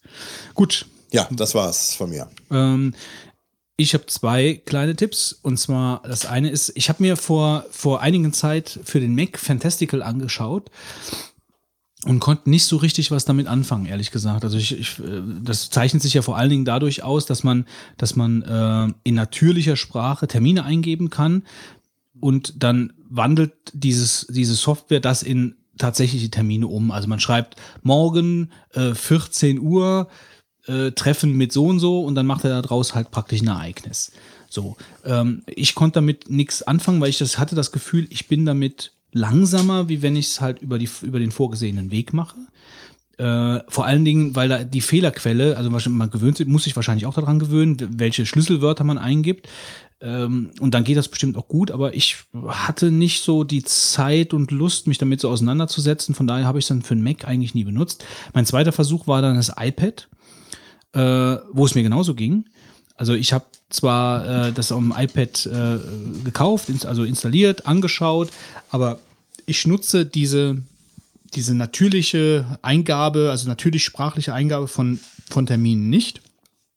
Äh, Und ich finde eigentlich auch die Kalender-App auf dem iPad sehr gut, also sehr übersichtlich, kam damit eigentlich von Anfang an sehr gut klar, konnte halt auch meine, meine, meine, meine, Termine halt über den Kalender so direkt eingeben. Also ich habe es da auch nicht benutzt, aber jetzt auf dem iPhone, weil ich finde, das iPhone ähm, ist also mh, im Gegensatz zu dem alten iOS, was es mal irgendwann gab, also beim 7er war es ja jetzt auch schon wie jetzt, aber davor äh, hat das, hat das, ähm, ja, es ist schlechter geworden in der Übersichtlichkeit von, von, von Terminen, von der Terminangabe für, für Wochen, äh, die, die, die, ähm, ja, die, die Liste von Ereignissen, die jetzt anstehen, finde ich die native App nicht toll, was da, was sie da fabriziert haben. Und jetzt habe ich mir Fantastical nochmal fürs iPhone gekauft und habe es installiert und damit bin ich jetzt froh. Also sowohl mit der, mit der Widget-Funktion, die da in diesem, in diesem ja, Notification Center äh, eingebaut ist,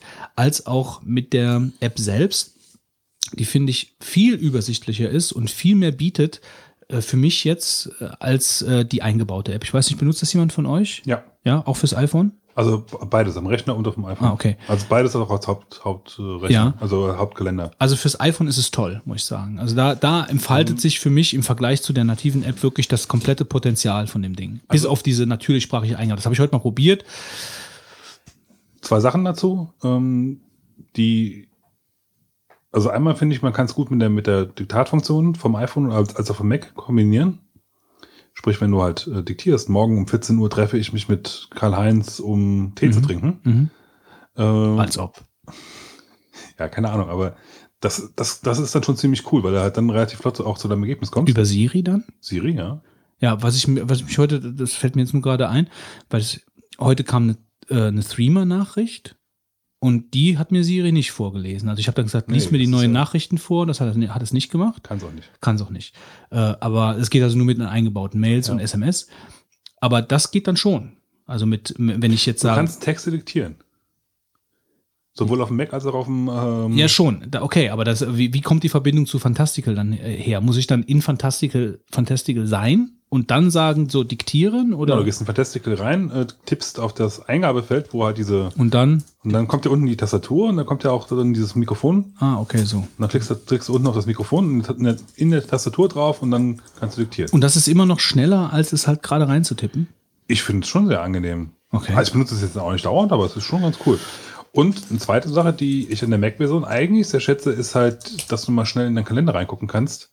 Ähm, mit dem Tastaturkürzel halt. Das ist ja oben in der, in der Menüleiste. Mhm, genau. Und dann kannst du halt relativ flott auch mal kurz gucken, ist, ist dann an dem. Ja, also ich benutze ja auf dem Mac Busycal und bin damit halt auch sehr froh mit der App. Das ist ja so, auch so, eine, so ein erweitertes iCal. Bin ich, habe ich auch schon mal irgendwann getippt, bin ich sehr froh mit. Aber wie gesagt, also fürs äh, jetzt, ich habe das, ich habe die jetzt seit gestern oder seit vorgestern drauf und ich will das Tool auf dem iPhone nicht mehr missen. Also ich bin, bin, weil ich finde die native App einfach so unübersichtlich und so featurelos, dass ich jetzt mit dem Ding äh, also richtig froh bin. Das ist das eine. Äh, Das andere ist ähm, bezüglich, jetzt kommt ein Tipp äh, von meiner Oma. Äh, und zwar äh, hat meine Oma jetzt neuerdings einen roten Knopf der Johanniter. Ähm, den habe ich ihr äh, in weiser Voraussicht einfach äh, besorgt. Ähm, das ist also so ein, das kann man wählen, als, als also aus so gesehen auch ein Gadget, also entweder als, als Armband oder als Umhängeding, also als praktisch als eine Art Kette. Da hängt dann so ein kleiner Knopf dran, den man, äh, den man drücken kann. Ist das auch was für uns zwei? Für dich? Für dich sowieso, ja. Also ich bin, ich, ich propagiere den Notfallknopf für dich, Wolfgang. Ähm, Kommst du dann? Ich komme dann nicht. Nee. Ich komme dann auf keinen Fall. Vielleicht kommt der Witz. Irgendjemand mit dem Naturdarm kommt. Äh, gut, also das, das Teil gibt es also von verschiedenen Sozialstationen, Verbänden, wie auch immer. Das hier war, ist jetzt von den Johannitern. Äh, Es gibt auch von der Caritas. Ich glaube, da gibt es noch irgendeinen Laden, der das, der das Ding anbietet. Wie gesagt, gibt es in zwei verschiedenen Varianten. Äh, kommt mit einer Basisstation, die im Haus hinterlegt, also hingestellt wird, am, am Telefonanschluss hängt. Und äh, funktioniert halt so, dass man auf den roten Knopf drückt. wenn also ein Notfall ist. Und äh, dann meldet sich zuerst jemand in der Basisstation, sagt dann halt, hallo, Frau so und so, ist alles in Ordnung? Und wenn äh, da keine Response kommt, dann äh, telefonieren die eine hinterlegte Telefonliste ab. Also das heißt dann, die Johanniter ähm, äh, rufen dann prioritätstechnisch, also da sind dann zwei oder drei Telefonnummern hinterlegt und telefonieren dann halt praktisch die Telefonnummern ab. Und wenn sie jemanden erreichen, sagen so, die Frau so und so meldet sich nicht, die hat ein Problem. Oder sie sagen dann der Person, wir haben mit der Frau so und so gesprochen, sie ist gestürzt, äh, sie kommt, kann nicht selber aufstehen, ist soweit alles in Ordnung, aber sie braucht jetzt Hilfe. Äh, erst wenn sie niemanden in dieser Telefonliste erreichen, äh, rufen sie einen Krankenwagen an. Und das ist natürlich für eine alleinstehende Frau eine große Sicherheit, also eine große Erleichterung sicherheitstechnisch. Jetzt aber, also die Idee ist ja schon ganz gut. Was ich nicht kapiere ist, wenn die doch gestützt ist, dann braucht ihr doch sowieso einen Krankenwagen. Du weißt ja nicht, warum sie, warum sie drückt. Nee, mal, das kann man jetzt so. Ja, gut, aber wenn, wenn sie es wenn sie es dem Ver- äh, Verwandten ja erzählen können, dann ist die Frau ja soweit, oder die Person, ist ja dann egal, wer es ist, aber ja, soweit fit, dass er halt zumindest noch telefonieren kann, in Anführungszeichen, ja, Ja. und sich kommunizieren kann und auch sagen kann, was passiert ist, okay. Das heißt, du weißt, da gibt es ein Problem. Ähm, und du weißt auch, dass es mit sehr hoher Wahrscheinlichkeit eigentlich dann, weil sonst würde die Frau ja nicht, nicht diesen Knopf sehr wahrscheinlich drücken, irgendein ja, schwierigeres Problem ist.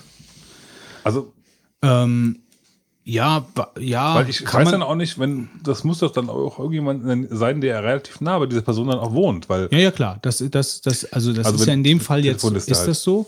Äh, und das ist ja sicherlich auch in, in, äh, in mehreren Fällen so. Also das, das Ding ist ja einfach, du hast äh, die Möglichkeit, als betroffene Person relativ schnell Hilfe zu rufen. ja, also, Ähm, also, wenn, also es gibt, es gibt halt ja auch, äh, was weiß ich, wenn, äh, die müssen ja nicht antworten. Also wenn jetzt zum Beispiel jemand eine Treppe runterfällt oder so und kann aber noch den Knopf drücken, kann aber sonst gar nichts mehr tun äh, und äh, bietet auch, ist auch keine Response da, ähm, ja, dann kann derjenige aber wenigstens noch irgendwie sich bemerkbar machen. Also von daher ist das schon mal grundweg gut.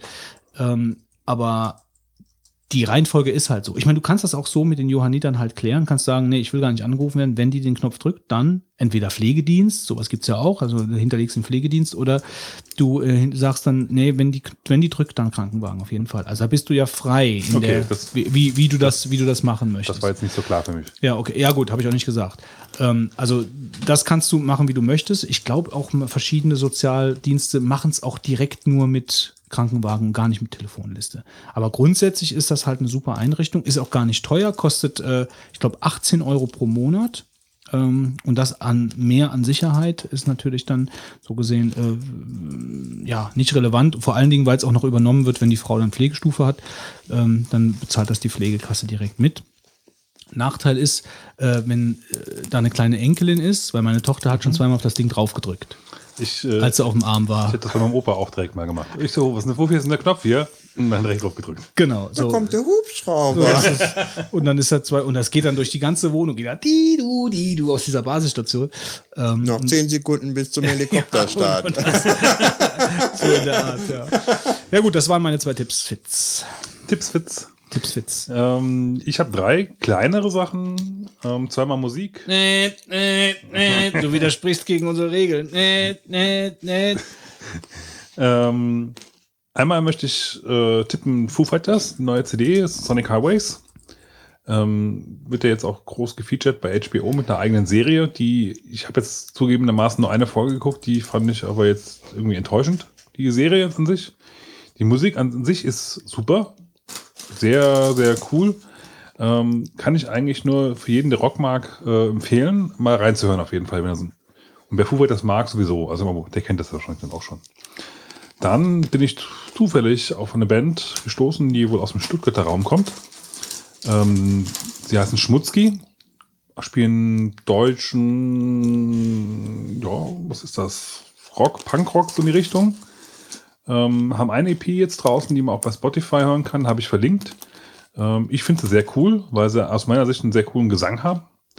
Ähm, und gucken, ich habe jetzt mal vor, irgendwie, wenn die das nächste Mal im nächsten Jahr auf Tour sind, sich vielleicht noch mal gucken zu gehen.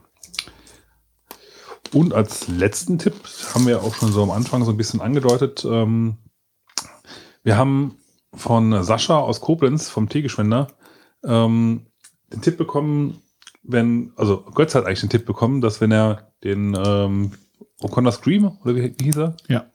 äh, mag, soll er doch mal auch den Tee Karl-Heinz von, äh, von Ihnen probieren.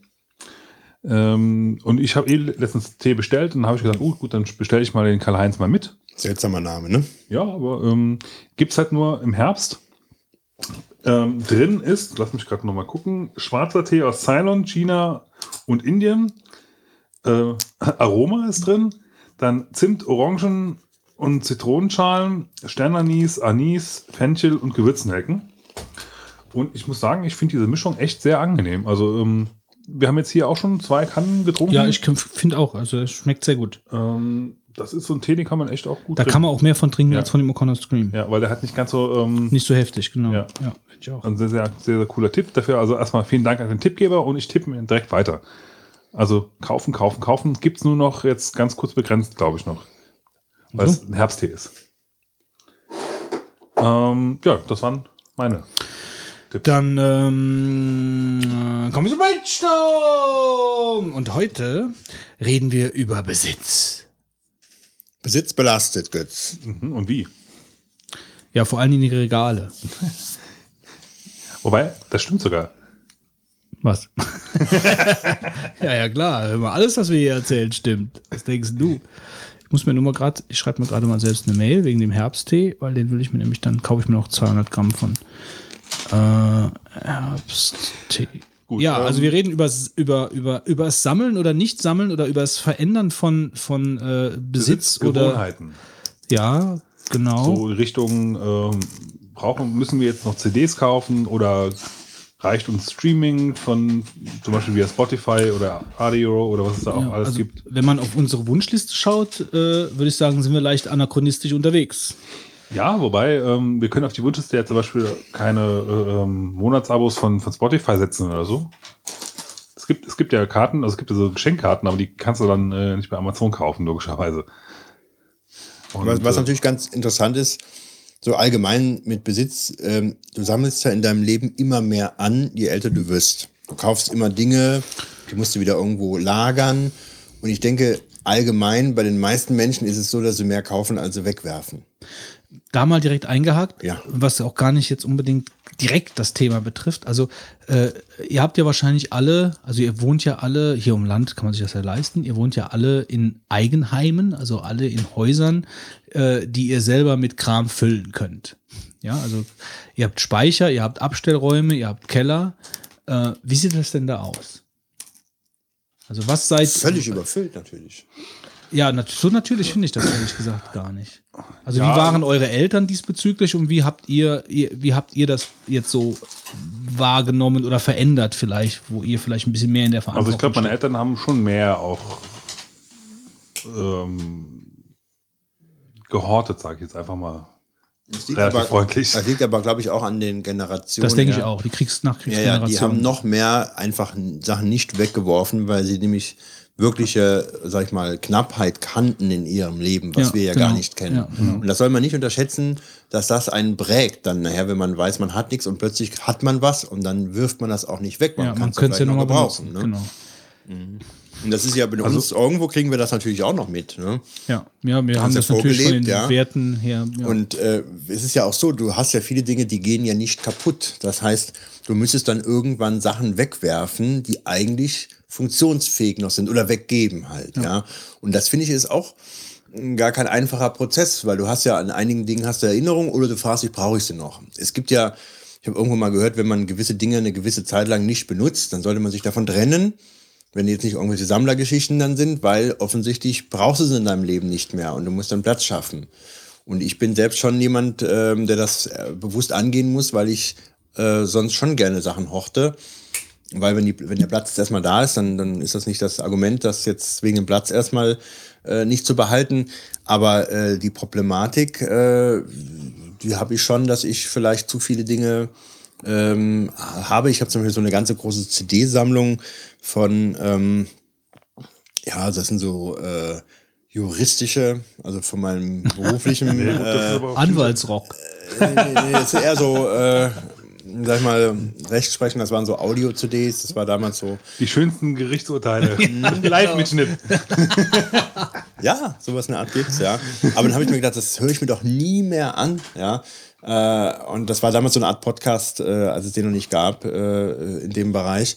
Fand ich ganz toll. Ähm, nur habe ich mir gedacht, heutzutage, was will ich denn mit den Dingern? Und das füllt eine ganze Regalleiste äh, Leiste da aus von den Sachen. Jetzt behalte ich, glaube ich, die Hüllen noch, weil die Hüllen sind ja mittlerweile was wert. Du kriegst ja keine Hüllen mehr mit den Rohlingen.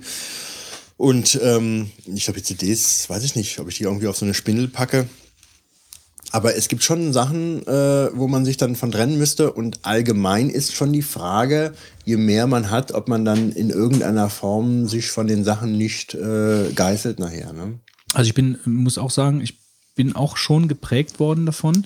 Ähm, ich bin aber auch grundsätzlich, wahrscheinlich aufgrund der Prägung, auch niemand, der gerne was wegschmeißt. Darüber haben wir im Brain schon mal gesprochen, von wegen Werf Wegwerfgesellschaft und so. Und über magische Garage hier, Helmut, wo ich Sachen reinstelle, weil ich auch jemand bin, der ungern Dinge wegschmeißt, wenn sie defekt sind, wenn man sie noch reparieren kann. Äh, hab natürlich die glückliche Situation, dass ich da jemanden hab äh, und nicht in ein Repair-Café oder äh, gegen Geld oder sonst irgendwas, ähm, das repariert bekomme. Aber es ist natürlich manchmal auch ganz erschreckend. Also ich habe ja, äh, wie ja alle wissen, äh, auch angebaut und ich hatte vorher nie einen Speicher. Und jetzt habe ich einen Speicher und der ist voll. Und da fragt man sich manchmal wirklich, ich hatte ja vorher nie einen und jetzt habe ich einen Speicher und wo kommt denn jetzt der ganze Kram her? Und wo hätte ich den Kram denn vorher hingetan? Also diese, diese Möglichkeit des Stauraums verändert halt auch die eigene Wahrnehmung oder die eigene Nutzung dieses Stauraums.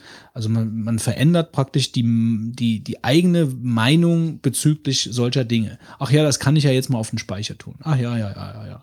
So, jetzt ich habe zwei Bereiche im Speicher. Der eine ist voll, der andere ist noch leer. Stehen die ersten Sachen drin. Also ich habe die Erfahrung eigentlich gemacht, dass je mehr Platz du hast, desto voller wird's halt eigentlich, weil du halt immer den Platz ausnutzen wirst, egal was du hast. Also das ist so meine grundsätzliche Erfahrung, die, die eigentlich schon auch, glaube ich, relativ gut zutrifft. Ja, wobei ich dagegen jetzt also so ein bisschen äh, mich äh, äh, gegenlehne. Also jetzt zum Beispiel in dem, im, im Elternhaus habe ich jetzt angefangen ähm, zu entrümpeln. Also ich bin, ich bin jetzt da auf den Speicher gegangen, da haben Sachen gelegen von vor 30, 40 Jahren, unter anderem auch mein ganzes Spielzeug als, als Kind. Das werde ich demnächst mal ausmisten, was ich gucken, was ich für meine Tochter nutzen kann. Ähm, das habe ich, das habe ich früher wirklich mit, mit, mit vollem Bewusstsein aufbewahrt. Aber da hat halt auch noch Bauschutt vom Hausbau gelegen und alte Akten und äh, die ganze, die, die uralte Antenne war da noch, so die von erste, zweite, dritte Programm früher. Äh, Thermoskannen, als ob sie gerade verlassen worden wären, ja, vom damals vom Hausbau wahrscheinlich einfach. Das habe ich jetzt alles, also der, der Speicher ist jetzt komplett sauber, äh, bis auf ein paar Sachen, die da jetzt liegen. Und wir haben noch einen zweiten, also wir hatten, glaube ich, früher drei oder vier Abstellräume, die voller Kram gestanden haben. Und meine Wahrnehmung hat sich da jetzt schon ein bisschen verändert, dass ich äh, wirklich reflektiere, welche Sachen braucht man vielleicht noch, welche Sachen kann man verkaufen, ähm, verschenken, jemandem eine Freude mitmachen oder wie auch immer. Ähm, weil ich es jetzt schon geschätzt, also ich habe es schon gelernt, jetzt zu schätzen, äh, dass man, dass man Räume irgendwo leer hat, auf eine gewisse Art und Weise. Also wo du drankommst an die Sachen, wo nicht alles total zugestellt ist.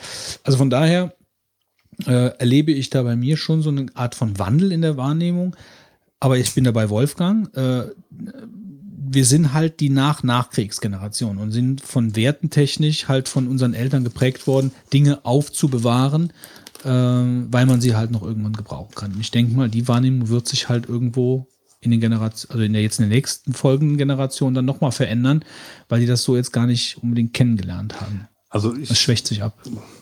ich bin da anscheinend auch schon, also vielleicht ein bisschen, ein bisschen anders als ihr anscheinend. Weil, also ich habe jetzt zum Beispiel mittlerweile relativ viel E-Books, ich habe äh, Streaming-Services, ich habe jetzt mittlerweile Netflix. Ja. ja gut, das ist nochmal ein anderes Thema jetzt. Ja, wobei das also, auch besitzt. Also ich meine, ja schon, irgendwo schon. Also schon, klar. Fitz, du hast aber genauso hast du auch eine große ähm, DVD- oder Blu-ray-Sammlung, die ist ja auch jetzt auch nicht. Ja, von früher halt, aber ähm, Ist das heute so denn jetzt? ich, kaufe, Filme? ich kaufe im Moment nichts mehr. Keine Blu-ray Aber das ist doch was anderes als Speicher oder so, als alte Möbel und so ein Kram. Also da sehe ich, mache ich schon Ja, einen klaren okay. Unterschied. Aber das ist doch auch cool. Also wenn Du du, kannst, die es jetzt gibt keine diese, Speicher-Flatrates.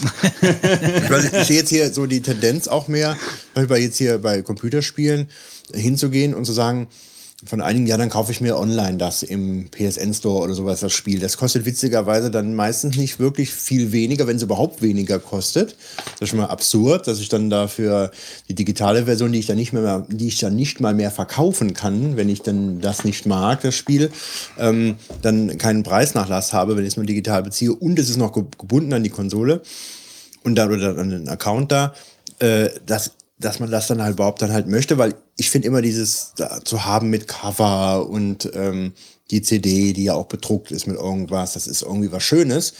Auch fand ich das bei den Spielen früher, die du gekauft hast, da war ja noch eine Karte dabei, bei Ultima war eine Stoffkarte dabei oder irgendwelche Gimmicks.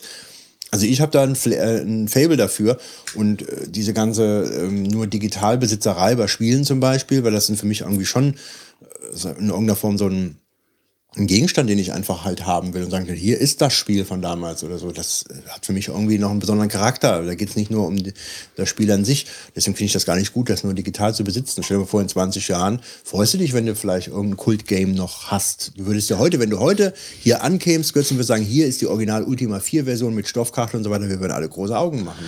Ja, weiß nicht. Ich sehe das ein bisschen anders. Also ich, sagen wir mal, teils, teils ähm, ich war eigentlich auch immer jemand, also ich habe eine große Walt Disney Donald Duck Taschenbuchsammlung von früher, von Heften bis zurück nach 1974, auch alles schön sortiert etc. Das habe ich schon als, als, als Jugendlicher mal irgendwann gemacht. Ähm, ich bin jemand, der mit den E-Books nicht so richtig warm wird. Also ich lese, wenn ich lese Bücher, äh, den Kindle benutze ich eigentlich nur für Sachen aus dem Web, die man halt so jetzt nicht gebunden bekommt. Äh, dafür schätze ich den Kindle sehr. Aber wenn ich mir jetzt ein Buch kaufe, also ein Buch lesen möchte, dann kaufe ich mir das als Buch. Äh, da bin ich also noch doch sehr haptisch veranlagt. Also ich brauche das, das äh, und stelle es mir auch gerne ins Regal, wobei das auch schon ein bisschen weniger geworden ist. Bei Spielen zum Beispiel, äh, meine ganzen Spiele, also nur noch die Spiele, die mir wirklich viel bedeutet haben, wo ich noch die Packungen habe, die habe ich mir mal beiseite gelegt. Den ganzen Rest habe ich in einen riesigen Karton gepackt, den ich irgendwann, wenn er voll ist, äh, mal zum Computerspielmuseum nach Berlin schicke mit denen habe ich schon gesprochen. Die haben gesagt, ja, kannst du uns schicken. Deine ganzen Computerspiele. Ja, die, also die Packungen, die ich jetzt, die jetzt keine persönliche Bindung zu mir haben. Mhm. Jetzt. Wie, äh, wie, kriegt eine Packung eine persönliche Bindung? Ja, also indem ich ein Spiel, was weiß ich, Baldur's Gate 2 oder sowas, wo ein Spiel, wo ich etliche Stunden reingesteckt habe, wenn ich das als Originalpackung da habe, dann möchte ich das behalten ein Spiel, was ich zwar durchgespielt habe, aber das mir halt nicht persönlich so viel gesagt hat, mit dem ich halt so viele Gedanken, Erinnerungen etc. verbinde, das hat keine so persönliche Bindung zu mir, das tue ich in den Karton rein. So, ähm, genau das äh, Platten, Schall, Schall, Schallspiel, Schallspielplatten, ne? Wie hießen die denn nochmal? Schallspielplatten, so heißen sie. Ähm, das, äh, das ist ähnlich. Also äh, Platten, die mir wirklich viel bedeuten, die habe ich noch. Den Rest habe ich keinen Skrupel wegzugeben mittlerweile. Äh, und bei Spielen bin ich sogar froh. Ich meine, bei Steam, es ist ja eine Art von Sammeln. Also ich habe bei Steam wieder eine Bibliothek, die ich mit Spielen fülle.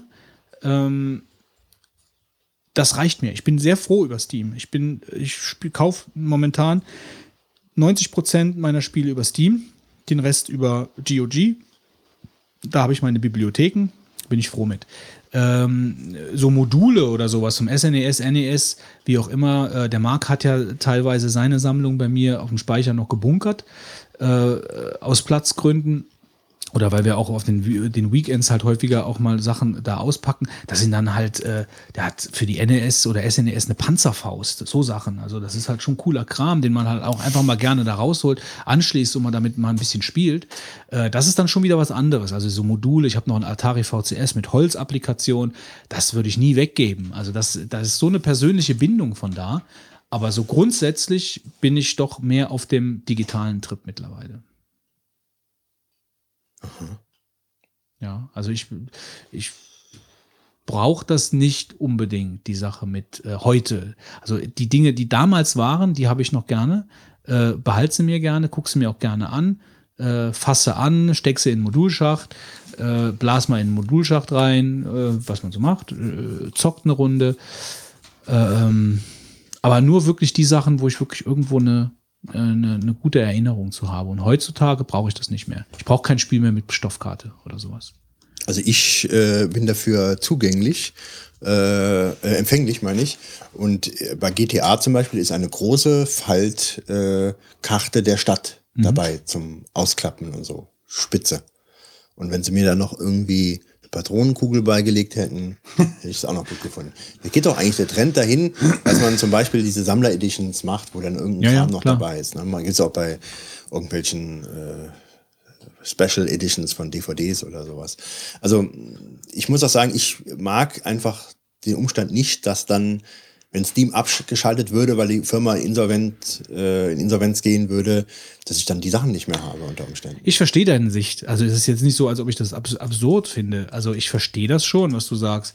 Nur ähm, ich stehe jetzt mittlerweile auf dem Standpunkt, dass wenn Steam mal abgeschaltet ist, die Spiele, die ich dann nicht gespielt habe, die ja, die sind dann halt weg. Also äh, da habe ich nicht mehr so diese persönliche, die nicht mehr so diese persönliche Bindung zu. Das ist dann einfach so. Das, also das ist mir dann egal. Das, ist, das würde bei mir jetzt keine großartigen Knöpfe mehr drücken.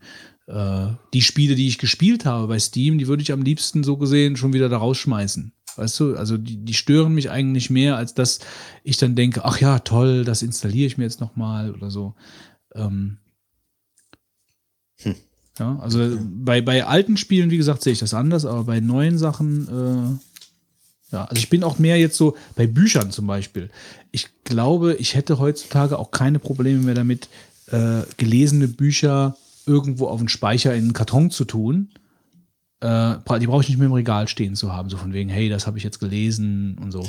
Aber ich muss sagen, das finde ich aber auch anders äh, toll, wenn man so einen ähm, Raum hat. Also ich war letztens bei einer, sagen wir blöd ausgedrückt, bei einer älteren Dame, die halt sehr viel liest Mhm. und die hatte ein langgezogenes Zimmer, was eigentlich ein einziges Bücherregal Ja, das hat war. was, keine Frage. Äh, und das war also Wahnsinn zu gucken, was sie alles da Das ist gesammelt Fitz doch hatte. die, die riesige Ja, Bücherwand ist auch. doch auch so. Also das, klar, das hat was. Also, aber das macht dann auch im Endeffekt die Menge. Und du brauchst den Raum auch dafür. Also du brauchst den Stauraum dafür, du brauchst äh, die Location dafür, diese ganzen Bücher irgendwo. Aber ich meine, das ist ja dann deine in Zu horten. Anführungszeichen blöde eigene Privatbibliothek, die du dann da hast, was ja eine ganz tolle Sache ist. Ja, aber es ist dann im Endeffekt nur, also nur in Anführungsstrichen, nur eine Art von äh, Reminiszenz an die, an das erlebte damalige Erlebnis von dem Buch, was du gelesen hast. Ich kann mir jetzt nicht vorstellen, dass du mehr als einmal in zwei, drei Jahren überhaupt in diese Bücher nochmal reinguckst. Das stimmt, aber äh, ich glaube auch, dass du viele Bücher dann, also dass du wahrscheinlich 95 Prozent der Bücher nicht nochmal lesen würdest, weil es gibt halt so viel Nein, Neues, eben, ja. genau. Und äh, dann hast du sie dann da stehen. Ich habe auch ein paar tolle Bücher, die sind gebunden, weil ich sie dann ganz gerne äh, in gebundener Form mag und nicht als Taschenbuch. Ähm, aber das stimmt schon. Ich, das Leben ist, glaube ich, zu kurz, anstatt man die ganzen Bücher nochmal lesen könnte, die man schon mal gelesen hat. Nein, warum auch? Ja, warum, warum sollten wir das tun? Aber Weil ich ehrlich gesagt sagen muss, äh, ich weiß teilweise nicht mehr, was da alles passiert Ja, ist. Ich habe natürlich noch nicht. grobe Erinnerung, dass es gut war. Ja, klar. Aber der, das Ding ist halt auch wirklich, äh, das, deine Wahrnehmung verändert sich ja auch mit dem dir, dir zur Verfügung stehenden Platz. Also wenn, wenn, ihr kennt, ihr kennt mein Haus, so, das Haus ist zwar größer geworden, aber es ist insgesamt immer noch ein bisschen klein. Ich könnte mir natürlich jetzt meine, mein, äh, mein Arbeitszimmer mit meinem Klavier etc. könnte ich jetzt da mit Bücherregalen voll flanschen und meinen ganzen Kram dahin tun. Äh, aber ich habe mich auch so ein bisschen zur Schlichtheit entwickelt, was halt auch so ein bisschen so die, die, die, die Einrichtung angeht. Also ich muss das nicht haben. Ich muss nicht alles, ich muss da nicht die Bücher haben. Wenn ich aber jetzt ein großes viktorianisches altes Haus hätte mit äh, Westflügel und Ostflügel, um es jetzt mal extrem auszudrücken, ähm, dann würde ich das auch machen. Dann würde ich mir einen Raum machen, nur als Privatbibliothek und würde dann praktisch da meine Sammlung pflegen. Äh, Also ich finde, dass ich bin schon, jeder Mensch ist ein Sammler, äh, aber das hat halt auch ein bisschen was mit der, mit, mit, ja, mit dem, wo man lebt und was man für Möglichkeiten hat äh, zu tun. Hängt das, äh, hängt das halt ab. Also sowohl als auch. Also ich finde die Entwicklung eigentlich zu, hin zu dieser digitalen Geschichte äh, hat ein paar Nachteile, aber so grundsätzlich für mich Vorteile. Tja, Ja. da haben wir es doch. Tja, was heißt, da haben wir es doch. So sehe ich das. Sollen wir es dabei belassen oder was? Wir lassen es dabei. Ich denke, das steht mal so im Raum. ne? Fitz, willst du noch irgend vielleicht was dazu sagen? Das war schon ganz gut. Dann Pangalaktischer Zocktipp. Ja, fange ich vielleicht mal an. Ähm, der Fitz war ja auf der Spielemesse. Vielleicht kann er dazu gleich noch ein äh, paar Worte sagen. Und ähm, ich war leider dieses Jahr wieder nicht da. Ich habe mal für 2015 mit meinem To-Do-Heft. Wer ist denn das hier? Ähm, Ich bin das. Mit deinem neuen iPhone 6 anscheinend. Hast du irgendwelche Modelle jetzt gefunden mit Siri? Ich bin noch dran. Okay. Ähm, ja, und dann habe ich mir, dann war auch so die Frage äh, im, im Twitter mal ge- aufgekommen, ob, ich, ob, jemand, was, ob jemand mir was mitbringt. Ähm, ich glaube, äh, egal, ich glaube, Murphy oder wer, wer das war, ich weiß es nicht mehr. Äh, lange Rede, kurzer Sinn. Ähm, ich habe mal so geguckt, was gibt's denn da Neues, wenn ich schon das Murphy, Ed das Murphy war das. Ähm, viele Grüße. Ähm, ja, was äh, interessiert mich da? Und ich muss sagen, ich bin da gar nicht so informiert und habe dann äh, mal geschaut, was es da für Neuigkeiten gibt. Und ähm, es gibt ein, ähm, es gab mehrere Titel, die ich ganz interessant fand. Ich, wenn ich jetzt ein Spiel haben wollte, wollte ich eher etwas, sag ich mal, von dem Spielkonzept was Neues. Es gibt ja eine ganze Menge heute immer noch so Siedler-Klone, indem man so Handelssimulationen in irgendeiner Form hat. Und äh, was mich jetzt aber interessiert hatte, war ein Spiel von ähm, Matt Leacock heißt er, glaube ich. Ähm, und äh, der hat äh, das Spiel Pandemie äh, erfunden und da gibt's jetzt etwas Neues. Ähm, Kann man übrigens äh, empfehlen, Pandemie. ja, können wir gleich noch zwei, drei Sätze dazu verlieren.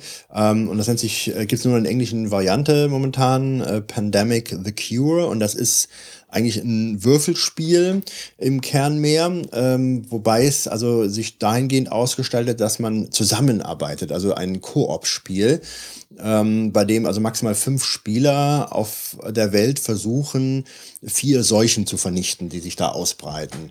Und die Welt ist dann in sechs Regionen aufgeteilt.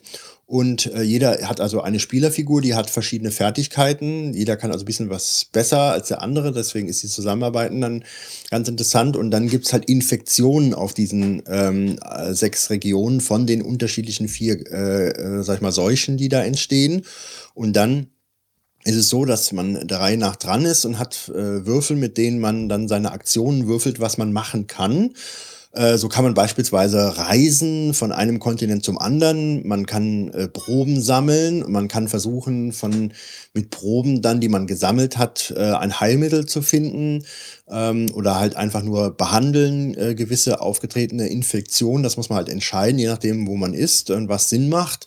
Und man sollte, also man kann auch Proben beispielsweise den anderen Mitspielern geben, wenn die dann wiederum versuchen, ein Heilmittel zu finden. Denn je mehr Proben du hast, desto höher ist die Wahrscheinlichkeit, dass du dann auch ein Heilmittel finden kannst. Und du äh, spielst praktisch so ein bisschen gegen die Zeit, weil je länger das Spiel dauert, desto höher klettert dann, gebunden an verschiedene Ereignisse, die sogenannte Infection Rate. Und wenn die halt nachher einen gewissen Start äh, höher erreicht hat, dann ist das Spiel vorbei, dann hatten die Spieler verloren.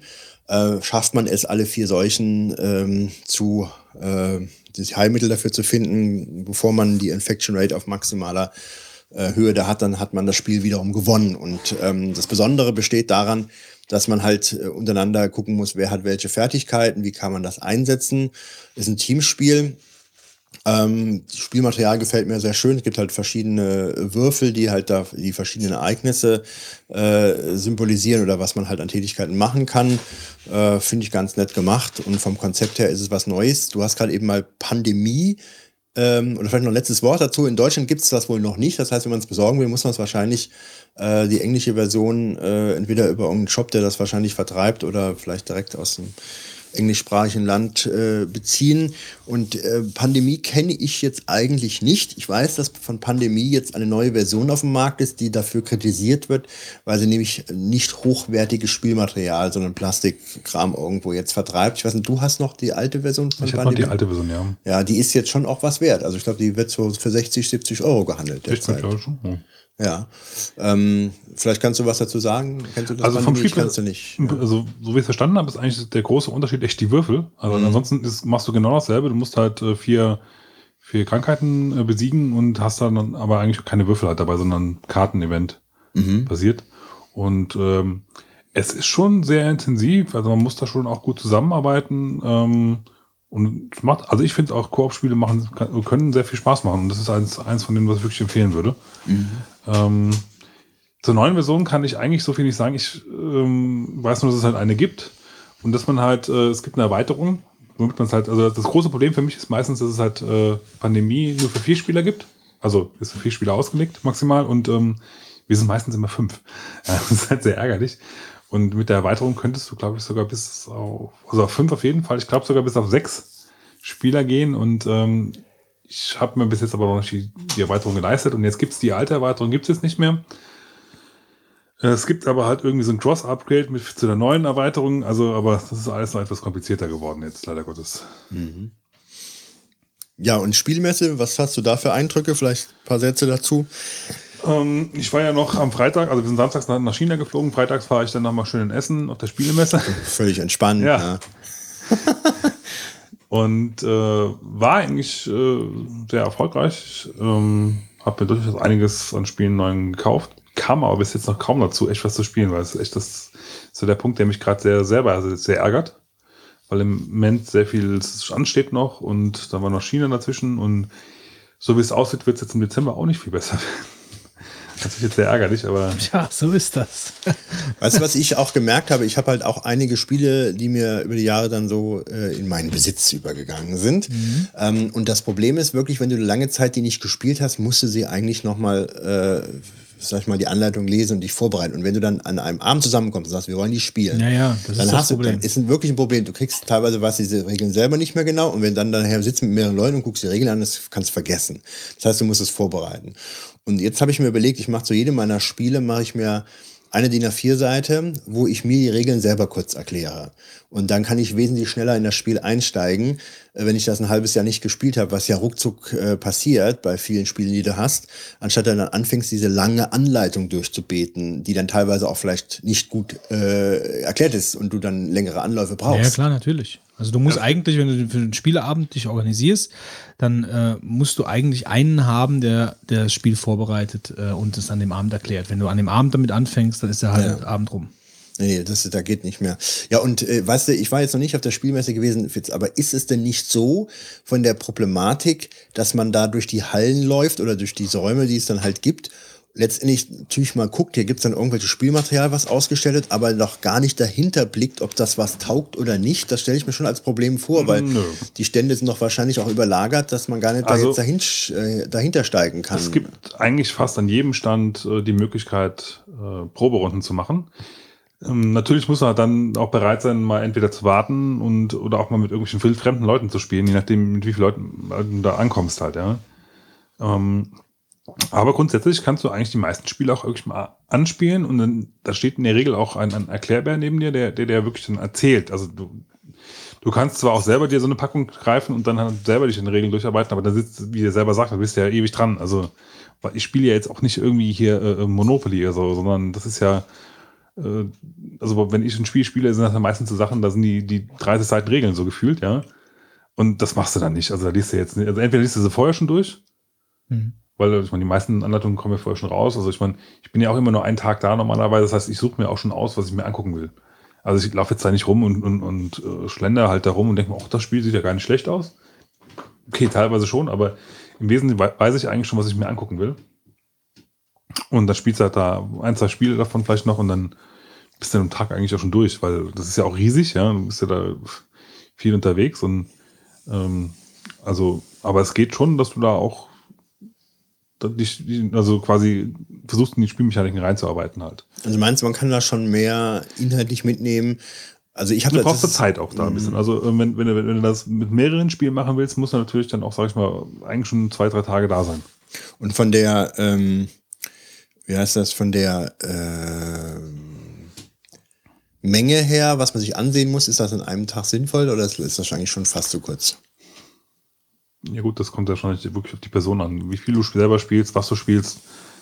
Ähm, also ich fahre immer mit Leuten, die informieren sich eigentlich gar nicht groß unbedingt im Vorfeld.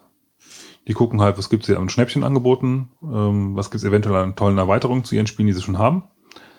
Ähm, also ich bin halt eher der Typ, der halt hinrennt und sagt, ich gucke jetzt hier mal im Vorfeld halt die Boardgame Geek Liste durch, was kommt denn da Neues, was klingt denn davon cool. Ähm, beschäftige mich im Vorfeld auch schon ein bisschen was damit und weiß halt eigentlich auch schon, was da kommt. Und also zum Großteil und äh, willst dann einfach nochmal vor Ort dann halt sehen oder auch mal probieren halt, weil wie, wie, wie funktioniert die Mechanik, wie fühlt sich das an, wenn du dieses Spiel spielst. Ähm, also für mich ist eigentlich ein Tag fast zu kurz, würde ich fast schon sagen. Es mhm. ist schon, schon, schon eigentlich zu wenig. Ich denke mal, wenn du ein normaler Mensch bist, Anführungszeichen, der halt ab und zu mal ein Sprettspiel spielt, da kommst, äh, ist ein Tag eigentlich okay. Mhm. Naja, vielleicht war es in 2015. Okay. Gut. Götz. Ähm, ja, ich bin mit dem Riesling-Dealer momentan ein äh, Rollenspiel am Spielen. Also wir haben ja äh, Risen fertig gespielt und äh, haben so einen kleinen Schlenker zur Strategie gemacht. Das heißt, äh, wir hatten, ähm, ach, wie hieß es denn noch? Habe ich ja letztens drüber gesprochen, das äh, Firaxis Game, ähm, Enemy, äh, XCOM, XCOM Enemy Unknown, beziehungsweise Enemy Within. Das hat uns ja nicht so gekickt. Und jetzt sind wir klassisch unterwegs, Drakensang am Fluss der Zeit.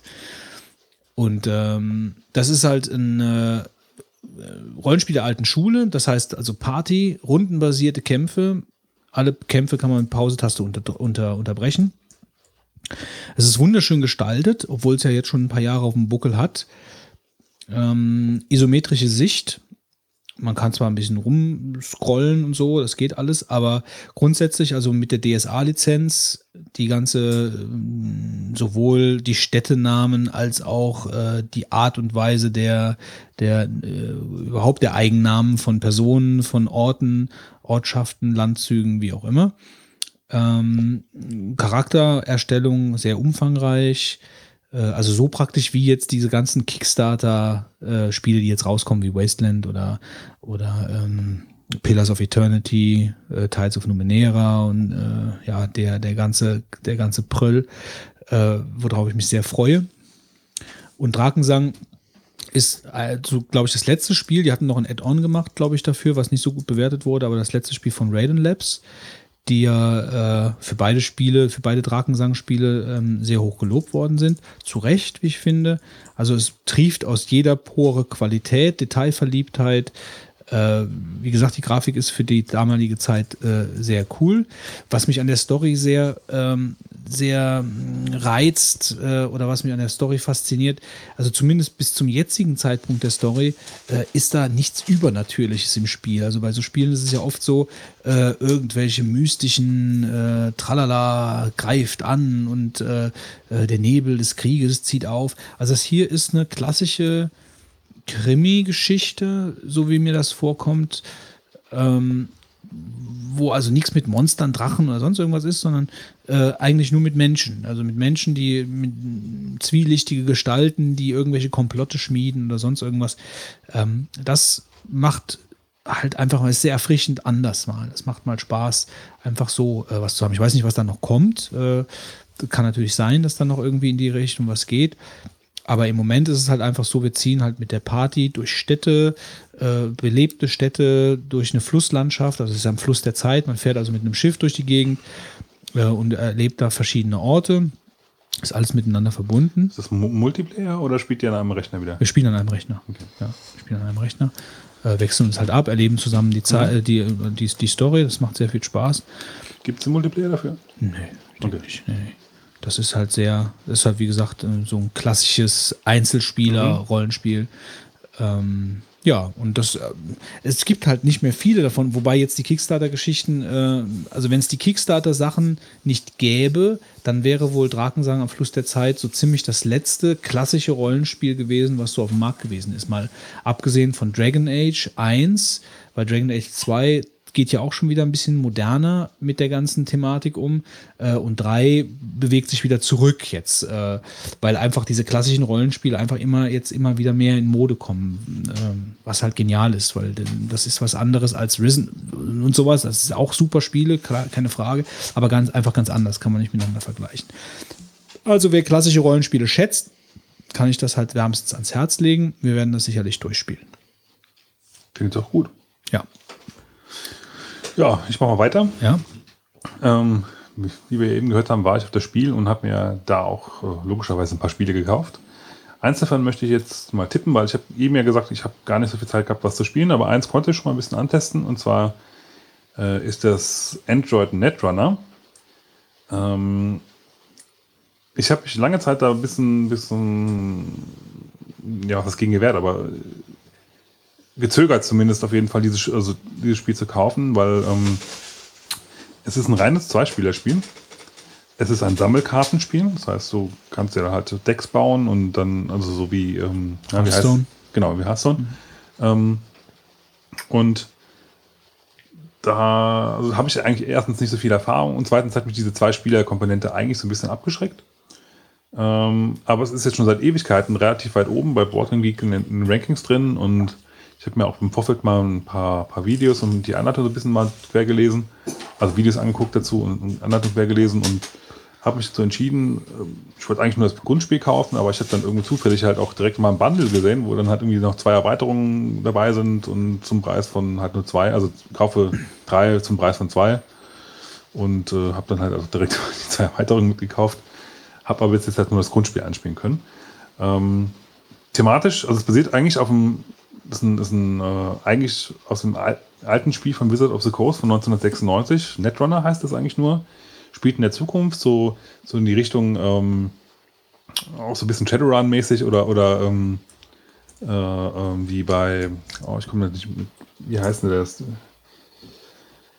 Ich kriege gerade den Film nicht zusammen, den ich eigentlich dazu als Auch Tabletop, also jetzt, äh, ja nicht Tabletop, aber äh, Pen and Paper.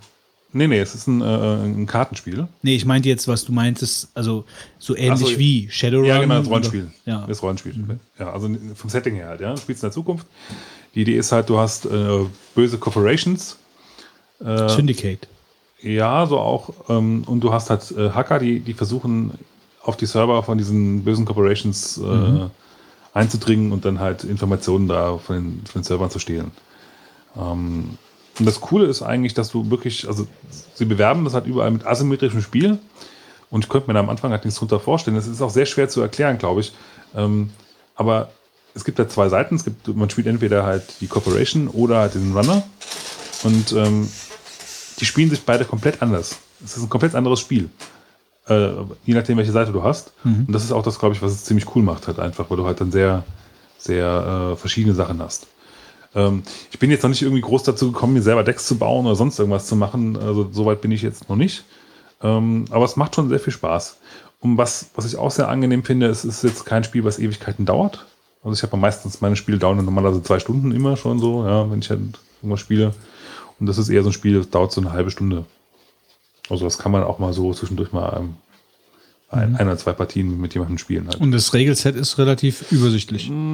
Ja, also sowas, was am Anfang, was ich persönlich am Anfang relativ komplex fand, ist, dass sie halt eine sehr starke eigene ähm, Beschreibung halt haben. Also es gibt einen, also jeder normale Mensch würde sagen Nachziehstapel, ja. So beim Corporation ist das Forschung und Entwicklung und äh, bei den Runnern heißt es dann auch schon wieder anders, ja, obwohl es dasselbe eigentlich ist halt, ja. Alles drei. Ähm, und da muss man sich erstmal so ein bisschen an die, an die, äh, an die Worte halt gewöhnen, was es halt nun heißt. Ja, und gibt es dann Zusatz, also Zusatzpacks? Genau. Oder, mhm. Also im Prinzip ja auch wie, wie bei Hearthstone zum Beispiel. Wie Magic ist the Gathering. Oder Genau, so. also das ist eigentlich so das, das große Pa- Paradebeispiel. Mhm. Wobei ich jetzt Ma- Ma- Magic vom, vom, vom Spielen her nicht kenne, aber das ist aber ähnlich auf jeden Fall. Da habe ich mich auch immer mal drüber, ähm, also interessiert, ob mir das gefallen würde. Habt also auch noch kein Magic gespielt. Ist das überhaupt noch in heute oder spielt Ja, man ja, dann doch. Ja, ich denke schon. Wobei es Gibt's gibt ja da Unterschiede. Ne? Also die, dieses Hearthstone ist ja äh, Deckbuilding ähm, und dieses Ascension zum Beispiel, das ist ja dann mehr nur für die eine Partie. Also das Genau, ist das ist so wie, wie Dominion zum Beispiel auch, wo du halt Ja, genau, die wo- im Spiel quasi dein Deck baust und ja, ja, und wenn du wieder von vorne anfängst bei bei Hearthstone oder auch bei, bei Android Netrunner oder Gathering baust du dir im Vorfeld ein Deck und spielst das dann gegen halt ein anderes Deck von dem Gegner halt. Ja, beziehungsweise, wo ich so den Unterschied noch sehe, ist halt, dass ich bei, bei Hearthstone oder bei Magic dann scheinbar ja auch äh, praktisch ein, fort, ein fortlaufendes Spiel eigentlich habe. Ich habe zwar Partien, aber im Grundsatz versuche ich halt die ganze Zeit mein Deck äh, weiter auszubauen. Und bei Ascension ist es ja so, dass ich, äh, dass ich ja eigentlich, ich spiele eine Partie und dann fange ich wieder von vorne an. Ich spiele mir zwar vielleicht kartenfrei, aber es ist nicht mein Deck, was ich mir zusammenstelle, sondern das ist eigentlich immer grundsätzlich aus ja, Glück, welche Karten ich praktisch zugelost bekomme. Genau. Ja, okay. Aber das kann ich wirklich schon empfehlen. Also es hat jetzt schon viel Spaß gemacht und ja. Kurz ein Wort zum Marc. Marc feiert Überstunden ab. Äh, hat uns das halt Ich weiß in, gar nicht, wie das überhaupt passieren konnte. in einem kurzen Zweizeiler gerade gesagt, hier von wegen, er ist jetzt mal weg. Äh, wir sollen selber mal sehen, wie wir den Urinstein entfernen. Und äh, ja, jetzt schauen wir mal, äh, ob wir uns einen neuen Hausmeister suchen oder ob der das nächste Mal wieder dabei ist. Da ist es ja, hat es ja in den letzten Monaten immer schon gerumpelt. Und Ja, das stimmt. gekracht, Also das ja, Arbeitsverhältnis ist jetzt nicht gerade eins Ist ohne belastet Probleme. letzten das würde Endes, Ich auch ist sagen. belastet worden. Also ich finde, wir beschreiben mal eine Abmahnung. Ja, ja, eine. Wir haben ja schon ein paar Abmahnungen geschrieben. Der war ja sogar schon gekündigt, so ist es ja nicht. Ähm, aber auf jeden Fall ist er heute nicht dabei. Er feiert halt Überstunden ab und dann schauen wir mal, äh, falls es nochmal irgendwann eine Folge geben sollte, dass er mal gucken, ob er wieder dabei ist. Ähm, wir ziehen dann äh, verricht, unverrichteter Dinge weiter zum äh, Retro-Trip und äh, sprechen heute über Wolfgang. Wovor haben wir als Kind Angst gehabt? Genau. Wir reden über das Monster unter dem Bett. Wir reden unter das Monster, äh, über das Monster unter dem Bett. Genau, über das reden wir. Was ist denn der, der scariest Moment in äh, deiner Vergangenheit? Als Kind. Also ich habe auch natürlich äh, länger drüber nachgedacht, was ich hier heute erzählen kann zu dieser Thematik, Echt? Ich äh, die ich, äh, du weißt direkt, wo, äh, was dir Angst einjagt. doch ein riesiges Improvisationstheater hier. Ja, ähm, und ich muss sagen, ähm, ich hatte, glaube ich, nie Angst, dass wirklich so irgendwelche Monster existieren, die dann äh, mich überfallen könnten, was man vielleicht als kleines Kind dann äh, so als klassische äh, Befürchtung da so im Raum stehen hat. Ähm, aber ich glaube, äh, da ich hier in einem größeren Haus, sage ich jetzt mal, groß geworden bin, hatte ich immer Angst, dass irgendwelche Einbrecher unterwegs sind äh, und wenn du dann im Bett liegst und es ist alles ruhig und du hörst irgendetwas, dass du dir dann vorstellst, da ist wahrscheinlich jetzt gerade irgendwo jemand eingestiegen. Und ich erinnere mich schon, dass ich einige Nächte da gelegen habe und habe mich nicht mehr bewegt, weil ich dann dachte, ähm, du hast jetzt gerade was gehört und da ist doch irgendwo irgendwer, ja. Dabei, ich meine, es ist so alt ist das Haus jetzt nicht, aber irgendwo hörst du vielleicht immer von draußen her irgendwelche Geräusche und äh, denkst dann nachher, da ist äh, irgendwer unterwegs. Wann war das so mit 17, 18 oder? Ja, äh, natürlich ganz jung. Das hat natürlich später völlig aufgehört. Ne?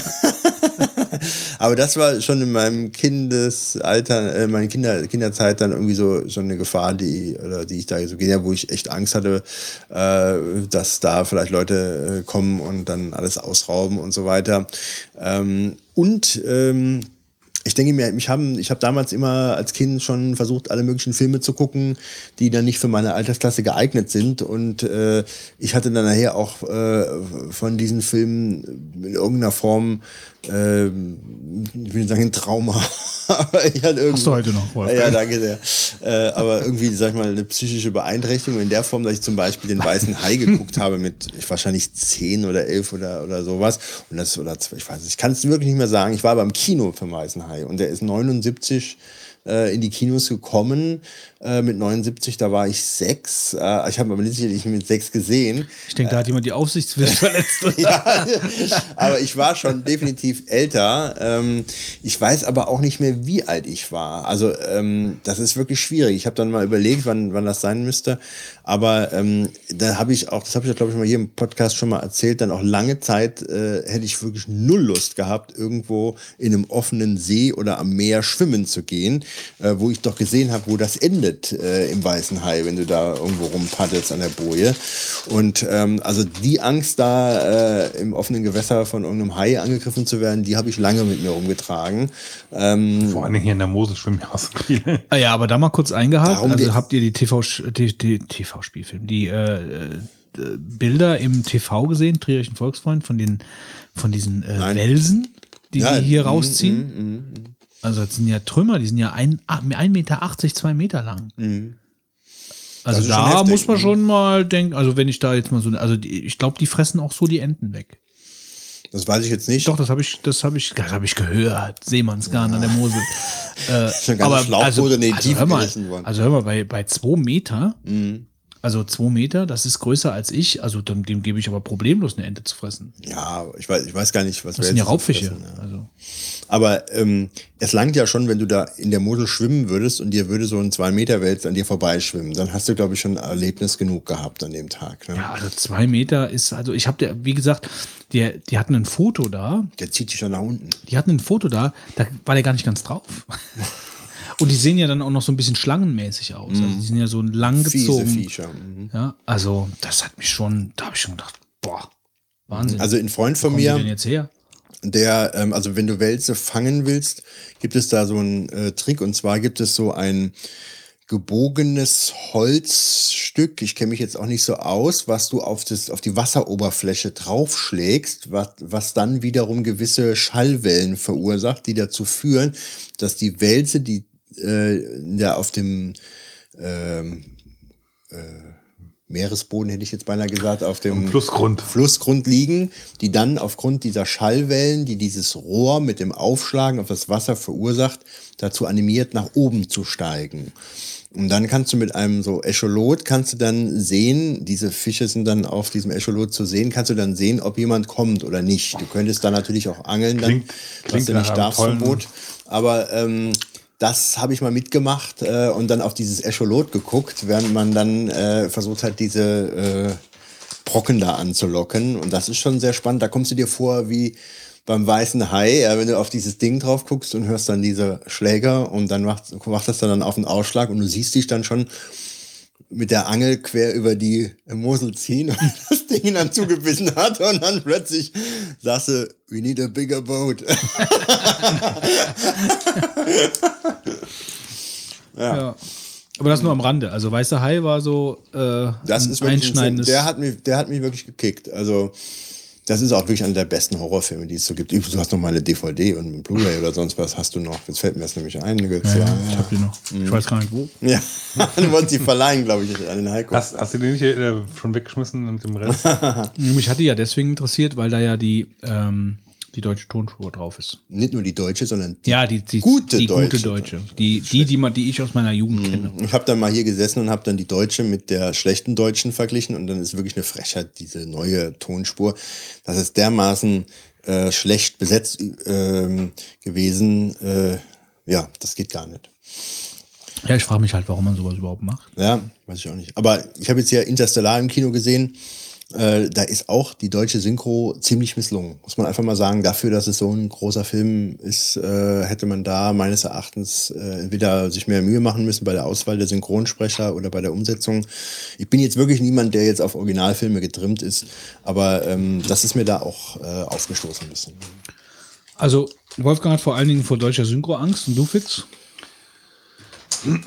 Also ich, ich hatte früher Angst, äh, ähm, also ich konnte nicht einschlafen, wenn, wenn äh, die Tür nicht auf war und im Flur Licht dran war. Mhm, das kenne ich.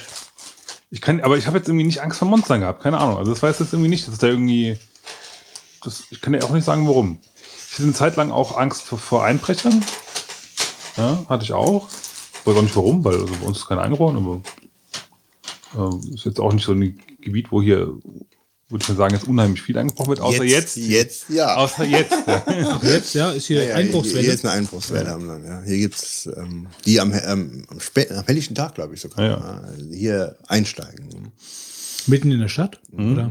Ein, ein ehemaliger Polizist sagt, der hier in der Gegend wohnt, äh, da sollen sie zu mir einsteigen. Wer bei mir einbricht, den tragen sie im Zinksack wieder raus. Und das traue ich dem auch zu. Das trauen wir dem auch wirklich alle zu. da würde ich nicht eingehen. Und haben sie irgendeine Spur? Also irgendwelche osteuropäischen.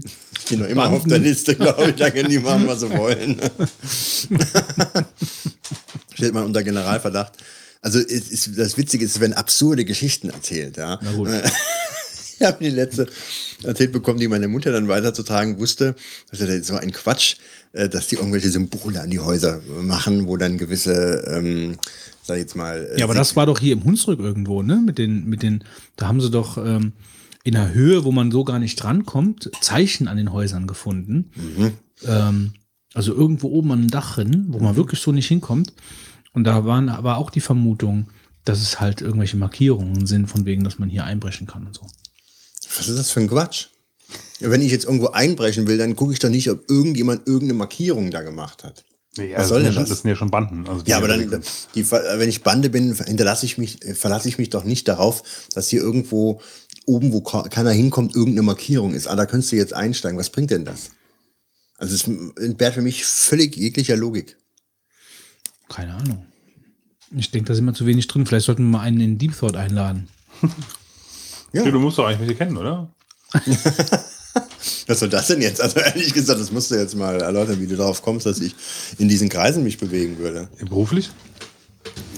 Ja, meinst du, ich mach da mit oder wie jetzt? Nee, aber du könntest ja vielleicht mal einen eventuell verteidigt haben.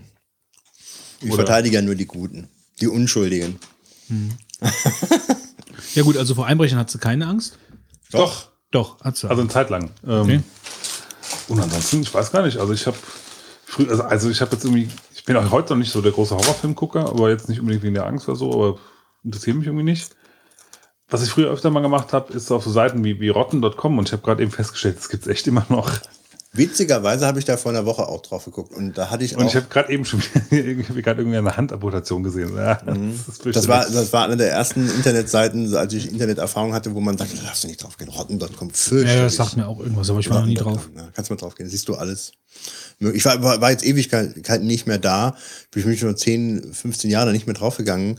Aber ähm, das war damals so die Seite, wo die sämtliche Verkehrsunfälle und ja, also du siehst also die krassen Sachen halt, die du eigentlich normalerweise so nicht sehen würdest, wenn Also wie YouPorn für so Sachen, ja. ja YouPorn für Leute, die drauf stehen, wenn du, wenn sie einzelne Körperteile irgendwie quer im Raum liegen und äh, Also, Newsblätter. Nee, also also sind da auch so zum Beispiel diese, weniger diese Videos. IS-Geschichten und so drauf? Machen die da weiß ich auch gar nicht. ich weiß gar nicht, was heute drauf ist, keine Ahnung. Damals waren es nur Bilder. Mhm. Waren- Aber ich könnte mir vorstellen, dass die mittlerweile auch Videos haben, also warum nicht? ja, Naja, also ich, ich, ja, weiß ich nicht. Also ich muss auf sowas nicht draufgehen.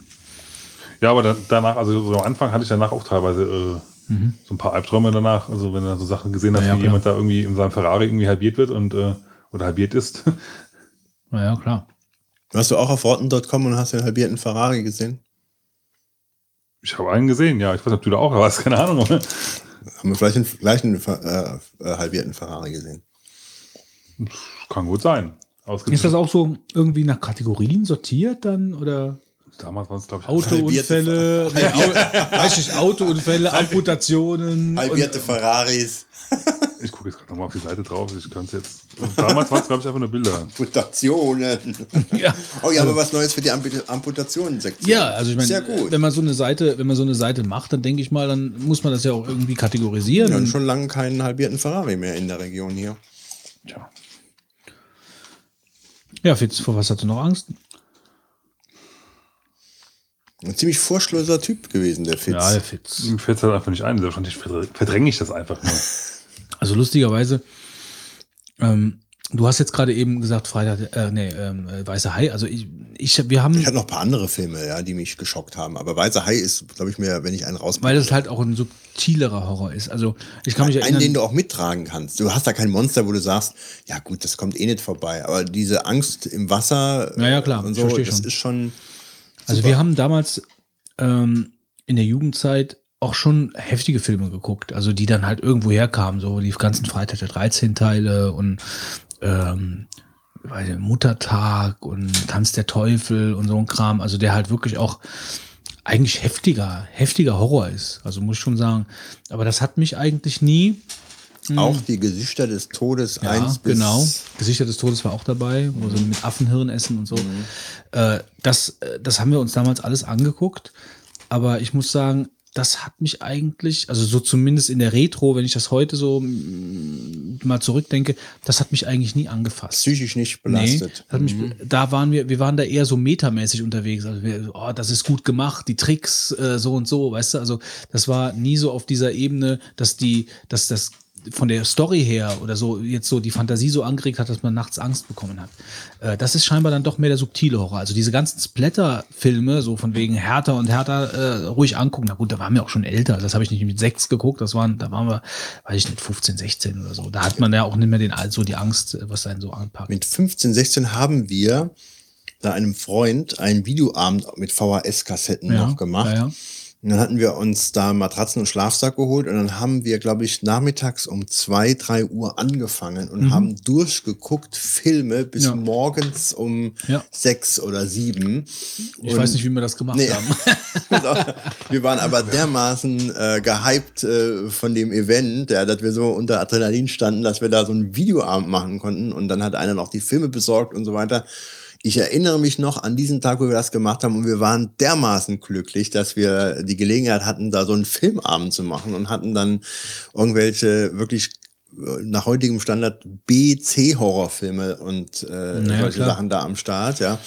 Also wir haben das, wir haben das früher auch äh, nicht jedes Wochenende, aber wir hatten, da war halt dann wieder so eine Connection in der Nähe, der hatte dann praktisch diese ganzen Kopien und so. Und dann hat man sich den Kram halt angeguckt. Dann ist man dahin, was hast du neu? Hat sich den Kram mitgenommen und hat sich dann zu Hause äh, einen VHS-Rekorder gesetzt und hat äh, sich den Kram angeguckt. Man kannte die ganzen Regisseure, die ganzen Schauspieler. Also da war ich, war nie in Filmen so drin und in den ganzen Daten zu den Filmen, also wer da so mitgespielt hat, äh, wie, wie damals zu der Zeit. Aber von wegen Stichwort Angst. Also, wie gesagt, das hat mich nie so angefasst, diese Filme. Äh, wo ich wirklich Angst vor hatte, ich glaube, das habe ich hier schon mal erzählt, war ähm, äh, The Fork, Nebel des Grauens. Äh, den habe ich letztes Mal irgendwann im Fernsehen gesehen, hab ich gedacht, da kannst du keine Angst vor gehabt haben. Also, das war so, so irgendwie schon schlecht gemacht. Aber es war halt John Carpenter. Und John Carpenter ist ja nun mal halt auch so der Meister so ein bisschen des Bösen, der Meister des Grauens, was er so alles gemacht hat. Und äh, ich musste damals, den habe ich alleine im Zimmer geguckt, den Film. Hatte damals einen Fernseher auf dem Zimmer. Das war dann halt auch schon, da war ich auch schon ein bisschen älter. Und ich musste die ganze Zeit aufs aktuelle Sportstudio umschalten, weil ich so eine Angst hatte. Also er war halt dann irgendwie Die Frage ist, was schlimmer ist. ja, ja. Also im ersten lief dann Forknebel des Grauens und im zweiten lief dann Sportstudio und das war ein totales Kontrastprogramm. Es ist im ersten so, äh, die, die, der Nebel wabert mit der toten Crew, die dann da im Nebel sind und, und du hast da bibbernd im, und im zweiten war dann Dieter Kürten, der da also irgendjemand interviewt hat. Das war halt eigentlich ganz cool, dass du also hin und her schalten konntest. Ähm, also davor hatte ich dann so ein bisschen Schiss. Schiss.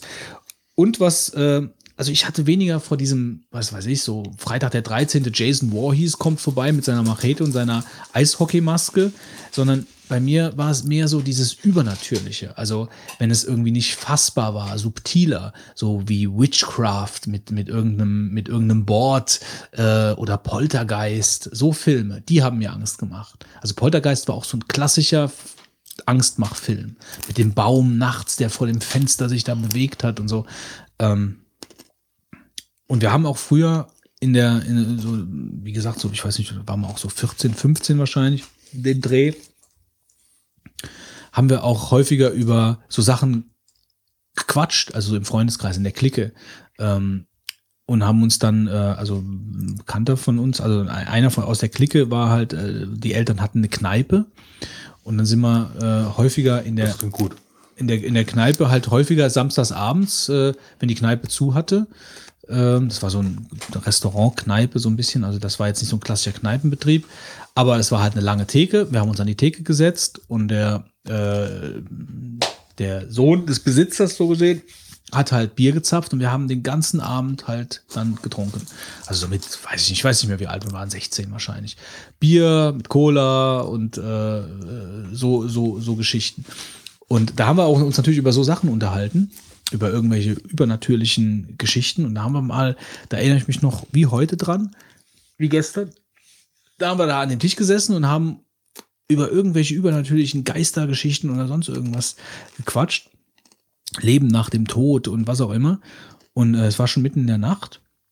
Und äh, dann sagt irgendwie einer von uns, und jetzt stellt euch mal vor, jetzt geht hier einfach irgendwie das Licht aus und bla bla bla. Und dann ging halt in dem Moment das Licht aus. Also wir waren nur an dem, wir haben an dem Tisch gesessen und die ganze Kneipe war dunkel, nur der eine Tisch hat die Lampe gebrannt und dann ging das Licht plötzlich aus, in dem Moment, wo wir das gesagt haben. Und wir hatten keine Erklärung dafür, wieso das so war. Und wir haben dann bis morgens früh darüber diskutiert, was das denn gewesen sein könnte. Wie kann denn das sein und so, bla bla bla. Und dann hat sich einfach rausgestellt, dass äh, die Mutter äh, gesehen hat, dass in der Kneipe noch Licht gebrannt hat und dann den Sicherungskasten aus, also die Sicherung ausgemacht hat. Aber genau in dem Moment, wo wir das gesagt haben, das war halt, äh, äh, also wenn wir das nicht erfahren hätten, woran das gelegen hat, dann wäre das wahrscheinlich eine Sache gewesen, die bis heute ungeklärt in meinem Kopf geblieben wäre, wie denn sowas dann genau in dem Moment da passiert sein konnte. Ja. Also eigentlich eine klassische Angstgeschichte, so, so dieses typische, wie Aber bei gibt's euch, so nicht, mit weil die Diebstahl oder so, Ja. äh, war bei mir nicht. Gibt's gar nicht sowas. Ne? Nee, sowas gibt es eigentlich Ziemlich gar nicht. furchtloser Typ auch. Äh, also so, so Diebstahl, sowas hatte ich eigentlich nicht. Natürlich, äh, das, was der Fitz vorhin gesagt hat, ähm, da äh, kann ich mich auch dran erinnern. Also ich mochte als Kind, also wirklich jetzt nicht als Jugendlicher, sondern als Kind, äh, mochte ich es immer, wenn zu Hause noch viel los war, als ich ins Bett gegangen bin. Das weiß ich noch. Also ich war immer, wenn meine Eltern gesagt haben, heute Abend kommen noch Leute vorbei oder heute Abend machen wir noch so, da war ich immer froh. Also Das war jetzt nicht irgendwie, dass mich das gestört hat oder so. Äh, und Licht an oder Tür ein bisschen auf. Das, äh, das war halt auch für mich damals als Kind wichtig. Das weiß ich auch noch.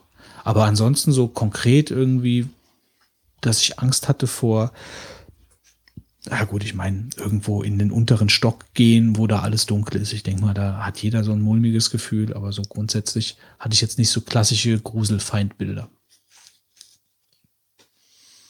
Ja, Wir stellen fest, die Vogonen waren eigentlich nicht ängstlich. Ja, aber wie gesagt, so dieses Übernatürliche, meine Großeltern haben ja auch so irgendwelche Storys erzählt, die früher dann so Tischrücken gemacht hätten. Und, äh, äh, und da sind dann halt auch irgendwelche Storys gefallen, dass, dass sich irgendjemand gemeldet hätte und so äh, und irgendwelche Sachen durch den Raum geflogen sind. Und das hat mich immer angefasst. In, in welchem Alter auch immer. Ja, also heutzutage jetzt nicht mehr so, aber als, als ich das dann erzählt bekommen habe in einem gewissen Alter, das fand ich dann schon immer, also immer so dieses Übernatürliche. Jetzt nicht unbedingt der Schlechter mit der Machete. Immer das, was man nicht so greifen konnte. das Subtile. So, das Subtile ähm, finden wir auch in Marvins Tagebuch, was wir jetzt aufschlagen, Wolfgang. Ja, ich will ähm, ganz kurz mal noch auf meinen letzte, meinen Beitrag in der letzten Folge zurückblicken. Er hat das Wort kurz ja, in den Mund Kurz. genommen. da, bevor dann der eigentliche Beitrag hier kommt. Äh, E-Bike, ich bin mit einem E-Bike gefahren, da habe ich mich ja so drüber aufgeregt, habe auch dann Kritik erfahren in den Kommentaren. Shitstorm. Ja, ein Shitstorm. Ein Shitstorm ist über dich Ich habe heute noch den, das Shit im Du würdest die E-Biker vom Rad treten. Mhm, genau, und dann kamen sie alle an und sagten, wie sinnvoll das Ganze doch ist. Ähm, bin jetzt auch mal ein E-Berg gefahren und ich muss sagen, das war ganz ein interessantes Erlebnis, ähm, weil ich hatte mir das eigentlich so vorgestellt wie so ein Mofa, dass du dich da draufsetzt und dann macht das Ding an und dann fährt der. Aber die sind so ausgestattet, dass die eigentlich deinen Tritt unterstützen. Das heißt, wenn du nicht trittst, dann passiert da auch nichts. Und diese Unterstützung des Trittes, die ist so dezent gemacht, dass du unter Umständen vergisst, dass du auf einem E-Bike fährst, sondern einfach glaubst, du hast die Kraft. Dieses Einschalten der Kraft in diesen Tretprozess, das ist doch schon so schleichend, dass man da äh, gar nicht jetzt wirklich ähm, Ein hinterhältiges ja, E-Bike. dass du da gar nicht irgendwie so ein Mofa-Gefühl bekommst. Ähm, ich muss sagen, ähm, das sollte man mal gemacht haben, äh, wenn man sich mit der Thematik auseinandersetzt, weil das schon irgendwo also ein Fahrerlebnis ist. Ähm, Das äh, sollte man mal ich- gemacht haben. Ja, also wer jetzt Fahrrad fährt, äh, denke ich mir, sage ich mal, setz mal auf dem E-Bike, äh, äh, um das mal zu erleben, wie das umgesetzt wird. Das hätte ich so nicht gedacht. Da war ich schon äh, beeindruckt. Bleibe aber natürlich bei meiner Aussage, dass ich die äh, verurteile, äh, höchstens für Personen, die aus gesundheitlichen Gründen ähm, nicht mehr fahren können. Und Immerhin, diese Einschränkung, die ist neu. ja, muss ich sagen, wenn jemand zum Beispiel jetzt herzkrank oder kniekrank oder irgendwas ist, ähm, der dann sagt, ich könnte sonst gar nichts mehr fahren, dann will ich das mal gelten lassen. Der aber geläuterte Wolfgang, Ja. Ruder zurück. rudere etwas zurück. Aber im Prinzip werden ja die meisten E-Bikes an Genussfahrer verkauft und beim Mountainbike ist schon direkt Schluss. Äh, da gibt es meines Erachtens keine Begründung mehr dafür. Ähm, aber ich fand es wirklich mal interessant, damit zu fahren ähm, äh, und diese Unterstützung zu merken. Ähm, du hast auch eine gewisse Anstrengung. Also es ist nicht so, dass man sagen kann, ich fahre damit und komme da ungeschwitzt an, sondern du kannst ja einstellen, wie stark der dich unterstützt. Also das ist schon äh, interessant gelöst, aber die Fahrräder wiegen halt um die 20 Kilo in der Regel und das sind äh, Gewichte, die sind natürlich fernab von Gut und Böse, weil so ein Fahrrad sollte, ein Mountainbike beispielsweise 11, 12 Kilo wiegen, je nachdem, äh, so dass man da fast doppelte mit sich rumfährt. Aber ich muss sagen, es ist mal ein Erlebnis gewesen. Ähm, wollte das mal ganz kurz noch als Rückblick äh, haben. Interessanter aber, und das ist mein eigentlicher Beitrag heute zu Marvins Tagebuch, ist, ähm, dass ich im Internet gefunden habe, dass es jetzt eine Bienenbox gibt. Und zwar ähm, ist es ja so, wenn man Bienen halten möchte, dann gibt es verschiedene Formen, also verschiedene Kästen, sage ich mal, in die man die Bienen, äh, sag ich mal, als, als ihre Wohnung äh, halten kann.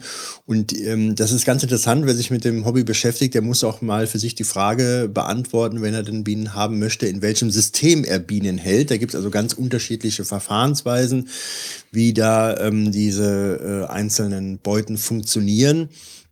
Und ähm, ich bin ja ein Magazinbeuten-Nutzer. Äh, das ist das sogenannte Zanderbeute. Ähm, Leute, die sich damit ein bisschen beschäftigt haben oder schon länger zuhören, wird das vielleicht ein bisschen was sagen.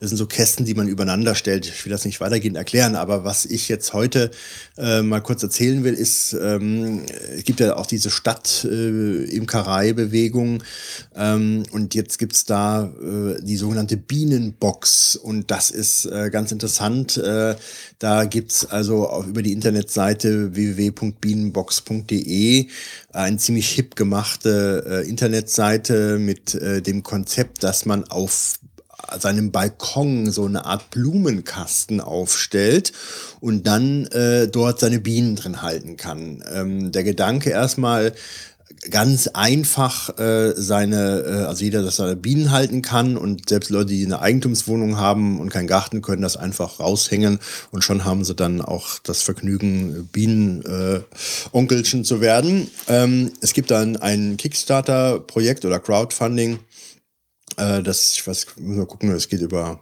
weiß nicht genau, über welche Internetplattform das jetzt gerade ähm, ge, äh, gecrowdfundet wird, muss ich nochmal schauen.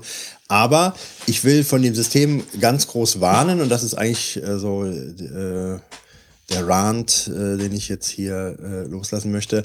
Ich halte es also für Krop äh, falsch, so eine Bienenbox zu nutzen und dann in seiner äh, Eigentumswohnung ähm, an den Balkon zu hängen. Also da gibt es natürlich äh, ganz viele Argumente.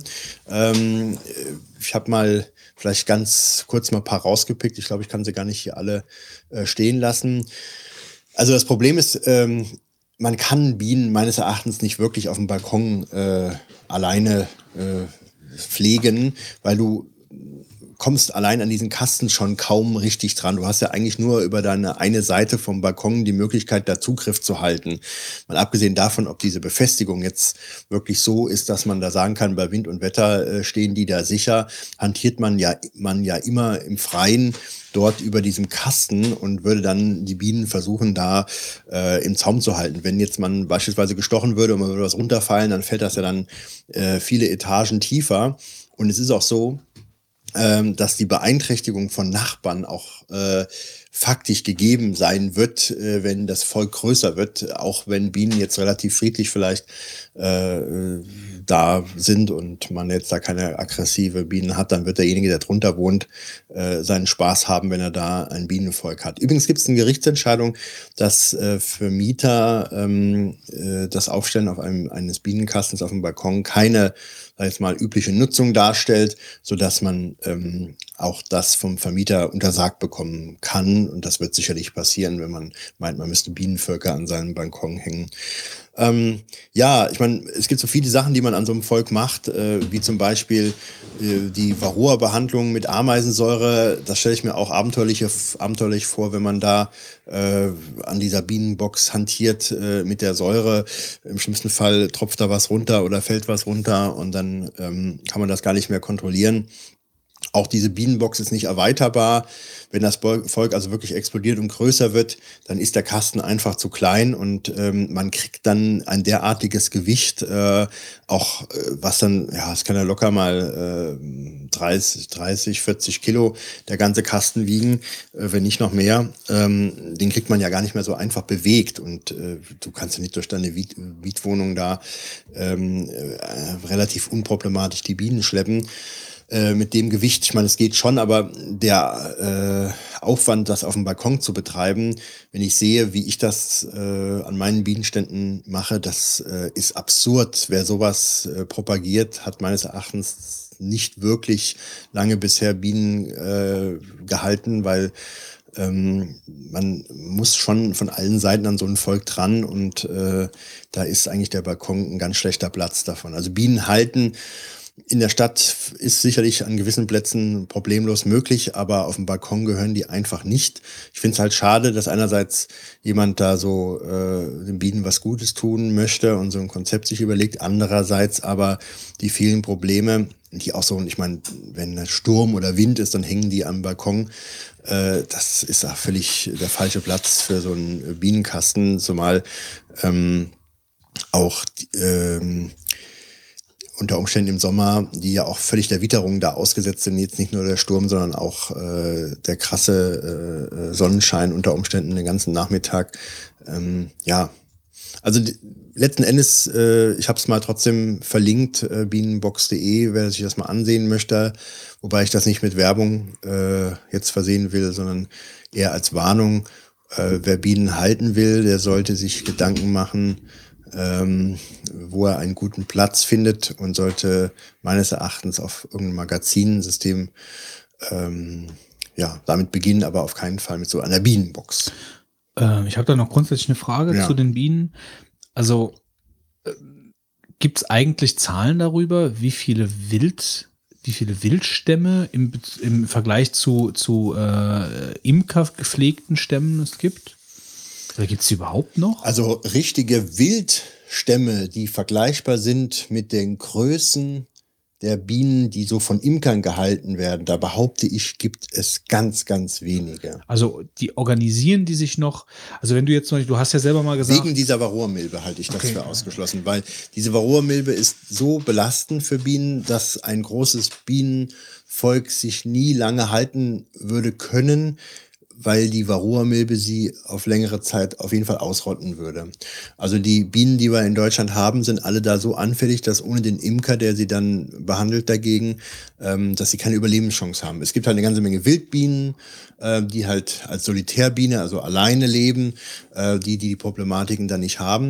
Aber richtige Bienenvölker in der Größe, wie du dir jetzt vorstellst, gibt es sehr wenige und wenn sie existieren, wahrscheinlich dann als weggeschwärmte Völker von einem Imker, die vielleicht ein, zwei, drei Saisons überleben, aber dann auch meines Erachtens äh, an der Varroa-Milbe verenden. Das ist das also Problem. Also von Solitärbienen wusste ich bisher gar nichts. Also, weil das mhm. ist ja eigentlich, sind ja, sind ja eigentlich Stamm, bezogene Insekten, oder? Ja, also, aber es gibt schon äh, eine ganze Menge Wildbienen, die halt dann in äh, ja, so runden Löchern beispielsweise, wie in Bienenhotels äh, man das so sieht, äh, in Bohrungen, dann in eine Mauer. Weil sie ihr Volk verloren haben? Nee, weil einfach das zu ihrer nicht äh, ähm, Volk verloren, weil das ist. Äh, das ist keine normale Honigbiene. Genau, es ah, ist halt okay, eine andere, eine andere Rasse, ah, äh, okay. die dann äh, praktisch auch existiert. Und die gibt es doch zahlreich noch. Ja, da gibt es also schon noch einige, die ähm, dann nicht in diesem großen Volkenverband. Leben. Also du würdest jetzt mal so behaupten, wenn es keine Imker gäbe, dann gäbe es auch keine Bienen mehr. Ja. Mhm. Keine Bienenstämme mehr. Das ist dieses Problem der Varroa-Milbe, die halt hier in Deutschland ähm, oder in Europa generell äh, so belastend ist für die Bienenvölker, dass die ähm, gegen diesen Schädling nicht ankommen und da ist auch äh, kein Kraut gewachsen. Ich habe letztens noch mal mit jemandem gesprochen von einem Imkerverband, der meinte auch, ich habe mal gemeint, gibt es denn da vielleicht Entwicklungen, die ihm so geläufig sind, dass man da über resistente Völker mal nachdenken könnte, wie er, wie er das so von seinen Erfahrungen sieht. Und er meinte auch, da wäre nichts in Sicht. Mm, es gibt jetzt was ganz Neues, dass man versucht, äh, die Varroa-Milbe selber in ihrer Entwicklung im Bienenvolk zu stoppen, indem man deren Sexualpheromon in das Volk reinbringt, sodass die irritiert sind und sich nicht mehr geplant fortpflanzen können, weil sie überall dieses Sexualhormon-Pheromon äh, wahrnehmen. Und ähm, äh, das ist ein wohl vielversprechendes Projekt, aber im Prinzip ähm, ist er wieder ein imkerlicher Eingriff, ähm, das muss man sich mal klar machen. Würden alle Imker jetzt sagen, kollektiv, wir machen nichts mehr, würdest du nahezu keine Bienen mehr haben in Deutschland. Das mhm. ist mittlerweile ein Haustier geworden, die Biene, weil sie ohne, den, äh, ohne die menschliche äh, Fürsorge gar nicht in der Form lange existieren kann. Der Schädling würde irgendwann eine so hohe ähm, Belastung darstellen, dass das Volk aus, aussterben würde. Fitz. Ja, ich habe mich im Wesentlichen ähm, über, äh, wie heißt das jetzt richtig ausgesprochen? Ganz kurz, bevor du die Frage dir beantwortest, da war doch der äh, Tim Duran so nett und hat uns ein, in, an, an einem seiner Videos äh, ganz kurz mal persönlich angesprochen, um uns mal zu sagen, äh, wie wir dann doch ständig falsch das, den Namen des neuen Apple-Betriebssystems Deswegen aussprechen. hören wir uns das mal an. Ja, hören wir doch mal an, was er sagt, der Tim. Äh, Aufregerthema. Na gut, dann soll es das für heute erstmal gewesen sein. Ich bedanke mich bis hierhin fürs Zuschauen. Ein kleine Sache noch hinten dran. Liebe Vogonen. Ich habe jetzt die aktuelle Folge noch nicht fertig gehört, aber die letzten beiden Folgen. Habt ihr denn die Keynote von Apple echt nicht gesehen? Es heißt Yosemite. Nicht Yosemite, Yosemite. Es ist iOS X Yosemite. Und damit möchte ich das dann äh, für heute mal bewenden lassen. Wünsche ich noch einen schönen Tag und wir sehen uns bis zum nächsten Mal. Ciao. Ciao. Ich muss jetzt mal gerade fragen, also äh, um mich hier als unwissend outen, was macht er für ein Programm? Äh, also er könnte zum... Äh, Das macht er, ja. Also ein Nee, äh, Videopodcast? Ja, also, oder? nee, ja, man muss jetzt ein bisschen ausholen. Er gehört eigentlich zum Ridinger-Team, aber leider äh, ist er in den letzten Folgen nicht am Start, was ich jetzt auch mal wirklich beklagen möchte. Äh, da fehlt er wirklich, äh, auch wenn natürlich momentan illustre andere Gäste dort sind. Aber er hat ab und zu so ein Video äh, an seinem Blog. Äh, Videobeitrag. Ah, ja, er okay. hat mal vor längerer Zeit vorgehabt, so ein Projekt mit einer Videofolge zu starten. Das hat er dann aber, glaube ich, nicht konsequent durchgezogen, leider. Äh, und jetzt ab und zu kommt dann wohl irgendwelche ähm, einzelnen Video, weiß nicht, wie man es dann nennt, Videobeiträge, würde ich jetzt mal einfach pauschal sagen. Und da hat er dann uns darauf hingewiesen, dass Ja, er ja, mal uns okay. ausspricht. Wobei, ähm, äh, wir haben heute, heute haben wir hier vor der Sendung schon wieder Yosemite, oder was haben wir hier gehört am Tisch, ne? Aber ich finde Yosemite ist auch schön, oder? Yosemite. Lustigerweise, lustigerweise ist es so, dass mir Yosemite schon immer ein Begriff war durch diesen Nationalpark. Also Ja, da ja. wusste ich, dass der Yosemite Nationalpark war, aber ich habe dann in dem Moment nicht die, die Biege geschlagen. Da. Also dass äh, das das gleiche ist. Wir haben mich schon so oft Yosemite. Ich sage das Wort einfach nicht mehr, aber ich habe mich auf jeden Fall äh, tierische Probleme mit diesem äh, neuen Betriebssystem von Apple. ja, okay. ähm, es, also viel Kleinkram eigentlich halt. Also zum Großen und Ganzen funktioniert es schon, ja. Ähm, aber also ich habe am Anfang unheimlich Probleme gehabt, oder ich habe eigentlich immer noch unheimlich Probleme mit Safari. Am Anfang lief überhaupt kein, kein Quicktime-Video oder sonst irgendwas bei YouTube oder sonst irgendwas. Hat sich im Nachhinein irgendwann mal rausgestellt, das habe habe ich rausgefunden, dass mein Soundtreiber für mein Audio-Interface da wohl schuld war. Als ich den deinstalliert habe, laufen jetzt, läuft da jetzt alles.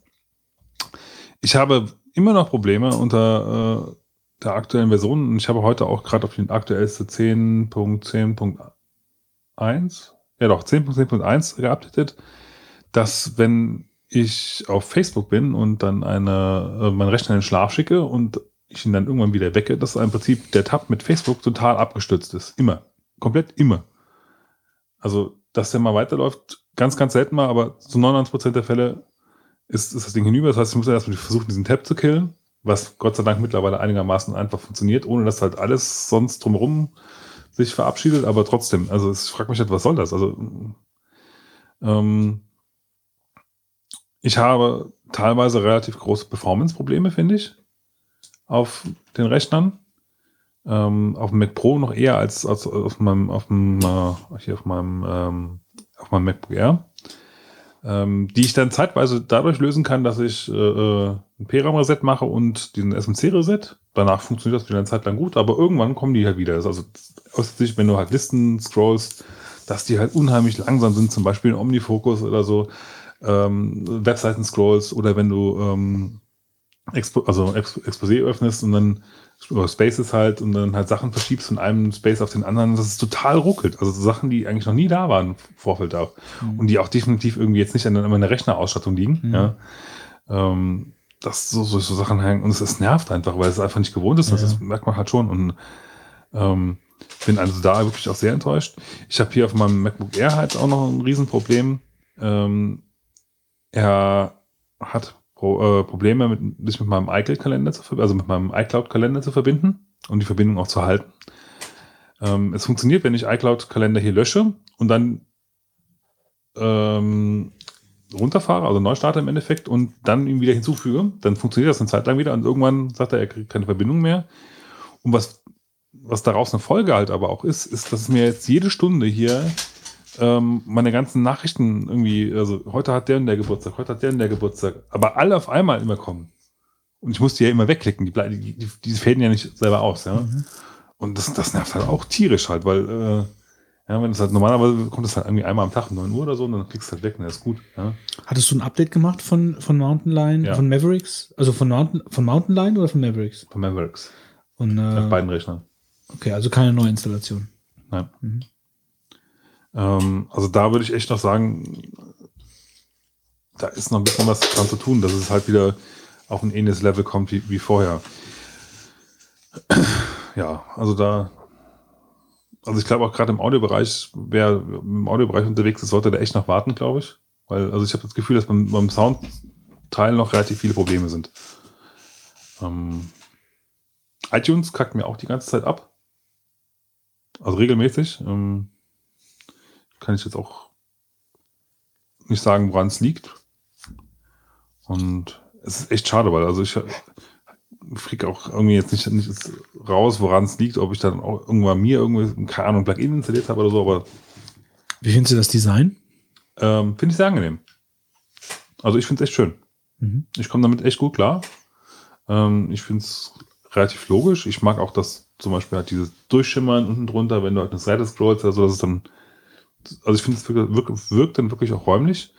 Ähm, ich mag das Flache, also ich komme damit erstaunlich gut klar. Mhm. Das wär, also vielleicht bin ich auch einfach schon zu lange von, von, von iOS dran gewöhnt gewesen, weiß ich nicht. Aber das, das finde ich ganz gut.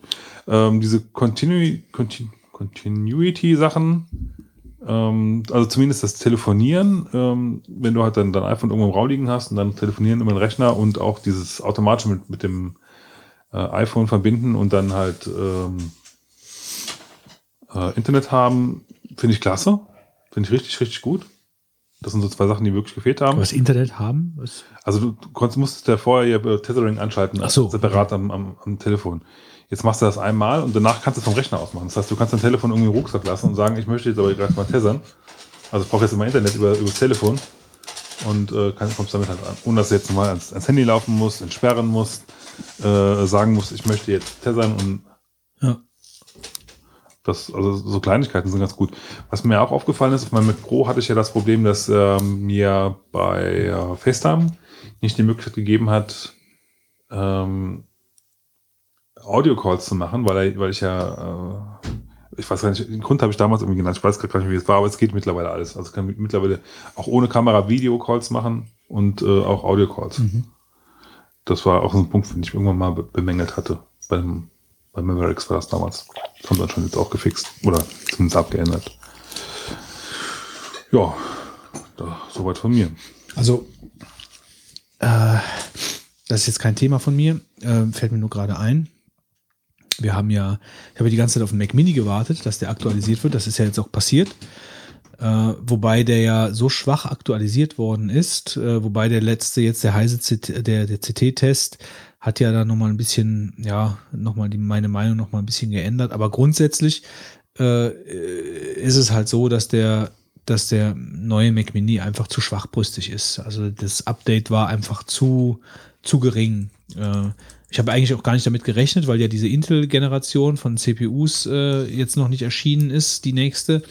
Äh, und dass man da, äh, ja, dass man die eigentlich braucht, um einen, einen fähigen Mac Mini zu aktualisieren. Diese schwache Aktualisierung weiß ich halt nicht genau, ob das jetzt dazu führt, ist das jetzt nur so ein Zwischengerät und relativ bald mit den neuen Intel-CPUs kommt ein neuer, potenterer Mac Mini oder das bedeutet jetzt, die Linie wird einfach auslaufen gelassen, keine Ahnung.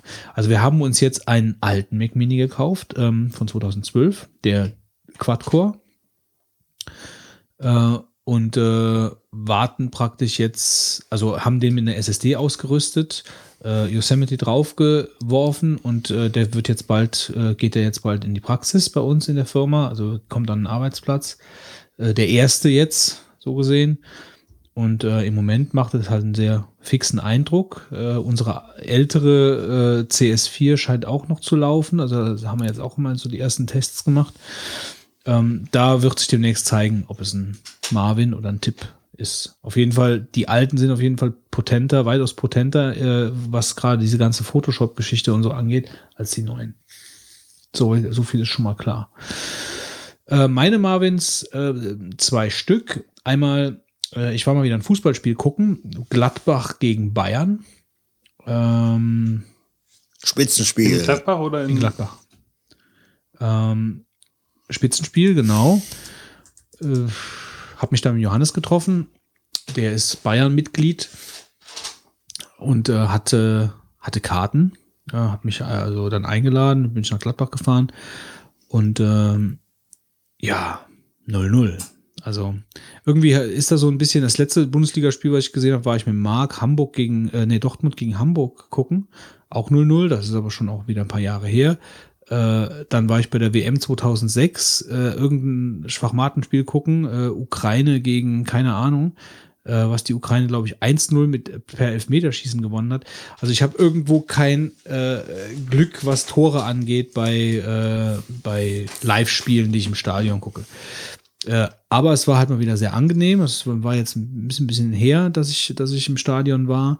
Ähm, und äh, jetzt mal abgesehen von der ganzen Kohleschröpferei, ist es halt schon sehr angenehm organisiert gewesen in Gladbach, muss ich sagen, bis aufs Parken. Das war ein bisschen weit weg für Leute, die jetzt keinen Stamm, Stammplatz haben.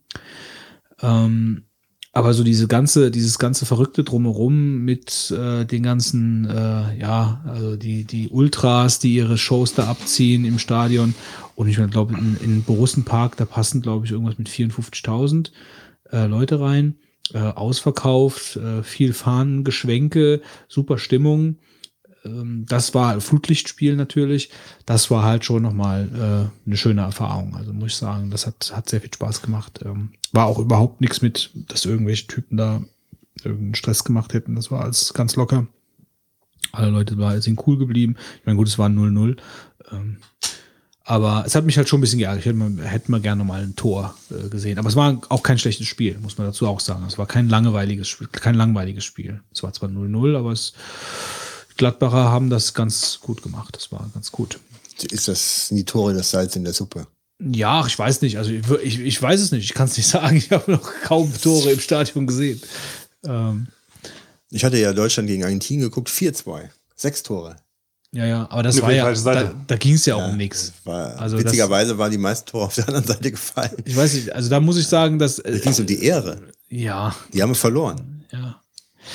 Ähm, Jetzt äh, das, der andere Marvin, den ich habe, äh, geht um das Krachen in der Festnetzleitung. Und zwar. Hast du äh, überhaupt noch eine?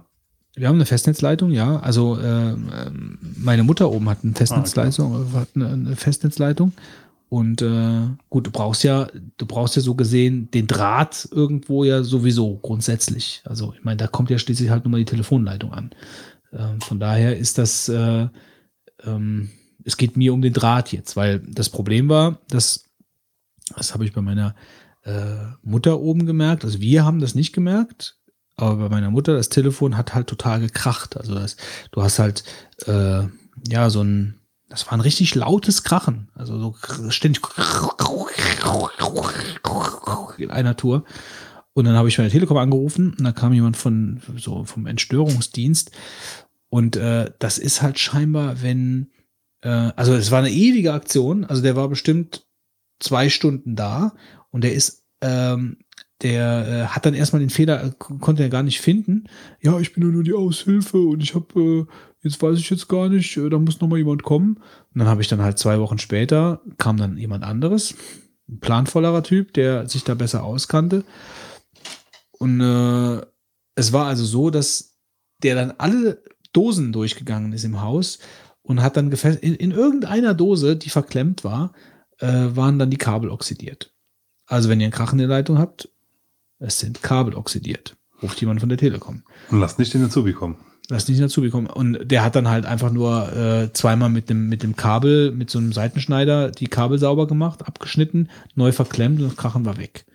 Also das war schon eine relativ coole Aktion. Und das war echt ekelhaft. Du konntest so nicht telefonieren. Ganz, ähm, ganz schlimm. Also irgendwas, irgendwie so Feuchtigkeit in der Leitung, äh, in der Außenwand, irgendeine Dose, die dann so ein bisschen oxidiert ist durch, durch äh, zu, zu hohe Luftfeuchtigkeit in der Dose. Ja, das war mein Marvin. Dann würde ich sagen, Ganz kurze Zwischenmeldung, was durch das Internet geistert. Es gibt ein neues Kickstarter-Projekt äh, von Ron Gilbert äh, mit dem Namen äh, Thimbleweed Park.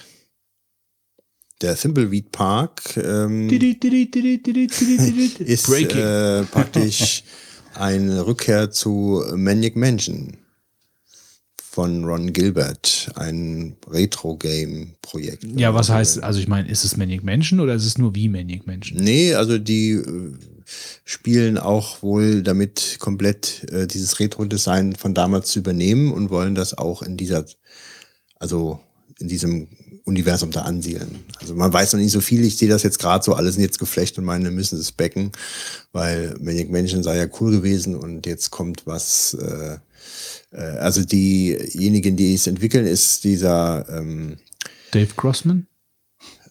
äh, Ist er dabei? Das war der andere, ne? Dann der Also Gary Winnick, Thimbleweed Park. Gary Winnick äh, scheint damals wohl auch involviert gewesen zu sein. Ich, äh, weiß gar nicht. the original Co-Creator and Art Director of Manic Mansion. Ja, ich dachte, der, ah, nee, Dave Grossman ist, glaube ich, von Day of Tentacle. Together they are launching a Kickstarter for Thimbleweed Park, a game intended to look and feel very much like it could have been created in the late 80s.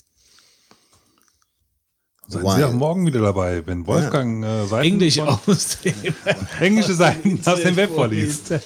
While, ich lese noch was in Englisch vor, while Thimbleweed Park stays ret retro, even to the point of bringing back the original nine-verb interface, as Gilbert and Winnick will explain below, they are also very much intent to apply over two decades of lessons learned to the underlying game design. Also ich würde jetzt sagen, wir machen di du du Telekolleg Englisch 2. Ja, gut. Gut, ähm, dann würde ich sagen, öffnen wir die Kiste der Herz aus Gold. Und da haben wir heute Da haben wir heute, ähm, ja, was ist denn, was ist denn das, was wir letztes Mal hatten? Haben wir da irgendwas? Gab es irgendwas? Es gab nur die T-Shirt-Sachen, glaube ich. Ja, von den T-Shirts ist es Stand der Dinge so, alle Versand, die bestellt wurden. Ähm, wir haben aber noch zweimal XL und zweimal XXL äh, zum Preis von je 8 Euro. Das sind ja die Fehldrucke, die nachher, nach längerem Waschen äh, oder nach einmaligem Waschen dann Farbe verlieren und so. Aber wer halt, Wer auch schon, wer, wer ja. sich nicht wäscht oder die einfach als Deko äh, benutzen möchte, äh, der soll sich doch bitte mal melden. Danach gibt's dann von uns keine mehr. Es wäre aber schön, wenn sich da noch Abnehmer finden würden. Damit du den Müll aus dem Haus hast. was soll ich sonst mitmachen? Der Klo mitwischen oder wie? ja, das wär's was. Ich war ja gerade eben da. Hast du dich im Kreis gedreht auf der Toilette? Ich habe mein Revier markiert. Ja. Hört sich ziemlich näher im Gesicht durch. Das will ich Ja, sehen. also wir haben jetzt hier sogar ähm, nochmal von unserer Wunschliste äh, zwei äh, Pakete bekommen. Herzlichen Dank vorab. Betonung liegt auf zwei. Ähm, vielleicht nochmal ganz kurz. Nee, Äh, Moment mal, bevor wir jetzt hier damit an, also wir haben ja heute auch was, äh, zwar vom Jörg aus unserem Deep Thought von Jörg Lange. Also äh, der Jörg hat zwei Sachen zur Verfügung gestellt, beziehungsweise vier, je nachdem wie man zählt. Und zwar ein komplettes Archiv der Retro Gamer, circa zehn Hefte. Ja, ähm, das geht also als Paket an denjenigen, der uns erklärt, warum er es haben möchte. Bitte an rohrpost.die3vogonen.de. Und außerdem gibt er, stellt er dreimal drei Monatsabos für Gamers Global äh, bereit, die auch äh, einen neuen Besitzer suchen. nicht schlecht. Vielen Dank nochmal. Ja, vielen Dank. Vielen Dank.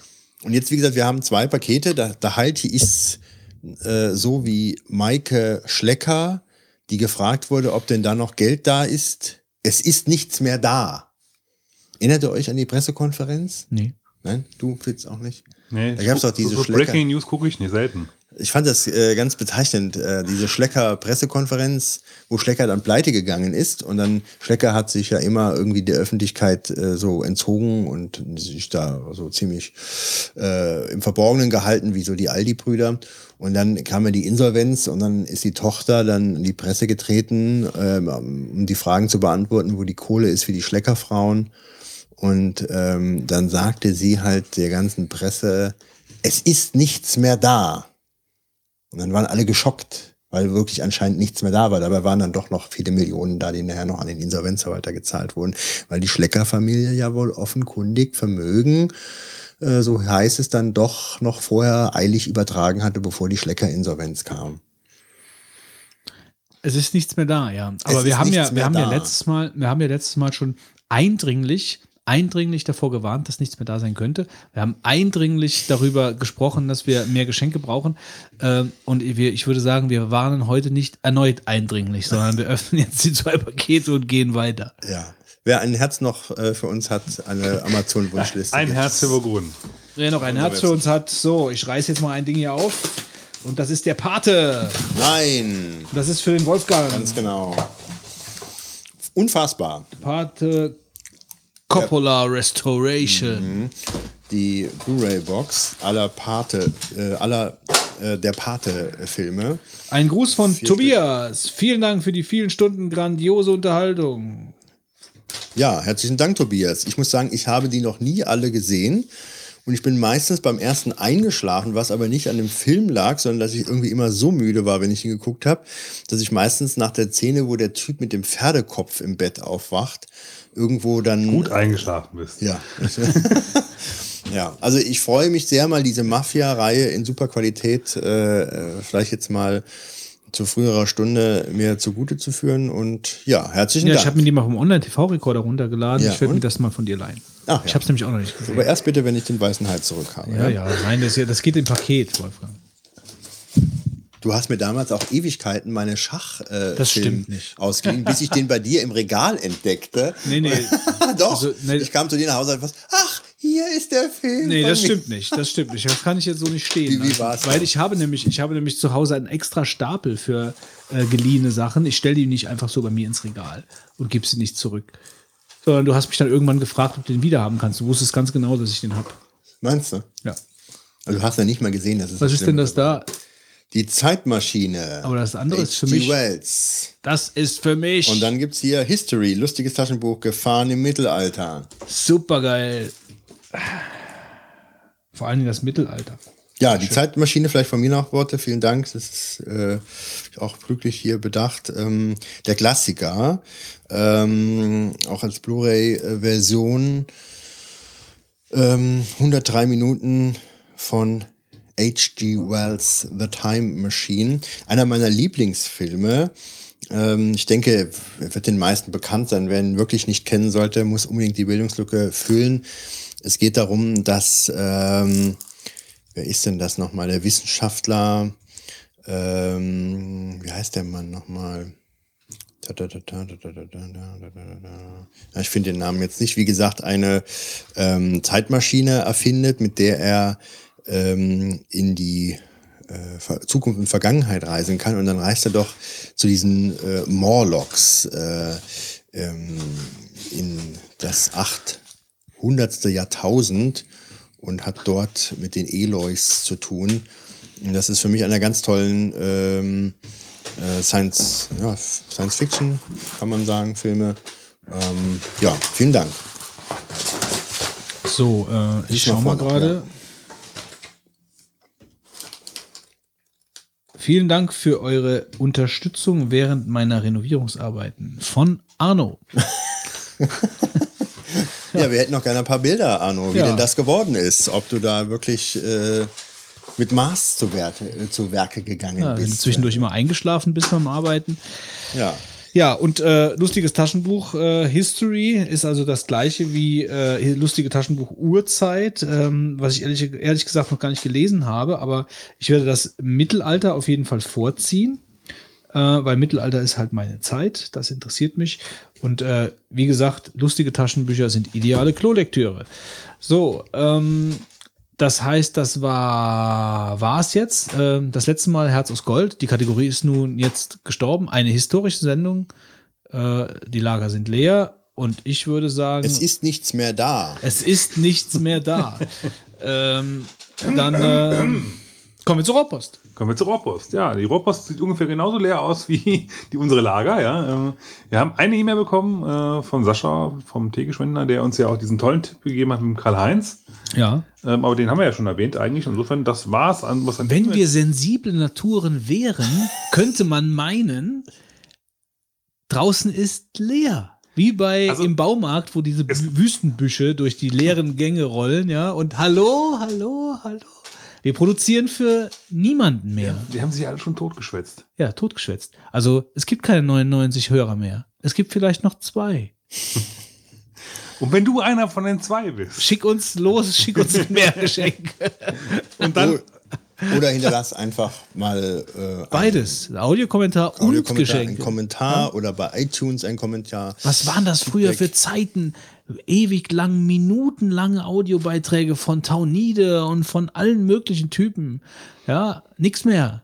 Tot. Wobei, man muss, man muss fairerweise noch eine Sache sagen. Also im Moment geht zumindest bei den Kommentaren auf der Webseite ganz gut ab. Einigermaßen. Meinst du den Shitstorm, den Ja. wir hier alle jedes Mal erleiden nach irgendwelchen. Weil wir äh, irgend- irgendwelche, in irgendwelche Fetttöpfe getreten sind. Im, im, immerhin gibt es noch Leute, die uns nicht mögen. Das ist ja auch schon mal was. ich unterstelle irgendwann euch, dass ihr gewisse Namen absichtlich falsch aussprecht, um dann gewisse Provokat äh, Äußerungen zu provozieren der Hörer. Ja, also, ähm, Yosemite. Also ich fänd's schon ganz schön, wenn, äh, wenn irgendwas, irgendwas an Kommentaren, an Audiokommentaren. Ihr könnt uns ja ruhig beschimpfen. Wir hatten das doch damals, ne? Wir haben doch da Beschimpft den Fitz. Beschimpft den Fitz. Beschimpfte, das ist eine Rubrik, die dich großer Beliebtheit eigentlich erfreute.